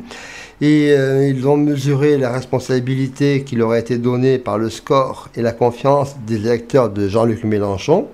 Ils euh, feront tout dans les jours qui viennent pour infliger à Sarkozy et à l'UMP une défaite cuisante. Après le Sénat, l'élection présidentielle, puis en juin, les législatives suivront. La voie peut être ouverte pour une politique euh, offensive de conquête sociale, d'avancée économique et écologique. C'est pourquoi ils appellent chaque électrice et chaque électeur à voter pour le candidat du Parti socialiste, François Hollande, au second tour de l'élection présidentielle. Ce que dit le secrétaire du PC de la Gironde, Sébastien Laborde, son point de vue. Et puis enfin, la députée, euh, Michel Delaunay, euh, députée PS de la Gironde, son, son mot, c'est qu'elle ressent tout d'abord euh, une très grande fierté pour la gauche et pour François Hollande. Il y a eu, euh, il y a- deux ans, quasiment euh, personne ne l'aurait vu dans cette position. C'est vrai, il y a deux ans, on- il était dans les oubliettes par là. Et donc, euh, pour elle, elle annonce que c'est quelle leçon de courage et de détermination de, face à une droite déboussolée. Elle est confiante sans être triomphaliste. Euh, le pire n'est jamais sûr, mais toujours possible. Euh, c'est pourquoi euh, elle va retourner sur le terrain et expliquer vraiment le message de François Hollande pour redresser la France et lui faire retrouver les valeurs républicaines en rassemblant les Français. Voilà le point de vue de la, députée PS Michel Delaunay de la Gironde. Au moins, on aura fait les brèves locales. Au Voilà, niveau de la politique, c'est bien. Voilà, avec les avis de chaque camp, de chaque côté, euh, et euh, comme quoi, euh, voilà, c'était très intéressant. Eh ben oui, moi je trouvais ça intéressant aussi. Moi, je- j'en ai appris des choses parce que j'étais pas au courant. Donc Voilà, merci, eh pour le, merci pour ça. Mais voilà, ça, je, je, je n'aurais parlé de même, mais bon, c'est pas grave. ah non, non, au contraire, euh, c'est pareil. c'est pareil. Allez, euh, on repasse à un autre sujet national cette fois. Euh, Voilà, on, va, parler, tourner sur euh, euh, est- l'événement chômage. Alors pourquoi le chômage? Alors, je vais expliquer. D'abord, pour deux raisons. La première raison, c'est que le chômage, c'est le, le- le sujet La prioritaire numéro un des Français. On est donc, d'accord, on hein. est très clair. Donc, c'est parce que ça a été pas été tant évoqué que ça cette semaine. Hein. C'est, euh, on entend la crise ci et là, mais le chômage. hein. Voilà, donc. euh, Euh, un peu, l'écart. Et le deuxième point, il y a eu un, des chiffres qui sont tombés il y a deux jours euh, sur le chômage, ah oui, euh, qui a augmenté pour la onzième fois consécutive. Hein? Oui, onzième euh, augmentation pour la onzième fois. D'accord. Donc le chômage a augmenté pour la onzième fois cons- euh, en France euh, en mars pour atteindre son plus haut niveau depuis septembre 1999. C'est énorme. 1999, ça date de loin. une mauvaise nouvelle de plus pour le président sortant. Toujours Ouais. devancé pa- dans les sondages à 10 jours du second tour. Euh, La dégradation a touché toutes les catégories de demandeurs d'emploi le mois dernier et porte la hausse du nombre de chômeurs à 35% depuis l'élection 35%. alors, depuis l'élection de Nicolas Sarkozy en mai 2007, c'est-à-dire depuis 2007, euh, une hausse de 35%. Mais tu sais qu'il y a des bruits qui courent par rapport à, à, hum, au RSA, par rapport euh, au, au peu- au bas revenu. Et donc, euh, comme quoi l'UMP aurait bon dos euh, de dire que la crise, c'est la faute des, des petits salaires, des, des, des, gens qui foutent rien, ceux qui euh, perçoivent le, RSA. Et il y a une réponse, un argumentaire qui ressort que euh, aussi euh, l'attestation de crise, elle est faite aussi par la, pour la finance parce que euh, il y a eu euh, par exemple euh, un milliard pour les RSA et pour les trucs, et puis il y a eu 38 milliards pour les entreprises et autres. Cherchez l'erreur. C'est voilà la balance qui donne par rapport à, à, à qui est qui est, est vraiment responsable de la crise. Et donc euh, je vous laisse méditer. On va faire un petit peu le chiffre de mars euh, maintenant concernant les demandeurs d'emploi. Donc euh, le nombre de demandeurs d'emploi n'ayant exercé aucune activité, c'est ce qu'on appelle la catégorie A, Ouais. euh, a augmenté de 16 600 personnes, euh, soit plus 0,6% en mars. On est sur le plan national. On est national. Euh, en France métropolitaine pour atteindre 2 884 500 ce- personnes, chômeurs, hein. Ouais. Euh, selon le ministère euh, du Travail de Pôle et Pôle emploi, sur un an, la hausse est de 7,2% sur un an. C'est c'est ba- c'est balasé. hein. Ensuite, euh, en tenant compte des personnes exerçant une activité réduite catégorie B et C, euh, le nombre de demandeurs d'emploi a augmenté de 30 700 euh, chômeurs, soit plus vir- 0,7% en mars. Euh, ils sont donc aujourd'hui à 4 309 300 chômeurs de catégorie B et C, soit plus 6,4% sur un an. C'est énorme. hein. Ah oui, c'est. Alors, avec les départements d'outre-mer, il faut compter le dom-tom, hein, euh, le nombre de demandeurs d'emploi euh, de toutes catégories euh, sont inscrits à 4 582 000 chômeurs au total. C'est pour ça qu'il y a matière à travailler sur les différentes actions euh, que propose euh, chaque candidat. Et là, j'ai mis moi une proposition sur mon mur que vous pourrez lire. C'est euh, peut-être penser au travail partiel et s'il y a des solutions, des pistes en- engagées dans cette voie-là pour essayer de résorber ce chômage. Donc, euh, je vous invite à, à le lire à nouveau sur mon profil. J'en rappelle de mon qui est dans Mhm. mon profil. Au moins, c'est, vous verrez, c'est très intéressant et il y a des choses euh, euh, qui sont bien présentées et bien euh, pour vous faire une idée. Alors, j'ai un autre chiffre qui parle. Et pas les moindres. C'est-à-dire que j'ai le bilan du chômage sur les 5 ans de présidence de Nicolas Sarkozy. Alors, on va expliquer. Donc, depuis mai 2007, à la date de l'élection de Nicolas Sarkozy à la présidence de la République, le chômage de catégorie A en France métropolitaine a augmenté de 34,9%, soit 746 900 personnes supplémentaires.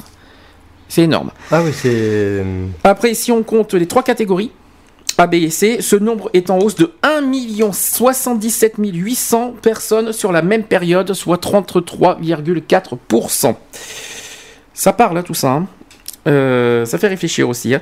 Euh, le Front National, dont les électeurs sont courtisés après le score de Marine Le Pen au premier tour, euh, a renvoyé dos à dos Nicolas Sarkozy et le Parti Socialiste. C'est pour- pourtant, ça n'a pas été leur, leur truc premier, il me semble, le chômage. hein. Non, non, non. Donc Nicolas, Nicolas Sarkozy voulait ramener le chômage à 5%, il l'a porté à 10%. Voilà, son, voilà ça, son, c'est- Ça, c'est un constat. Voilà, ça, c'est le constat qui, qui est- qui a, qui a été fait. et que. Et Malheureusement, j'ai une vidéo qui démontre que vous pouvez aller le voir encore sur mon mur, hein, qui dit que euh, euh, si euh, le chômage arriverait à, à 5%, eh bien, je quitterai la présidence et c'est démontré, dit de, sa, de sa propre bouche, et ce n'est pas un montage sur ces prévisionnels en temps de la participation et de la montée du chômage. Alors à côté de ça, euh, il y a un mouvement qui a, qui a interpellé les candidats de, de- à la présidentielle au niveau du chômage. On va prendre les deux candidats restants, Nicolas Sarkozy et François Hollande. On va Ben faire oui. compa- la comparaison des deux. Euh, donc, alors là, le, le mouvement s'appelle la MNCP. Est-ce que tu sais ce que ça veut dire? MN, non, non, c'est une mutuelle. C'est le mouvement national des chômeurs et précaires. Ah bon? Oui, absolument. Ça existe ce oui, ce ça existe. groupement, Ça ah, existe ouais. et, euh, et je l'ai appris euh, dimanche soir parce qu'ils ont euh, ils ont Ils ont inté- manifesté.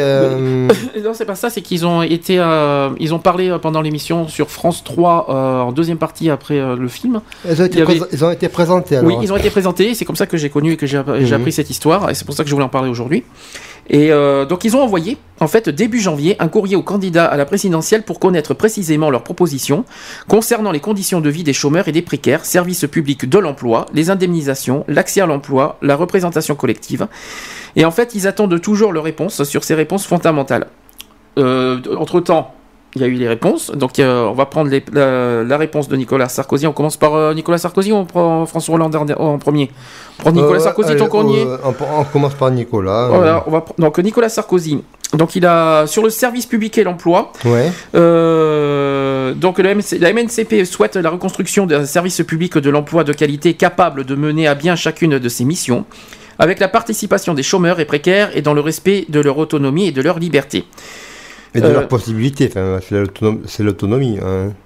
Alors il propose euh, Nicolas Sarkozy, Oui, que les chômeurs euh, qui n'ont pas euh, de perspective rapide de reprise d'emploi aient droit à une formation gérée par Pôle Emploi pour apprendre un nouveau métier ou acquérir euh, de nouvelles compétences. Et en échange, ils devront accepter de prendre un emploi correspondant à cette nouvelle formation. Alors, on, en a, on en a beaucoup parlé de ça dans les émissions Equality précédentes. Ensuite, il veut aussi proposer aux partenaires sociaux d'intervenir dans ce cadre, mais les avancées devront être fortes car le sujet est fondamental. S'il y a blocage, cette proposition de réforme devrait être soumise à un référendum. C'est reparti pour un tour. Ce qui est, ce qui est prévu par l'article 11 de la Constitution qui prévoit explicitement que l'on peut soumettre à, à référendum des réformes relatives à la politique économique, sociale ou environnementale à la, de la nation. Euh, ensuite, sur l'indemnisation du chômage. Euh, Qu'est-ce qu'il propose Euh, donc il a décidé des avancées concrètes pour tous les Français qui vivent euh, à la solidarité nationale ou dont le niveau de vie en dépend largement. Le RSA bénéficie aujourd'hui à 1,9 million de foyers. Ouais. euh, ou dont le niveau de vie euh, en dépend largement. Je sais pas ça.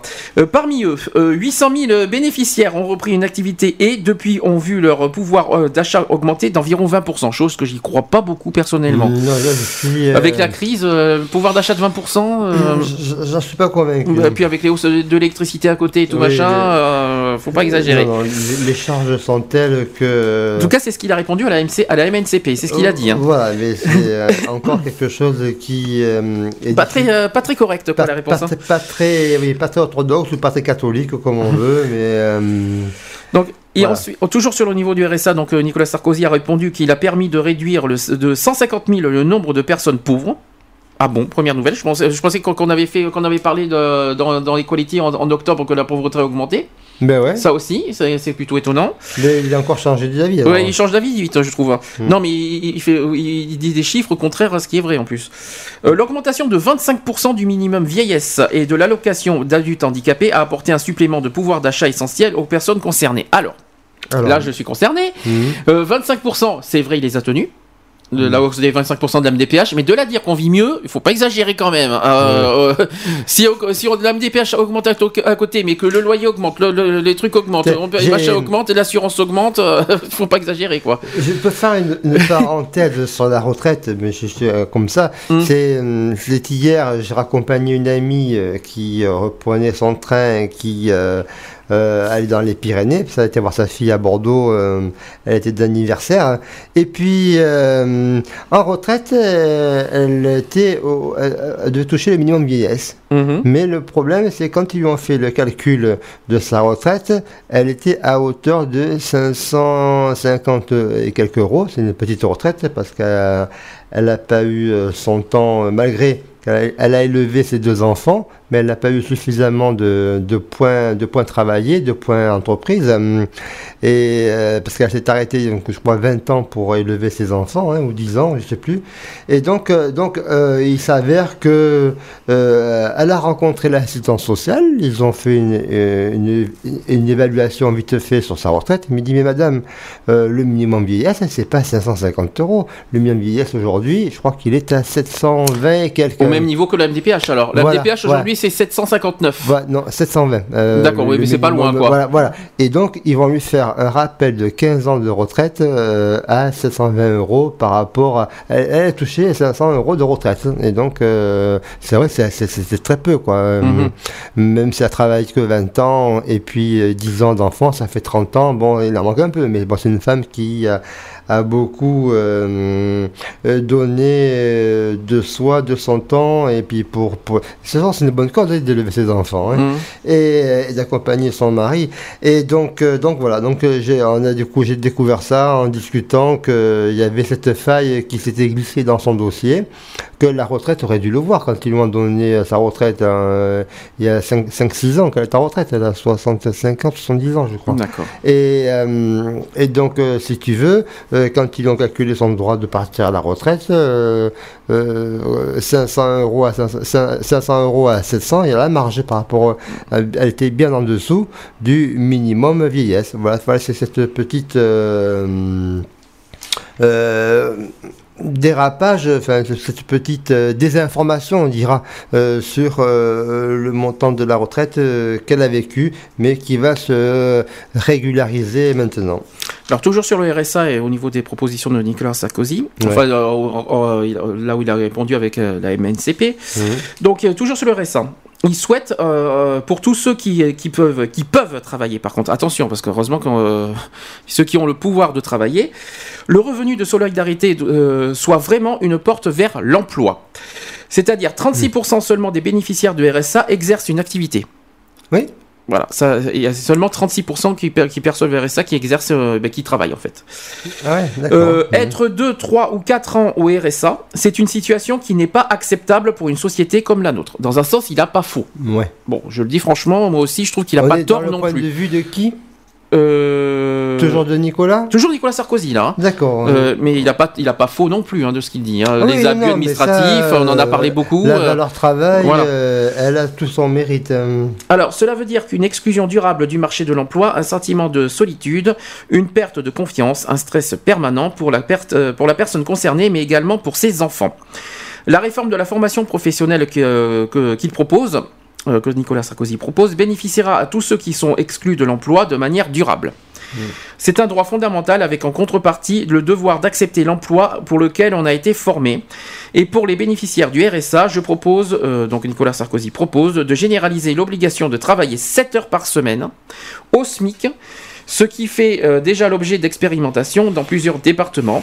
Le maintien du RSA ne sera pas, euh, ne, ne- comment dire, sera pas ailleurs Euh, conditionnel euh, à une évaluation régulière qui permettra de mesurer les effets et les progrès de l'insertion. De toute façon, quand euh, ils sont euh, avec RSA ou pas RSA, ils sont obligés de déclarer. Alors, ça va être un petit peu dégressif quand même. hein. Oui, Ça va pas changer grand-chose, Je hein. pense, ouais. Mm. Ensuite, au niveau des retraites. Ouais. Euh, donc, euh, il, il dit notre modèle de protection sociale est l'un des plus généreux euh, du monde. Il ne laisse personne au bord de la route et permet d'accompagner. Beaucoup de positifs hein, sur ces réponses. Je sais pas si tout le monde le remarque, mais euh, beaucoup, beaucoup de, que- beaucoup de positifs. hein. Ah oui, ils vont faire des choses. hein. Il, ne laisse, il ne laisse personne au bord de la route et permet d'accompagner chacun pour surmonter les accidents de la vie. Pour en mesurer le financement et l'efficacité et pour pouvoir le transmettre à nos enfants, nous devons sans cesse le moderniser. C'est ce que j'ai fait depuis 2007 en privilégiant la solidarité à, à l'assistanat. Oui. Euh, ainsi, au cours du dernier quinquennat, j'ai mené à bien la réforme des retraites qui était nécessaire pour notre pays. En la votant, no- notre majorité peut avoir le sentiment du devoir accompli et peut se, s'enorgueillir, je sais pas comment il a trouvé ça, d'avoir été euh, au rendez-vous du courage et de la responsabilité. Il tourne un peu autour du pot quand même sur les retraites. hein. Oui, voilà. hum. Euh, maintenant, l'accès à l'emploi. Donc, j'ai tourné mon action euh, en direction de ceux qui en avaient le plus besoin, des plus fragiles, avec par exemple la mobilisation de 400 000 contrats aidés en 2011 et l'accélération des entrées en formation pour permettre aux personnes les plus éloignées de l'emploi de revenir vers le marché du travail ou encore le contrat de sécurisation professionnelle pour une meilleure prise en charge des licenciés économiques. Euh, dans le mois de mars 2011, j'ai souhaité, lancer un vaste plan doté de 500 millions d'euros pour développer la formation en alternance. Il insiste avec les formations. C'est beaucoup, beaucoup en formation. hein. C'est-à-dire que, ce, qui ressort de, ce qu'il est dans ses propositions, c'est qu'une personne qui euh, a une formation rémunérée, payée, elle a choisi ce chemin-là et elle est obligée de trouver un métier dans la formation où elle a été euh, suivie. Mais après, faut savoir si c'est une formation qui est provoquée, si c'est une formation qui est obligatoire ou si c'est une formation euh, euh, d'un métier qu'on a envie de faire. Euh, Il y a plusieurs euh, positions, mais euh, le, sentiment de, Nicolas Sarkozy, c'est que euh, une personne qui a choisi une formation, eh elle doit affirmer un emploi dans cette formation. Alors ensuite, il dit aussi, Nicolas Sarkozy poursuit, il dit face à l'urgence, face à l'urgence du chômage, je reste totalement déterminé à relancer l'emploi et à apporter des réponses concrètes et viables aux problèmes des Français. Oui. Ouais, Vu le bilan que vu le bilan qu'il y a eu euh, ces derniers temps, euh, c'est mal barré. hein. Euh, ensuite, au niveau du statut de vie sociale et professionnelle. Alors il dit, euh, la place du travail dans l'économie, mais aussi dans la société, dans l'éducation, dans la morale, c'est une question lourde de sens et, de conséquences. J'ai fait le choix de l'incitation au travail plutôt qu'à l'assistanat. Voilà. Euh, pour récompenser le travail, je propose de baisser les charges sur les bas salaires. Euh, cette mesure concernera, concernera 7 millions de salariés rémunérés entre 1000 et 1420 euros. Pour un salarié au SMIC, la, fe- la feuille de paye augmentera de 840 euros net par an. Mais purée. Ensuite, vers un autre modèle économique, alors euh, il dit pour, euh, pour cela, il faut d'abord chan- il faut d'abord protéger nos emplois en luttant contre les délocalisations. Euh, c'est le but de la fiscalité anti-délocalisation qui va réduire de 13 milliards d'euros les charges patronales et les bas salaires pour réduire le coût du travail, redonner de la compétitivité à nos entreprises et faciliter les embauches. L'emploi de 14 millions de salariés, dont 80% des salariés de l'industrie et 92% des salariés de l'agriculture, sera protégé par cette mesure. Pour ne, pas creuser, pour ne pas creuser la dette, cette mesure est financée par une augmentation de 1,6 points de TVA et de 2 points de la CSG pour, euh, sur les revenus du capital. Voilà, donc c'est ce que propose Nicolas. C'est ce qu'il propose. Euh, est-ce Bien. que- euh, sur le reste, voilà, ça c'est pour Nicolas Sarkozy. Qu'est-ce que t'en penses? Un petit bilan? Mais moi, de toute façon, euh, tu connais mon opinion, donc... euh, Restons comme, la- comme les deux semaines précédentes, on parle des sujets. Ouais, on parle des sujets, et donc euh, moi je suis entièrement défavorable. euh, Sur les formations?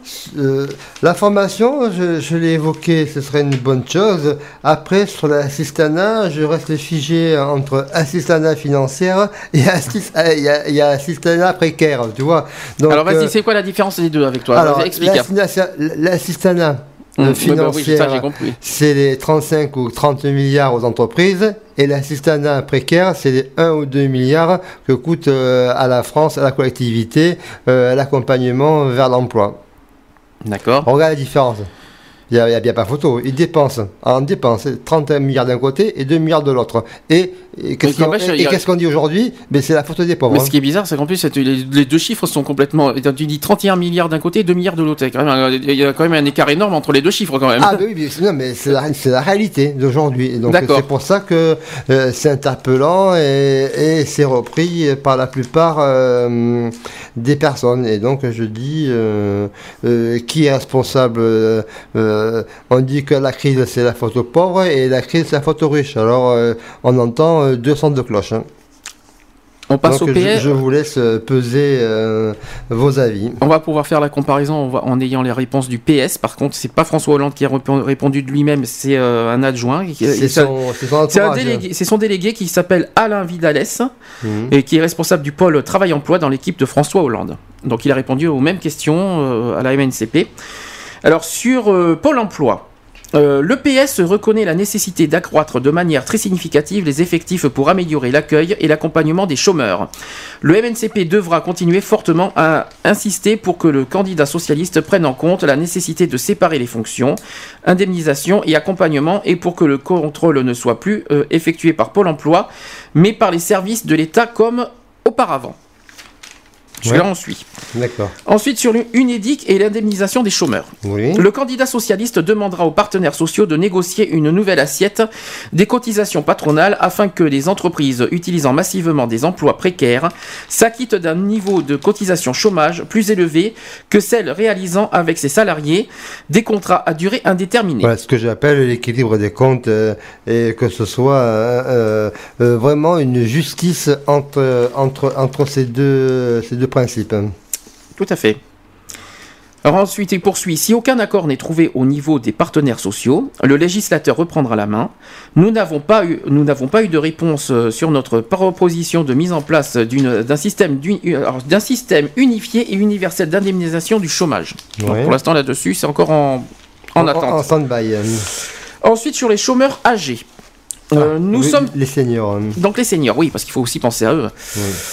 Euh, nous sommes tombés d'accord sur la nécessité de rétablir la dispense de recherche d'emploi pour, euh, pour les chômeurs âgés et l'allocation équivalent retraite, le fameux AER. Euh, nous avons demandé que les contrats aidés par les chômeurs âgés soient en contrat à durée indéterminée Ouais. afin que ceux-ci puissent atteindre l'âge de la retraite sans nouvelle coupure. Ça te va pour l'instant? Pour le moment, oui. Sans nouvelle coupure. Ensuite, le RSA. Euh, donc le PS rappelle d'abord la nécessité euh, d'une réforme générale du, dispositif actuel inefficace pour réduire la pauvreté et notre revendication d'un RSA jeune, ça par contre c'est important, je Oui, oui, trouve. mais ça, c'est favoriser la jeunesse et c'est un des points clés euh, de son programme. Euh, à Yves, euh, donc il a répondu aussi que le candidat socialiste mettait en place l'allocation d'autonomie. Son montant devrait être proche des minima sociaux. Intéressant, hein. Mhm. Ensuite, sur les emplois d'avenir. Euh, la création de 150 000 pour, euh, emplois à venir, euh, plein temps, CDI, 5 ans formation obligatoire, Moi, je dis, c'est possible. Donc il dit pour lui que, devrait, que la création donc, des emplois d'avenir devrait concerner essentiellement les jeunes Mais voilà. et cibler deux secteurs d'activité. Le diagnostic énergétique et le service à la personne. Hmm? C'est les deux, deux secteurs qui, Qui, sont euh, en plein boom et euh, qui sont euh, qui, qui vont qui sont source de d'emploi. Euh, nous avons demandé que leur nombre soit largement augmenté, notre revendication 400 000, et que le dispositif soit élargi aux associations œuvrant pour le développement de la citoyenneté et l'expression collective, et que par ailleurs ces contrats puissent aussi concerner les chômeurs âgés. Ensuite, sur l'augmentation des minima. Nous avons rappelé notre demande d'une revalorisation immédiate des minima de 250 euros. Tiens donc, Tiens donc encore. est-ce que euh, tu étais au courant? Non, non, pas du tout, pas du Là, tout. je- J'avais pas la, mesure euh, et la proposition euh, Alors, avec euh, son, son, son, ouais. Ouais, mais alors j'ai une question à te poser. Est-ce que augmenter euh, 250 euros les minima sociaux peut peut comment on dire ça? Par rapport à au chômage, par rapport à tout ça, par rapport à l'emploi Est-ce que ça favoriserait l'emploi et le chômage? Euh, Est-ce que ça Mais va faire réduire le pour chômage? l'instant, euh, moi je suis à 450 par mois. Donc plus 250, ça ferait euh, 700. Ouais. Donc ça serait presque la MDPH en fait. Enfin les minima sociaux, ça veut dire que nous on passerait euh, à 900. Ah oui, il y a- toujours un décalage. Oui. Faut- mais il faut savoir qu'on a les mêmes charges que toi. Oui. Il faut payer Oui, le n'a loyer, pas- il oui, faut mais- payer oui, charges. Oui, mais il t'as oublié un faut- détail, c'est que le RSA et le MDPH, nous on paye une mutuelle, on n'a pas la CMU.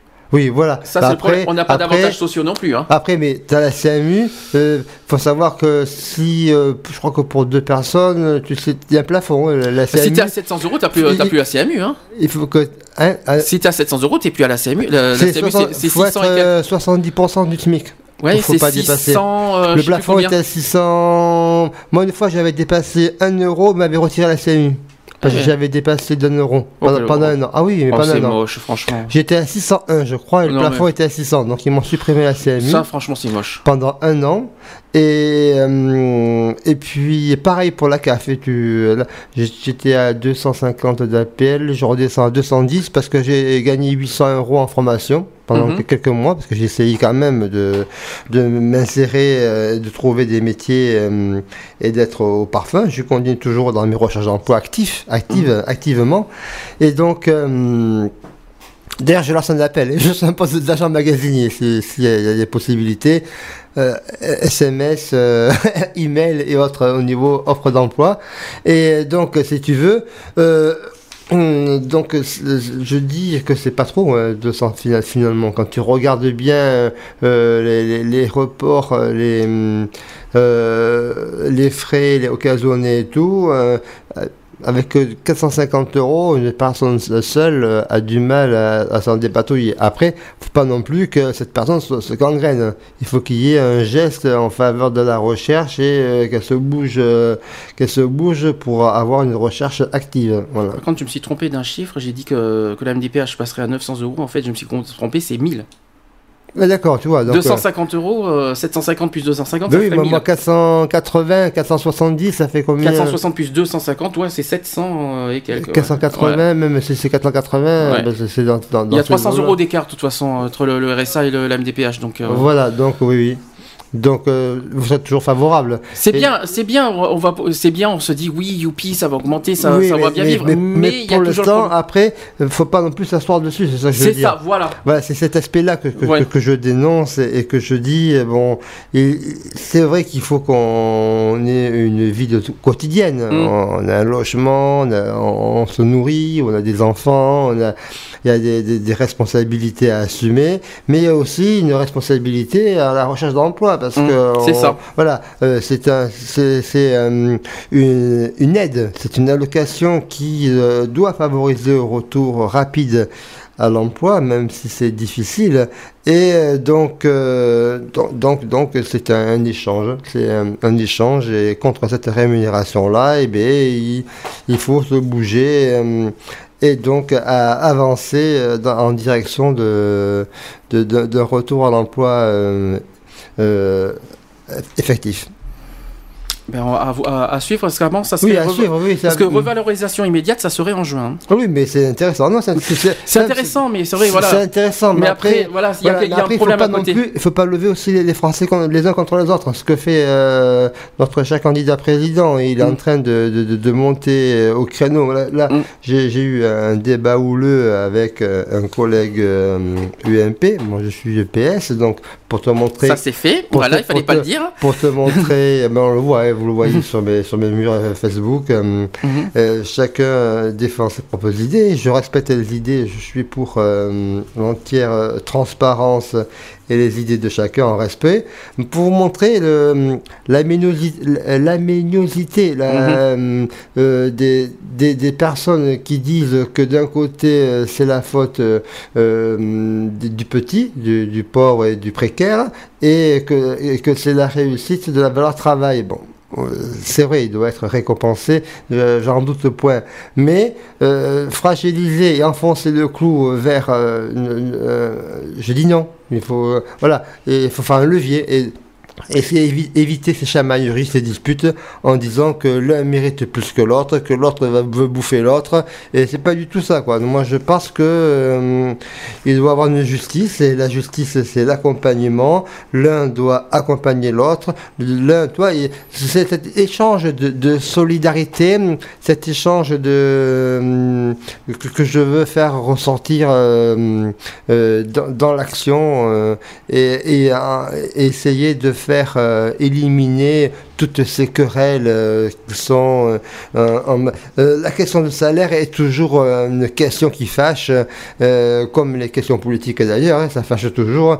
Et donc essayer de d'avoir un tempérament, euh, une égalité assez euh, d'équilibrer, d'équilibrer les, et ne pas ne pas vouloir à tout prix euh, écraser son voisin parce qu'il touche le, chômage et, et montrer moi je sais tout, je connais tout, j'ai droit à tout parce que je travaille et que j'ai une bonne situation. Tant mieux, vous avez réussi, bravo, mes félicitations. Mais ceux qui ont du mal, eh bien, moi, je leur tends la corde, je leur tends les, je pas pour se pendre, mais pour euh, les, aider à, monter le trottoir, comme on fait pour les personnes âgées, pour traverser la route.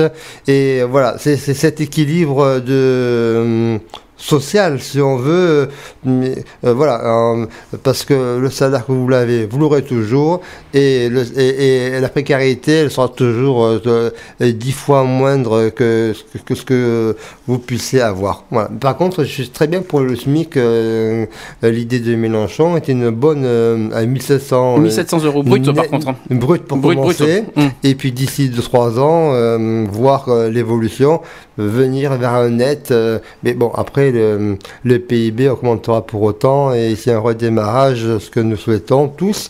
Euh, et bien, tant mieux. Bah, c'est pas stupide ce que tu dis, parce que c'est bien de favoriser les minima sociaux, mais je pense qu'aussi ceux qui travaillent aussi méritent un peu plus. Mais oui, mais moi, moi, Voilà, je, je c'est dé- certain. mais je défends. Je- là, Mm. c'est vrai que je, comprends. euh, là, je, suis dans les idées euh, de, de Nicolas Sarkozy, même si c'est pas. tout, tout n'est pas forcément tout n'est pas forcément bon, mais euh, il y a- il y, a des, des terrains où qui, qui, qui vont se rejoindre dans l'application des lois, dans l'application du respect du travail, dans l'application, mais qui dit respect du travail, je dis respect de la précarité. Il faut Mm. que ce- voilà, c'est ça, le- et, que l'un euh, n'enfonce pas l'autre. Et c'est ce que j'essaie de, de- de démontrer depuis tout à l'heure euh, avec mes mots et, mon sentiment à moi, que je dis, euh, que voilà, c'est éviter que, que les uns tapent sur les autres bêtement et au contraire améliorer, on s'entend mieux et on, et on avance beaucoup mieux en- quand on est euh, bien accompagné. Comme on dit l'expression mal accompagné, il y a un truc comme ça qui Mhm. dit, hein, euh, vaut mieux être... euh, non, euh, quand tu es bien accompagné, eh bien, on peut réussir aussi. Et, et en plus, vous en sortirez euh, glorieux et, et vainqueur euh, de votre, euh, de votre aide envers des personnes en difficulté. À ce propos, au niveau de l'emploi, il y, y en a plein qui critiquent. Oh, mais il y, en a certains qui, veulent- qui sont feignants, ils veulent rien Oui, faire ici. Alors, justement, je voulais dire quelque chose. tout à l'heure. Je voulais dire quelque chose là-dessus. Déjà, il, faut bien, ouais. il faut bien être clair. Il y a des, il y a certaines personnes qui ne peuvent pas. Oui, après, c'est Voilà. voilà. c'est vraiment Ça, cas par ça, cas. quoi. voilà, il y a Ouais, le fameux cas par cas. Je voulais Voilà. en parler parce qu'il y en a plein qui, en fait, il y en a certains qui généralisent tout, et en fait, les gens ne sont pas au cas par cas. Donc, Mais euh, oui, voilà, vous traversez un bus, vous passez devant la route. Dites, ah, tous les chauffeurs de bus sont cons. Alors que c'est quand même un bus qui vous a coupé Oui, la route. donc, C'est pas dit que celui qui est derrière, euh, qui va arriver, il va vous couper la route. Donc- et, et donc, et tout, et tout est avenant comme ça. Mm. donc ceux qui ne peuvent pas, ne peuvent pas. Voilà, on Mm. pense en premier les handicapés.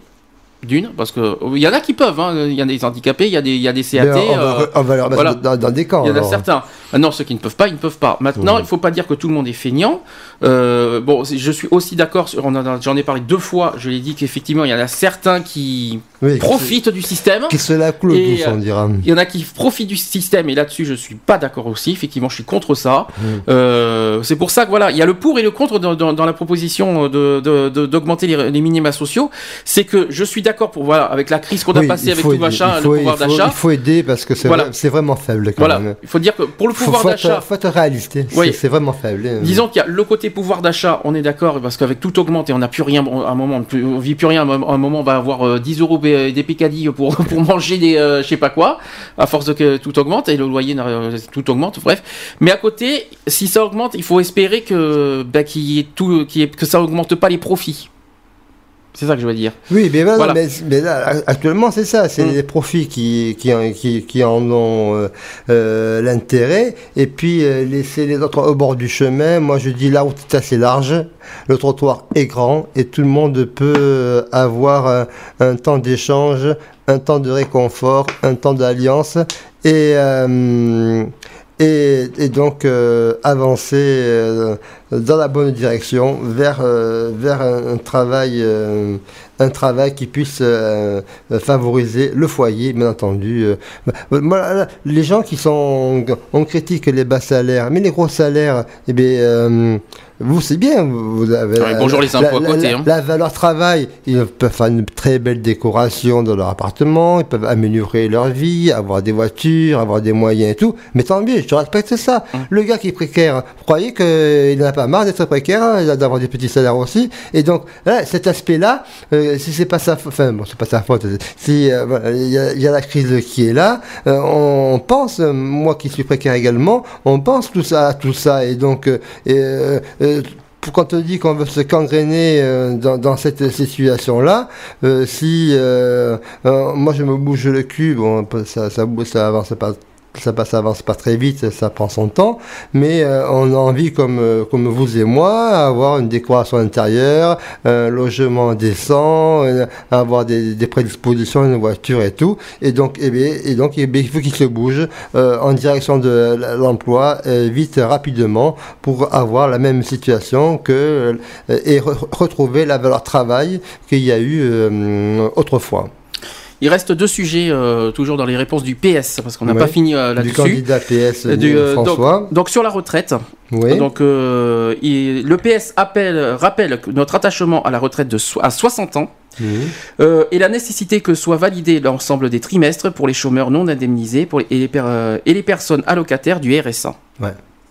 Ça, c'est sur la retraite. Et enfin, dernier point, euh, sur la représentation et moyens au mouvement des chômeurs. Euh, nous avons rappelé notre demande de pouvoir siéger au CA de Pôle emploi. Pourquoi pas, hein Au niveau des euh, demandeurs d'emploi? Euh, Le- non, mais euh, non, que, que la- apparemment que l'État Ah, serait au euh, siège de, du, euh, du Ah oui, CA bien du sûr, Pôle emploi. oui, parce que tu as l'UNEDIC, euh, Pôle emploi qui ont fusionné avec, euh, avec les ACDIC. euh, et oui, bien sûr, pourquoi pas. euh, c'est l'État qui, paie, euh, d'un côté, c'est la CAF pour le RSA, et de l'autre côté, c'est l'UNEDIC pour ce qui est rémunération des allocations de solidarité. voilà, chaque, chaque allocation est versée par, par l'État, mais avec deux institutions différentes. Donc, voilà, essayer de, voir comment ils, peuvent travailler main dans la même. Alors par ailleurs, c'est la fin du, du- du sujet, et ils ont demandé que les mouvements de, de chômeurs et précaires, ainsi qu'aux associations locales, œuvrant Ouais. pour la défense des droits, puissent bénéficier d'un appui public pérenne pour financer leurs actions. Voilà. Voilà, donc après, c'est pour la pénibilité des retraites, pour ceux qui ont euh, bolingué toute leur vie dans des métiers difficiles, qui puissent, euh, s'ils ont euh, suffisamment et qu'ils ont leur, point acquis, ce que disait, c'est de partir à 60 ans avec euh, leur temps, euh, leur euh, appointement cotisé. Voilà. Voilà les propositions des deux candidats euh, au niveau du chômage. Est-ce que tu vas faire un petit bilan là-dessus? Après, on passe aux actus LGBT. On va faire une pause actus LGBT Oui, que pour finir. les 1857. C'est pour ça, c'est voilà, pour ça. Faut voilà. finir vite. Euh, moi, j'ai une dernière avis pour les impôts. Oui. Donc, c'est, cette année, c'est nouveau. On peut le déclarer par, euh, Internet. par, par smartphone, par euh, iPhone. Oh, je suis Donc, contre. hein. Oh, je suis pas pour. hein. Vous pouvez euh, donc télécharger euh, l'application. Mhm. Donc, c'est nouveau cette année. Si, euh, si vous n'avez aucune modification à apporter à votre déclaration pré-remplie, que je moi, je l'ai reçue hier, euh, vous pouvez le valider sur votre smartphone. Il faut donc l'appli- l'application, vous le téléchargez sur impôt.gouv euh, sur, euh, ouais, sur Point fr, hein. fr, je crois. Oui, fr, fr. oui, point fr. Puis vous laissez vous guider. Et, euh, et, euh, donc, euh, vous pouvez, la- la- l'application est dessus pour les Android, Market ou Apple Store. Vous flashez le code de votre déclaration, sur votre déclaration, et vous vérifiez et validez sur votre smartphone. Voilà la nouveauté pour euh, cette année 2012 euh, pour déclarer ses revenus Et en ligne. Mais après, Merci René, parce que je te parle de chômage et toi tu me parles des impôts à côté, c'est pas gentil.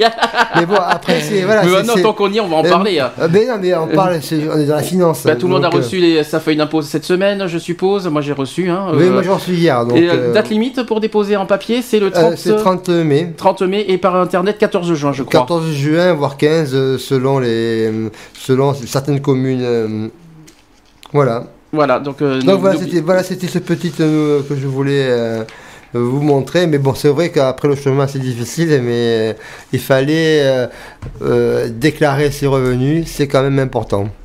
Très bien. C'est une démarche citoyenne. Et puis, aller voter. Voter, c'est ne pas subir euh, le choix. Et après, moi, j'avais des amis, ils n'arrêtaient pas de gueuler, de râler, patati patata. Puis je dit, t'as voté? Ah non, non, j'ai pas voté. Mais bon, là, c'est pareil encore. Il peut y avoir une sélection entre celui qui vote et celui qui vote pas. Celui qui vote peut parler, Mhm. et celui qui vote pas, eh bien, il se la ferme.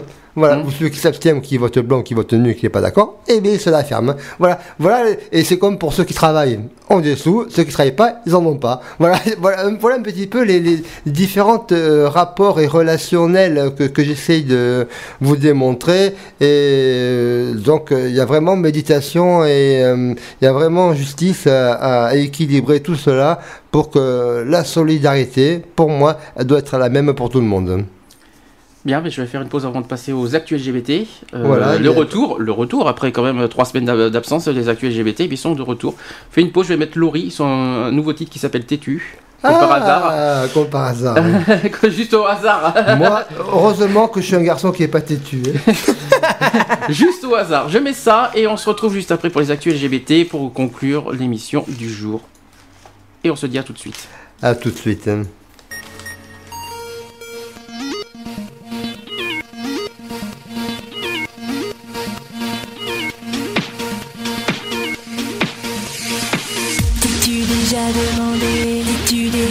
Pourquoi T'es-tu déjà apeuré T'es-tu déjà cru parfois T'es-tu déjà avisé T'es-tu déjà aperçu T'es-tu déjà informé T'es-tu senti ambigu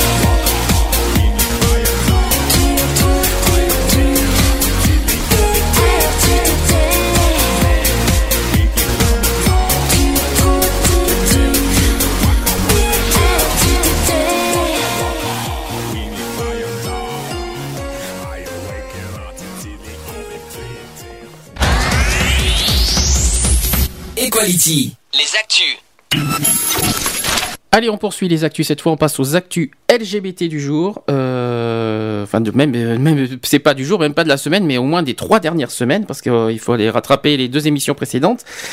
Alors, le premier sujet, euh, René, je sais pas où il est. Il est parti. euh, il est parti, c'est pas grave. Alors, on va commencer par euh, un sujet qui s'appelle Gwyn euh, comme un camion. Donc, c'est un char pour les lesbiennes à la Gay Pride de Paris. Euh, peut-être, hein, peut-être qu'il y aura un char euh, qui s'appellera comme ça à savoir. Donc euh, plus de 3000 euros ont, été, ont déjà été collectés, mais la somme n'est pas encore suffisante. Le collectif Gwyn comme un camion euh, veut faire défiler à la, à la prochaine Gay Pride de Paris un, un char qui donne à voir les, les mille une façons d'être lesbienne aujourd'hui. Ce sont les marcheuses elles-mêmes qui sont appelées à financer ces ambitieux projets. Euh, donc, il y a eu un interview par un magazine euh, très connu d'ailleurs. Alors, qui, euh, qui pose la question comment, comment vous est venue l'idée de proposer un char lesbien financé par les, euh, par les marcheuses? Alors, l'association Gwyn comme un camion, Financé par qui? Par les euh, marcheuses. Ah bon? Oui. Euh, donc, ça, donc Gwyn comme un camion donc répond. Cela faisait long- de long- plusieurs années qu'on se demandait derrière euh, euh, quel char défilait la- à la marche de- des fiertés. Aucun de nous parlait vraiment. Depuis quelques années, il n'y a plus vraiment de char organisé par ou pour les lesbiennes. Euh, L'année dernière, en juin dernier, on s'est dit que ça pouvait plus durer. Euh, de manière générale. qu'on connaît l'aspect que pour les lesbiennes, on dit euh, lesbiennes comme, comme les camionneuses. Et c'est pour ça que, comme un camion, euh, ça- elle a dû se créer euh, cette association par rapport à, à la condition des lesbiennes. Voilà, donc c'est. ben, on espère, euh, pourquoi pas, pour la parité. Moi, je trouve que c'est normal. Oui, mais euh, c'est bien qu'elles qu'elles se Voilà. manifestent et euh, qu'elles soient présentes euh, dans l'action LGBT. Elles sont aussi concernées autant que la jante masculine. Absolument, bah oui, parce que c'est vrai que dans les chars, il y a beaucoup plus d'hommes que de femmes. Oui, c'est vrai. Et je Euh, trouve que qu'elles Aujourd'hui, qu'elles ont avec raison. euh, la euh, libération ouais. euh, des droits des femmes, euh, qu'elles se manifestent davantage et euh, nous, pour, pour- pour, en revenir sur le programme présidentiel, on est pour l'égalité salariale. Donc voilà. Une, euh, une petite précision pour euh, ceux qui sont au chat. Je suis désolé, il y a eu un- une déconnexion euh, par rapport à mon internet. Là, ça y est, j'y suis revenu. Pour s'il y en a qui veulent réagir sur le chat, vous pouvez au www.equality-radio.fr. Je suis revenu, ne vous inquiétez pas. On passe au sujet suivant. Cette fois, c'est sur les entreprises. Euh, tu as les entreprises qui sont pas assez mobilisées pour les LGBT. Est-ce que tu étais au courant? Elles, sont, elles sont plutôt à, à profit. Donc elles sont intéressées par recevoir une clientèle euh, LGBT, mais pour euh, y participer, c'est la croix et la bannière. Alors, les entreprises et la prise en compte des droits des personnes LGBT, des initiatives encore trop rares. Donc, à l'instar de l'autre cercle, il y a Ouais. quelques mois, mais sur un échantillon un peu plus large, 35 entreprises contre 26, le défenseur des droits Dominique Baudis a commandé une enquête sur la prise en compte des personnes LGBT dans le monde du travail. Cette fois, c'est l'Institut CSA qui a mené l'étude entre février et mars 2012. Euh, donc sur les engagements. Euh, parmi les entreprises ayant répondu, seulement 15 d'entre elles mentionnent l'orientation sexuelle dans un, engagement, interne à l'entreprise et 12 dans un engagement externe. 25 ne, ne disposaient pas d'une personne dont la fonction est au moins une en partie dédiée à l'aide spécifique aux salariés LGBT.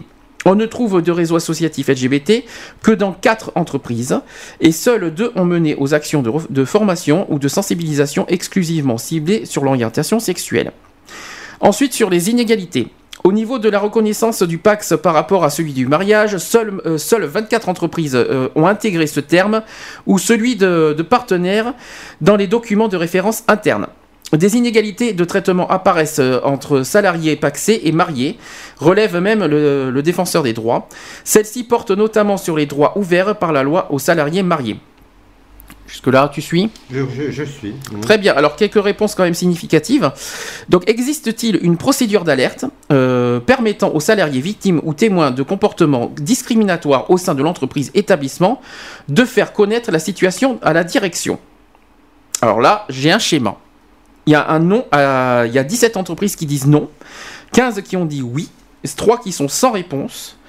Et euh, 7, qui, 7 entreprises qui ont répondu non, euh, ce n'est pas envisagé. Voilà. On précise- de façon pour accompagner euh, un employé qui serait en situation LGBT. Au, pa- au passage, il y a c'est un questionnaire sur, euh, c'est un questionnaire posé à 35 entreprises au total, hein, au passage. D'accord, ils ont fait un panel Voilà, de 35. c'est un panel de 35 entreprises. Donc là, de- sur les par 35 rapport entreprises, Aux questions LGBT dans leur établissement. Hmm. c'est ça. Ensuite, euh, existe-t-il un engagement formalisé au sein de l'entreprise établissement euh, relatif à la prévention des discriminations et la promotion de l'égalité? Alors, là-dessus, il y a 27 oui qui ont répondu oui, 6 qui ont répondu non et 2 qui sont sans réponse. D'accord? Autre question euh, posée aux entreprises. Menez-vous des actions de sensibilisation ou formation relatives à la non-discrimination? 26 ré- entreprises ont répondu oui, euh, 7 ont répondu non et 2 sont, ont répondu sans réponse. C'est bizarre, c'est c'est quand même assez... euh, Ouais. c'est, euh, Il n'y a pas de, de grands écarts. On s'est dit, tiens, il y a peut-être des, des entreprises homophobes, mais j'espère que non. Mais non, non plus, parce que Parce que là, on est mal. la lutte euh, contre les, les discriminations, on est tous concernés, donc il faut lever le pied et, et justement être solidaire. hein. Voilà.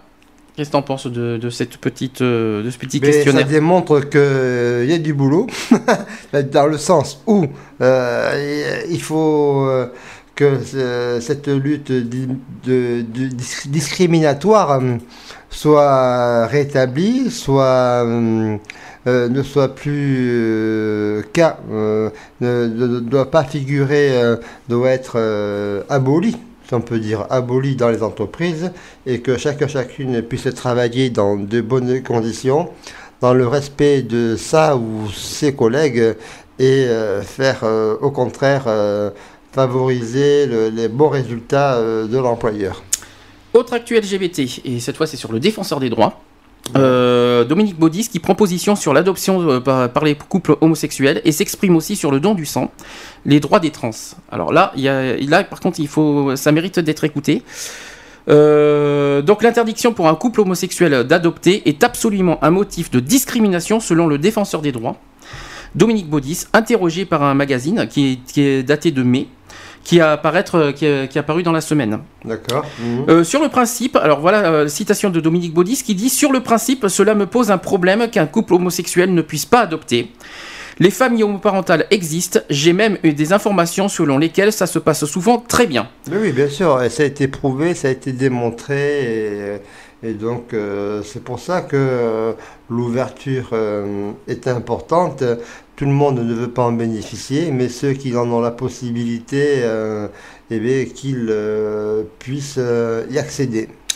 Euh, ensuite sur l'inégalité, donc euh, autre citation de Dominique Baudis qui dit C'est un sujet qui relève de notre compétence, à la fois du point de vue des discriminations et de celui de l'intérêt de l'enfant.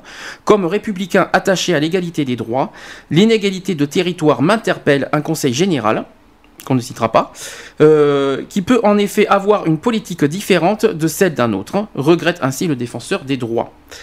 Donc ensuite, il a été euh, interrogé sur la possibilité de prendre un décret euh, établissant euh, des consignes claires et nationales Le défenseur des droits estime que ce serait contraire à la, décentralisation et à l'indépendance des départements si on veut établir une, euh, égalité de traitement sur l'ensemble du territoire. Cela voudrait dire euh, recentraliser la compétence.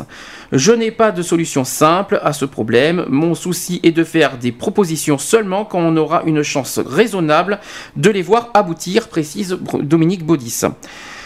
Euh, ensuite, sur les trans et le don du sang. Euh, le défenseur des droits annonce la création d'un groupe de travail avec les associations transgenres pour évoquer le changement d'état civil pour les personnes ayant euh, changé de sexe.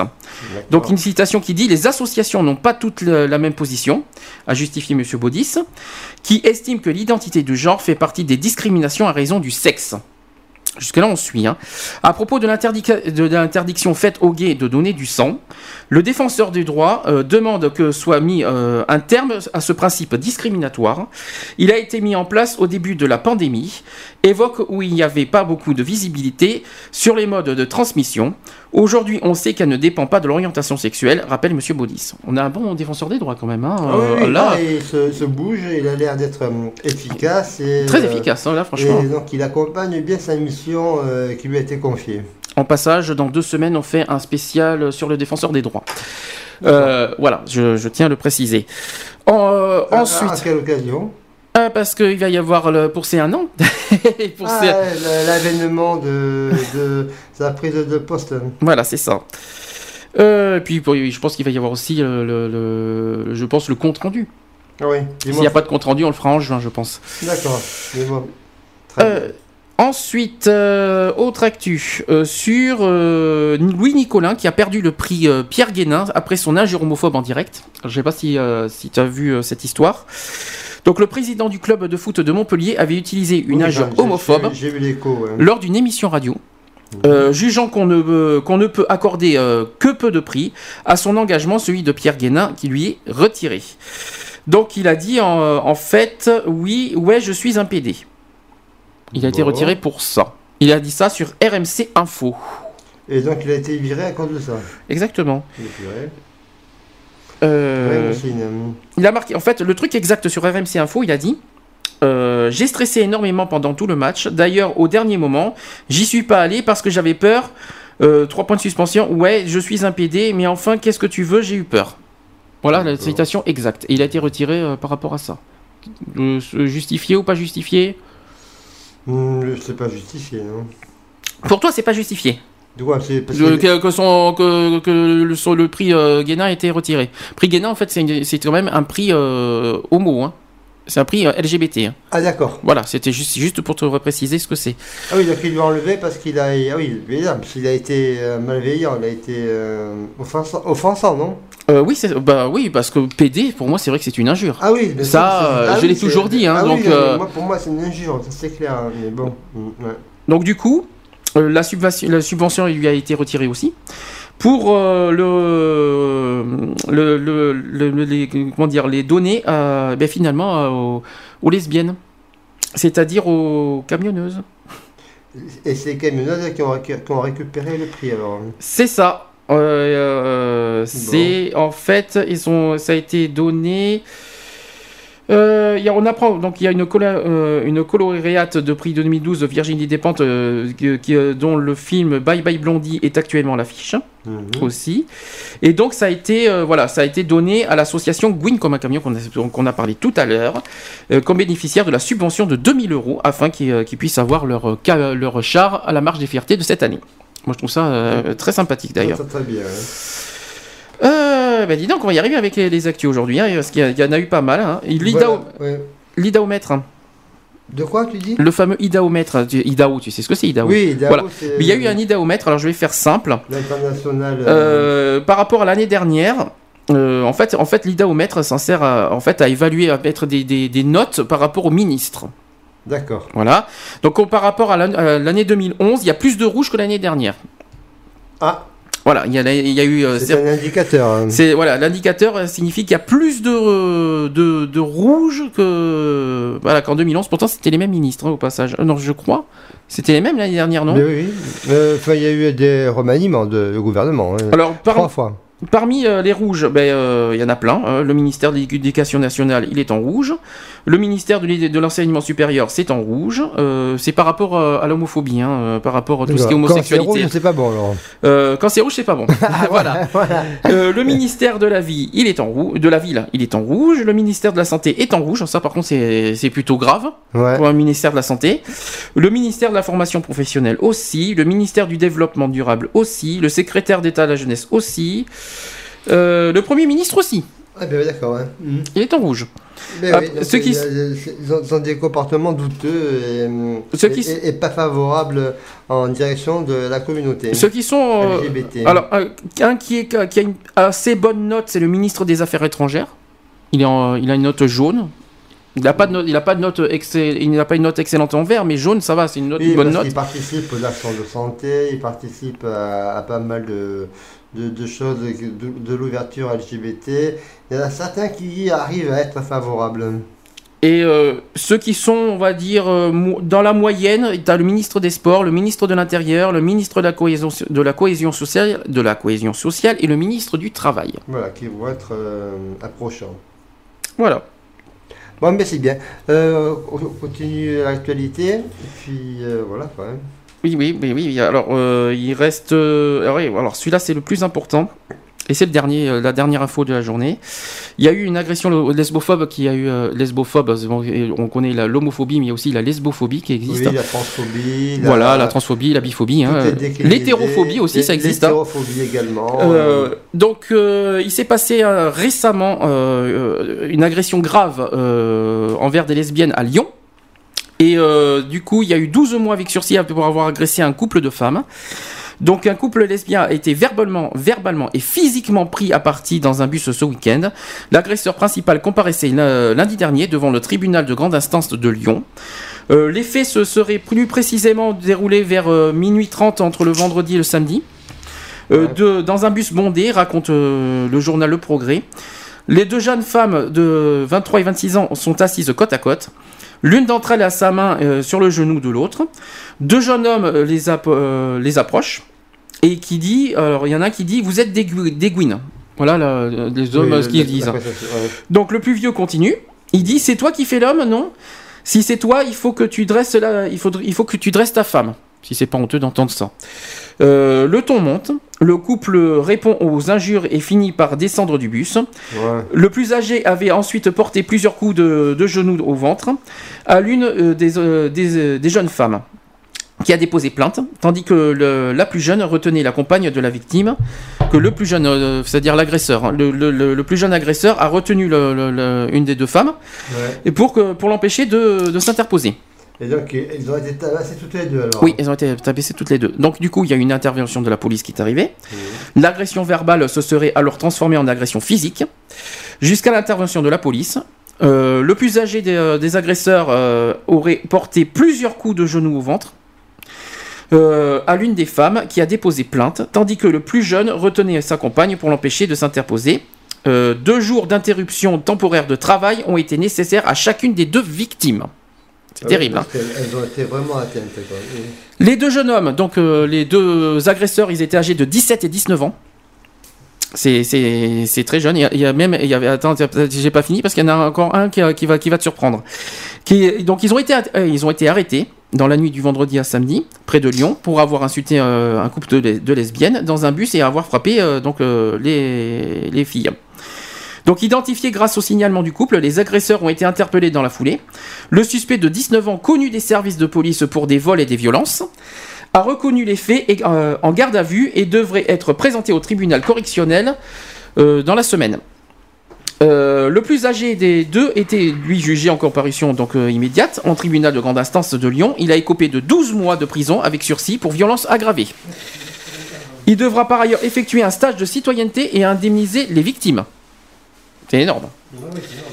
Euh, par contre, le, ils, le- le tribunal a précisé que le caractère homophobe de l'agression n'avait pas spécifiquement été retenu. Tout de même. hein. Trois jours plus tard, au tribunal, l'agresseur principal a déclaré ne pas aimer les gays et les lesbiennes. Euh, ce n'est pas une affaire ordinaire et un acte de, de, barbe- de bassesse inouïe. Voilà. les actus. bien. Donc Renier, je sais que tu t'en vas. Demain excentrique. Voilà. C'est fini on pour les actus LGBT. J'espère que ça vous a pas trop. euh, Trop, trop- Non, non, mais c'est, c'est- c'est- c'est- ça fait partie, euh, ça fait partie de- des- des chroniques et des rubriques de, de, d'Equality, comme, comme d'Excentrique d'ailleurs. Donc nous, on, enfin, on se retrouve dans Excentrique demain à partir de 16h. Et puis, euh, on va évoquer, donc, euh, vite fait, euh, on va faire un retour sur l'élection présidentielle, euh, sujet d'actualité euh, ô combien hum, euh, participative, ô combien intéressante et évolutive. Et puis ensuite, on viendra sur la déportation. Nous, on se voit déjà à 11h30, euh, à partir de 11h30 pour euh, la déportation. euh, Faudra qu'on prenne. Il faut qu'on fasse des petits, des petits interviews peut-être aussi. Ça serait bien d'avoir des interviews oui, demain fait. matin. Oui, et, t'amènes- l'appareil voilà, j'emmène tout ça. On va interviewer donc Ah ben le, M- le- l'MDH surtout. le président de Voilà. l'MDH, Mm. Euh, qui est très gentil et très ouvert. Je pense que c'est encore lui, le président. Je pense que oui, c'est lui, c'est bien lui. C'est bien lui. qui s'occupe de ça. Et puis il y aura les, autres, qui, les autres euh, aux côtés des associations des LGBT. hum, je l'avais signalé sur mon, sur mon mur. Et ensuite, eh bien, dès 16h, on retrouvera Excentrique avec euh, ce qu'est les triangles roses. On va revenir euh, sur la question, sur les dé- la déportation par elle-même. Et, euh, et puis, euh, on va vous dire quels livres vous procurer, quels témoignages euh, ont été vécus ces moments de la déportation homosexuelle masculine. Et puis enfin, on partira hum, sur les rubriques habituelles, disques à la demande, un, titre, une musique vous plaît, les appels téléphoniques seront là et seront faits. Vous aurez l'interview que j'aurai le plaisir de vous faire découvrir du candidat euh, PS euh, à ce nom, auquel j'ai assisté. Donc vous aurez le- euh, des, des extraits du discours de M. Rousset qui euh, soutient la candidature euh, du candidat PS. Et une petite, un petit coup de marseillaise pour vous montrer l'ambiance militant, l'ambiance euh, euh, qui est euh, à voir et que chacun doit euh, se prendre euh, conscience d'une ambiance de meeting, de voir cette valeur, cette chaleur humaine qui existe des deux parties. Et là, je- Mhm. voilà, le meeting, euh, que ce soit un meeting de droite ou un meeting de gauche, l'ambiance est, est commune dans l'aspect et dans le fond. Et donc, euh, donc voilà. euh, et ensuite, eh bien, on, on évoquera euh, les dates des prochaines législatives. On, terminera sur. Oui, parce que euh, oui, parce qu'il faut le la préciser. dans la partie élection, dans un mois, c'est très court. Ouais, parce que c'est ça, voilà, c'est ça, parce qu'il faut préciser qu'après euh, il y aura, très il y aura pas, il y aura pas d'excentrique pendant un mois, donc Voilà. c'est pour ça que demain on va un petit euh, peu. moi, euh, euh, le prochain élection sera le 27 mai, ce sera un spécial législative d'entrée. Voilà. Je vais rester euh, dans l'élection 2012. mhm. Ce sera le 27 mai, c'est sûr, ce sera un spécial législative pour euh, vous présenter les différents candidats euh, du coin, locaux et, hum, et quelques, si on aura des, informations sur la nationale, entre Dati sur la deuxième, entre pas Dati Fillon sur la deuxième seconde de Paris, les, les grandes personnalités euh, qui sont autour des législatives.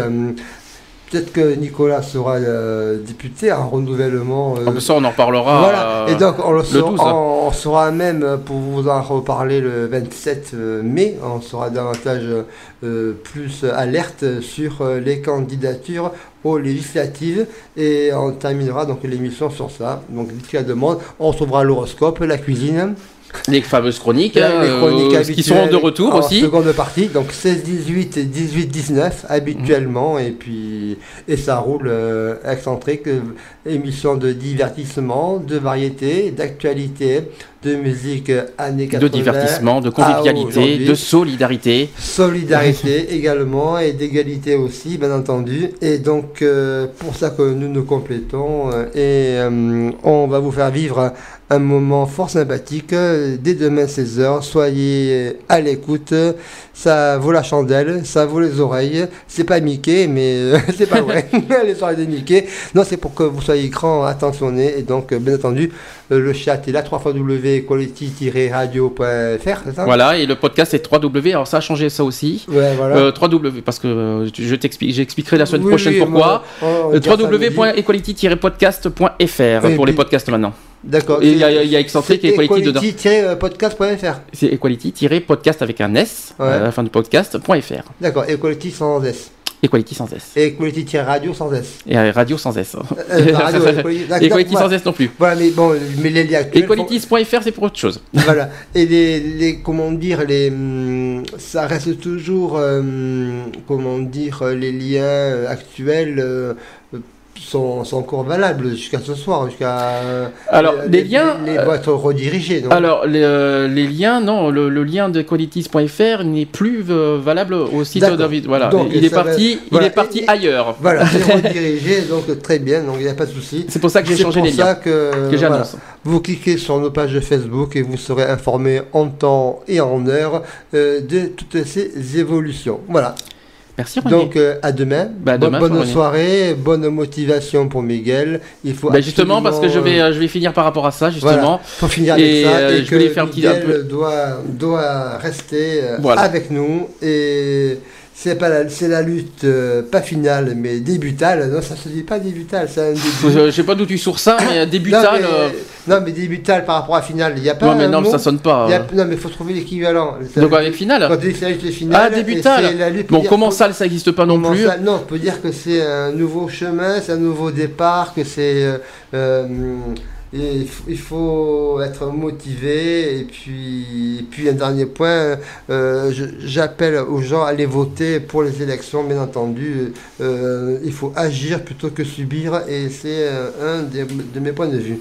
Bah écoute, Voilà. René, je vais te libérer parce que tu vas. Si, Je euh, suis comme retard, voilà, rendez-vous donc tu vas. 19h30. Je vais te libérer. Tu, on te dit à Je- samedi. Je, suis de repas. Ouais, à demain pour excentrique et aussi- je sais que samedi prochain tu es là aussi par contre. Voilà, oui, Par et- contre. oui, pas dimanche, mais samedi. samedi oui. tu es là dans Parce que je dans suis Equality. assis sur le bureau de vote, je- j'ai aussi euh, une part citoyenne euh, que, Et on sera au complet parce qu'Alex sera de retour. que je donne. Mais très bien. Donc, euh, bonne, euh, bonne fin de soirée. Euh, merci à vous d'écouter Equality, et merci à vous d'écouter Excentrique, et puis merci à vous d'écouter la station BDC One. Beaucoup d'émissions attractives, musicales, intéressantes. BDC One, c'est vraiment la radio web originale Waouh. que, vous devez On retient le slogan. entendre, entendre et réentendre, à écouter sans modération. Autre chose qui n'a pas été dit, de toute façon, BDC One, c'est aussi l'esprit d'équipe. Voilà, et la solidarité. Ça, il faut le, d'équipe, ça, on, le, on va tout faire pour le montrer de toute on façon. le montrera dès ce soir, et on déjà montré dans la sélection, et d'autres événements viendront. Merci René. Bisous, bisous. Bisous. Et, à demain pour Excentrique. À demain dans Excentrique. Merci René. Et, à- et samedi prochain dans, euh, Dans, dans, euh, Equality. Equality. Ciao, ciao. Bah, quant à nous, on va aussi pas, pas tarder à conclure. Donc, euh, je vais juste vous annoncer ben, plein de choses. D'abord, euh, Tu peux continuer, je suis arrivé. hein. Bien sûr, je voulais, je, voulais, euh, je voulais juste dire voilà, que, bon, que la semaine prochaine, j'ai pas encore de sujet, mais je- ça va venir. hein. Euh, je, vais, je vais en trouver un de toute façon. Que le 12 mai, ça va être sur le défenseur des droits. Ce sera le résultat du second tour. Voilà, euh, oui, on pourra. non, le résultat du second tour, c'est le 12 mai qu'on n'aura pas le 5 mai. Ah oui, Euh, le d'accord. 12 mai, euh, le 12 Ah, mai, on- aura bien sûr. Le 12 mai, on- donc on va parler du défenseur des droits.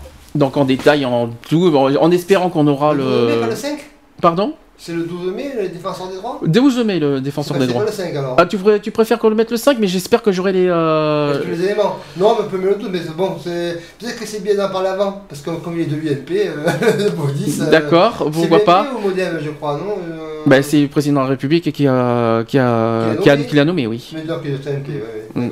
Donc vaut mieux, a- avant que ça change, que... Ah, bah, il est, il est élu jusqu'en juin. hein. Donc. euh, Ah oui, oui, au- au niveau de sa mission, Voilà. oui, mais, oui, mais après, oui. Donc, donc euh. Mais de toute façon, voilà, au pire des cas- On peut en parler le 12. Au pire des cas, je- là, tout le monde saura s'il y aura un petit changement de, de programme entre le 5 et le 12, quoi qu'il en soit. Oui, le- vous suivez les actus sur euh, Facebook, Voilà. pour ma part, et puis pour la scène aussi, je pense. Et donc, euh, sinon, le 12, c'est pas grave, Bon. c'est pas, gênant. On en, on en reparlera dans la semaine pas- sur Facebook, il n'y a des pas de souci. Donc, euh, quoi qu'il en soit, le 19 mai, ça par contre, c'est clair, il y a la, la journée mondiale contre l'homophobie, et on va parler, normalement, si tout va bien, si je reçois tout, le bilan de SOS homophobie 2012. Oui, et oui, et Euh, oui, ah oui, donc, ça, c'est clair, euh, ça, c'est sûr que le 19 mai, c'est calé. merde, hein. Ah, c'est comme ça, t'es en ping-pong, t'es en ping-pong, on peut pas tout, on peut pas tout avoir. On peut pas tout, on peut pas tout avoir, mais tu peux toujours nous laisser un petit mot, des petits trucs, on, on peut t'interviewer euh, ou t'appeler. 17, je joue à 14h. Voilà. Eh, le 17, je joue à 14h et à 15h. Ah, mais tu seras peut-être là le soir. C'est le soir, la, la journée. Je, je suis aux inscriptions. Ben, on après, verra. c'est fini, Parce- Oui, ou j'ai un coup de fil. Je suis un coup d'errant. donc, Alors, le 17 mai, pour rappel, le vous 17 mai, pour ceux qui. Il faut expliquer peut-être ce que le 17 mai. Le 17 Ouais. mai, c'est la journée internationale de lutte contre l'homophobie et la transphobie. Ouais, Ça a lieu le mondial, 17 mai, mais j'ai pas, je suis pas sûr que ça va être le 17 mai. Parce Voilà. que le 17 mai, c'est en plein jour de l'ascension. Mhm. Donc, euh, je m'attends à ce que ce soit le mercredi, le, Voilà. la journée. Mais. J'ai pas, on n'a pas de nouvelles, on va, avoir, on va avoir des nouvelles dans les jours qui vont suivre, mais là pour l'instant, moi je m'attends pas à ce que ce soit le jour de l'ascension personnellement, mais on va, on va voir, euh, on va voir dans les jours à suivre, on, on vous communiquera de toute façon sur Facebook et dans la radio les samedis suivants, de toute façon par rapport à ça.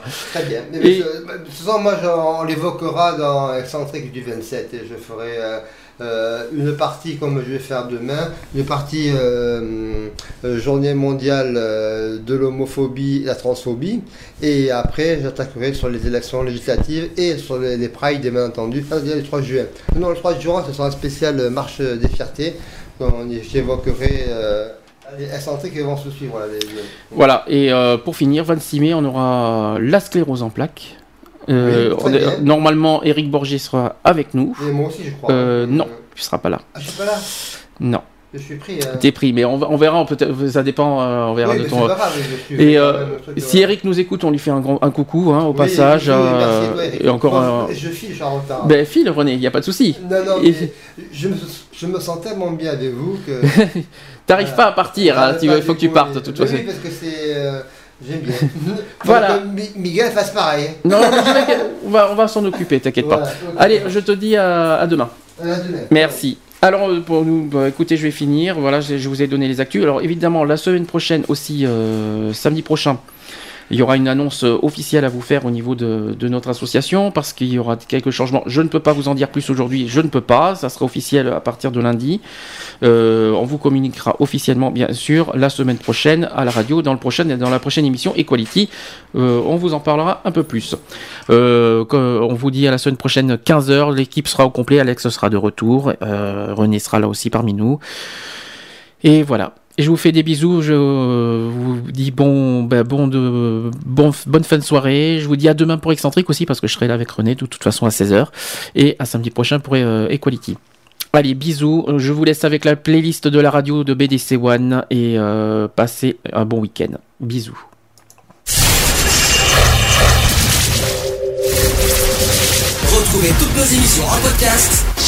www.equalities.fr. www.equalities.fr.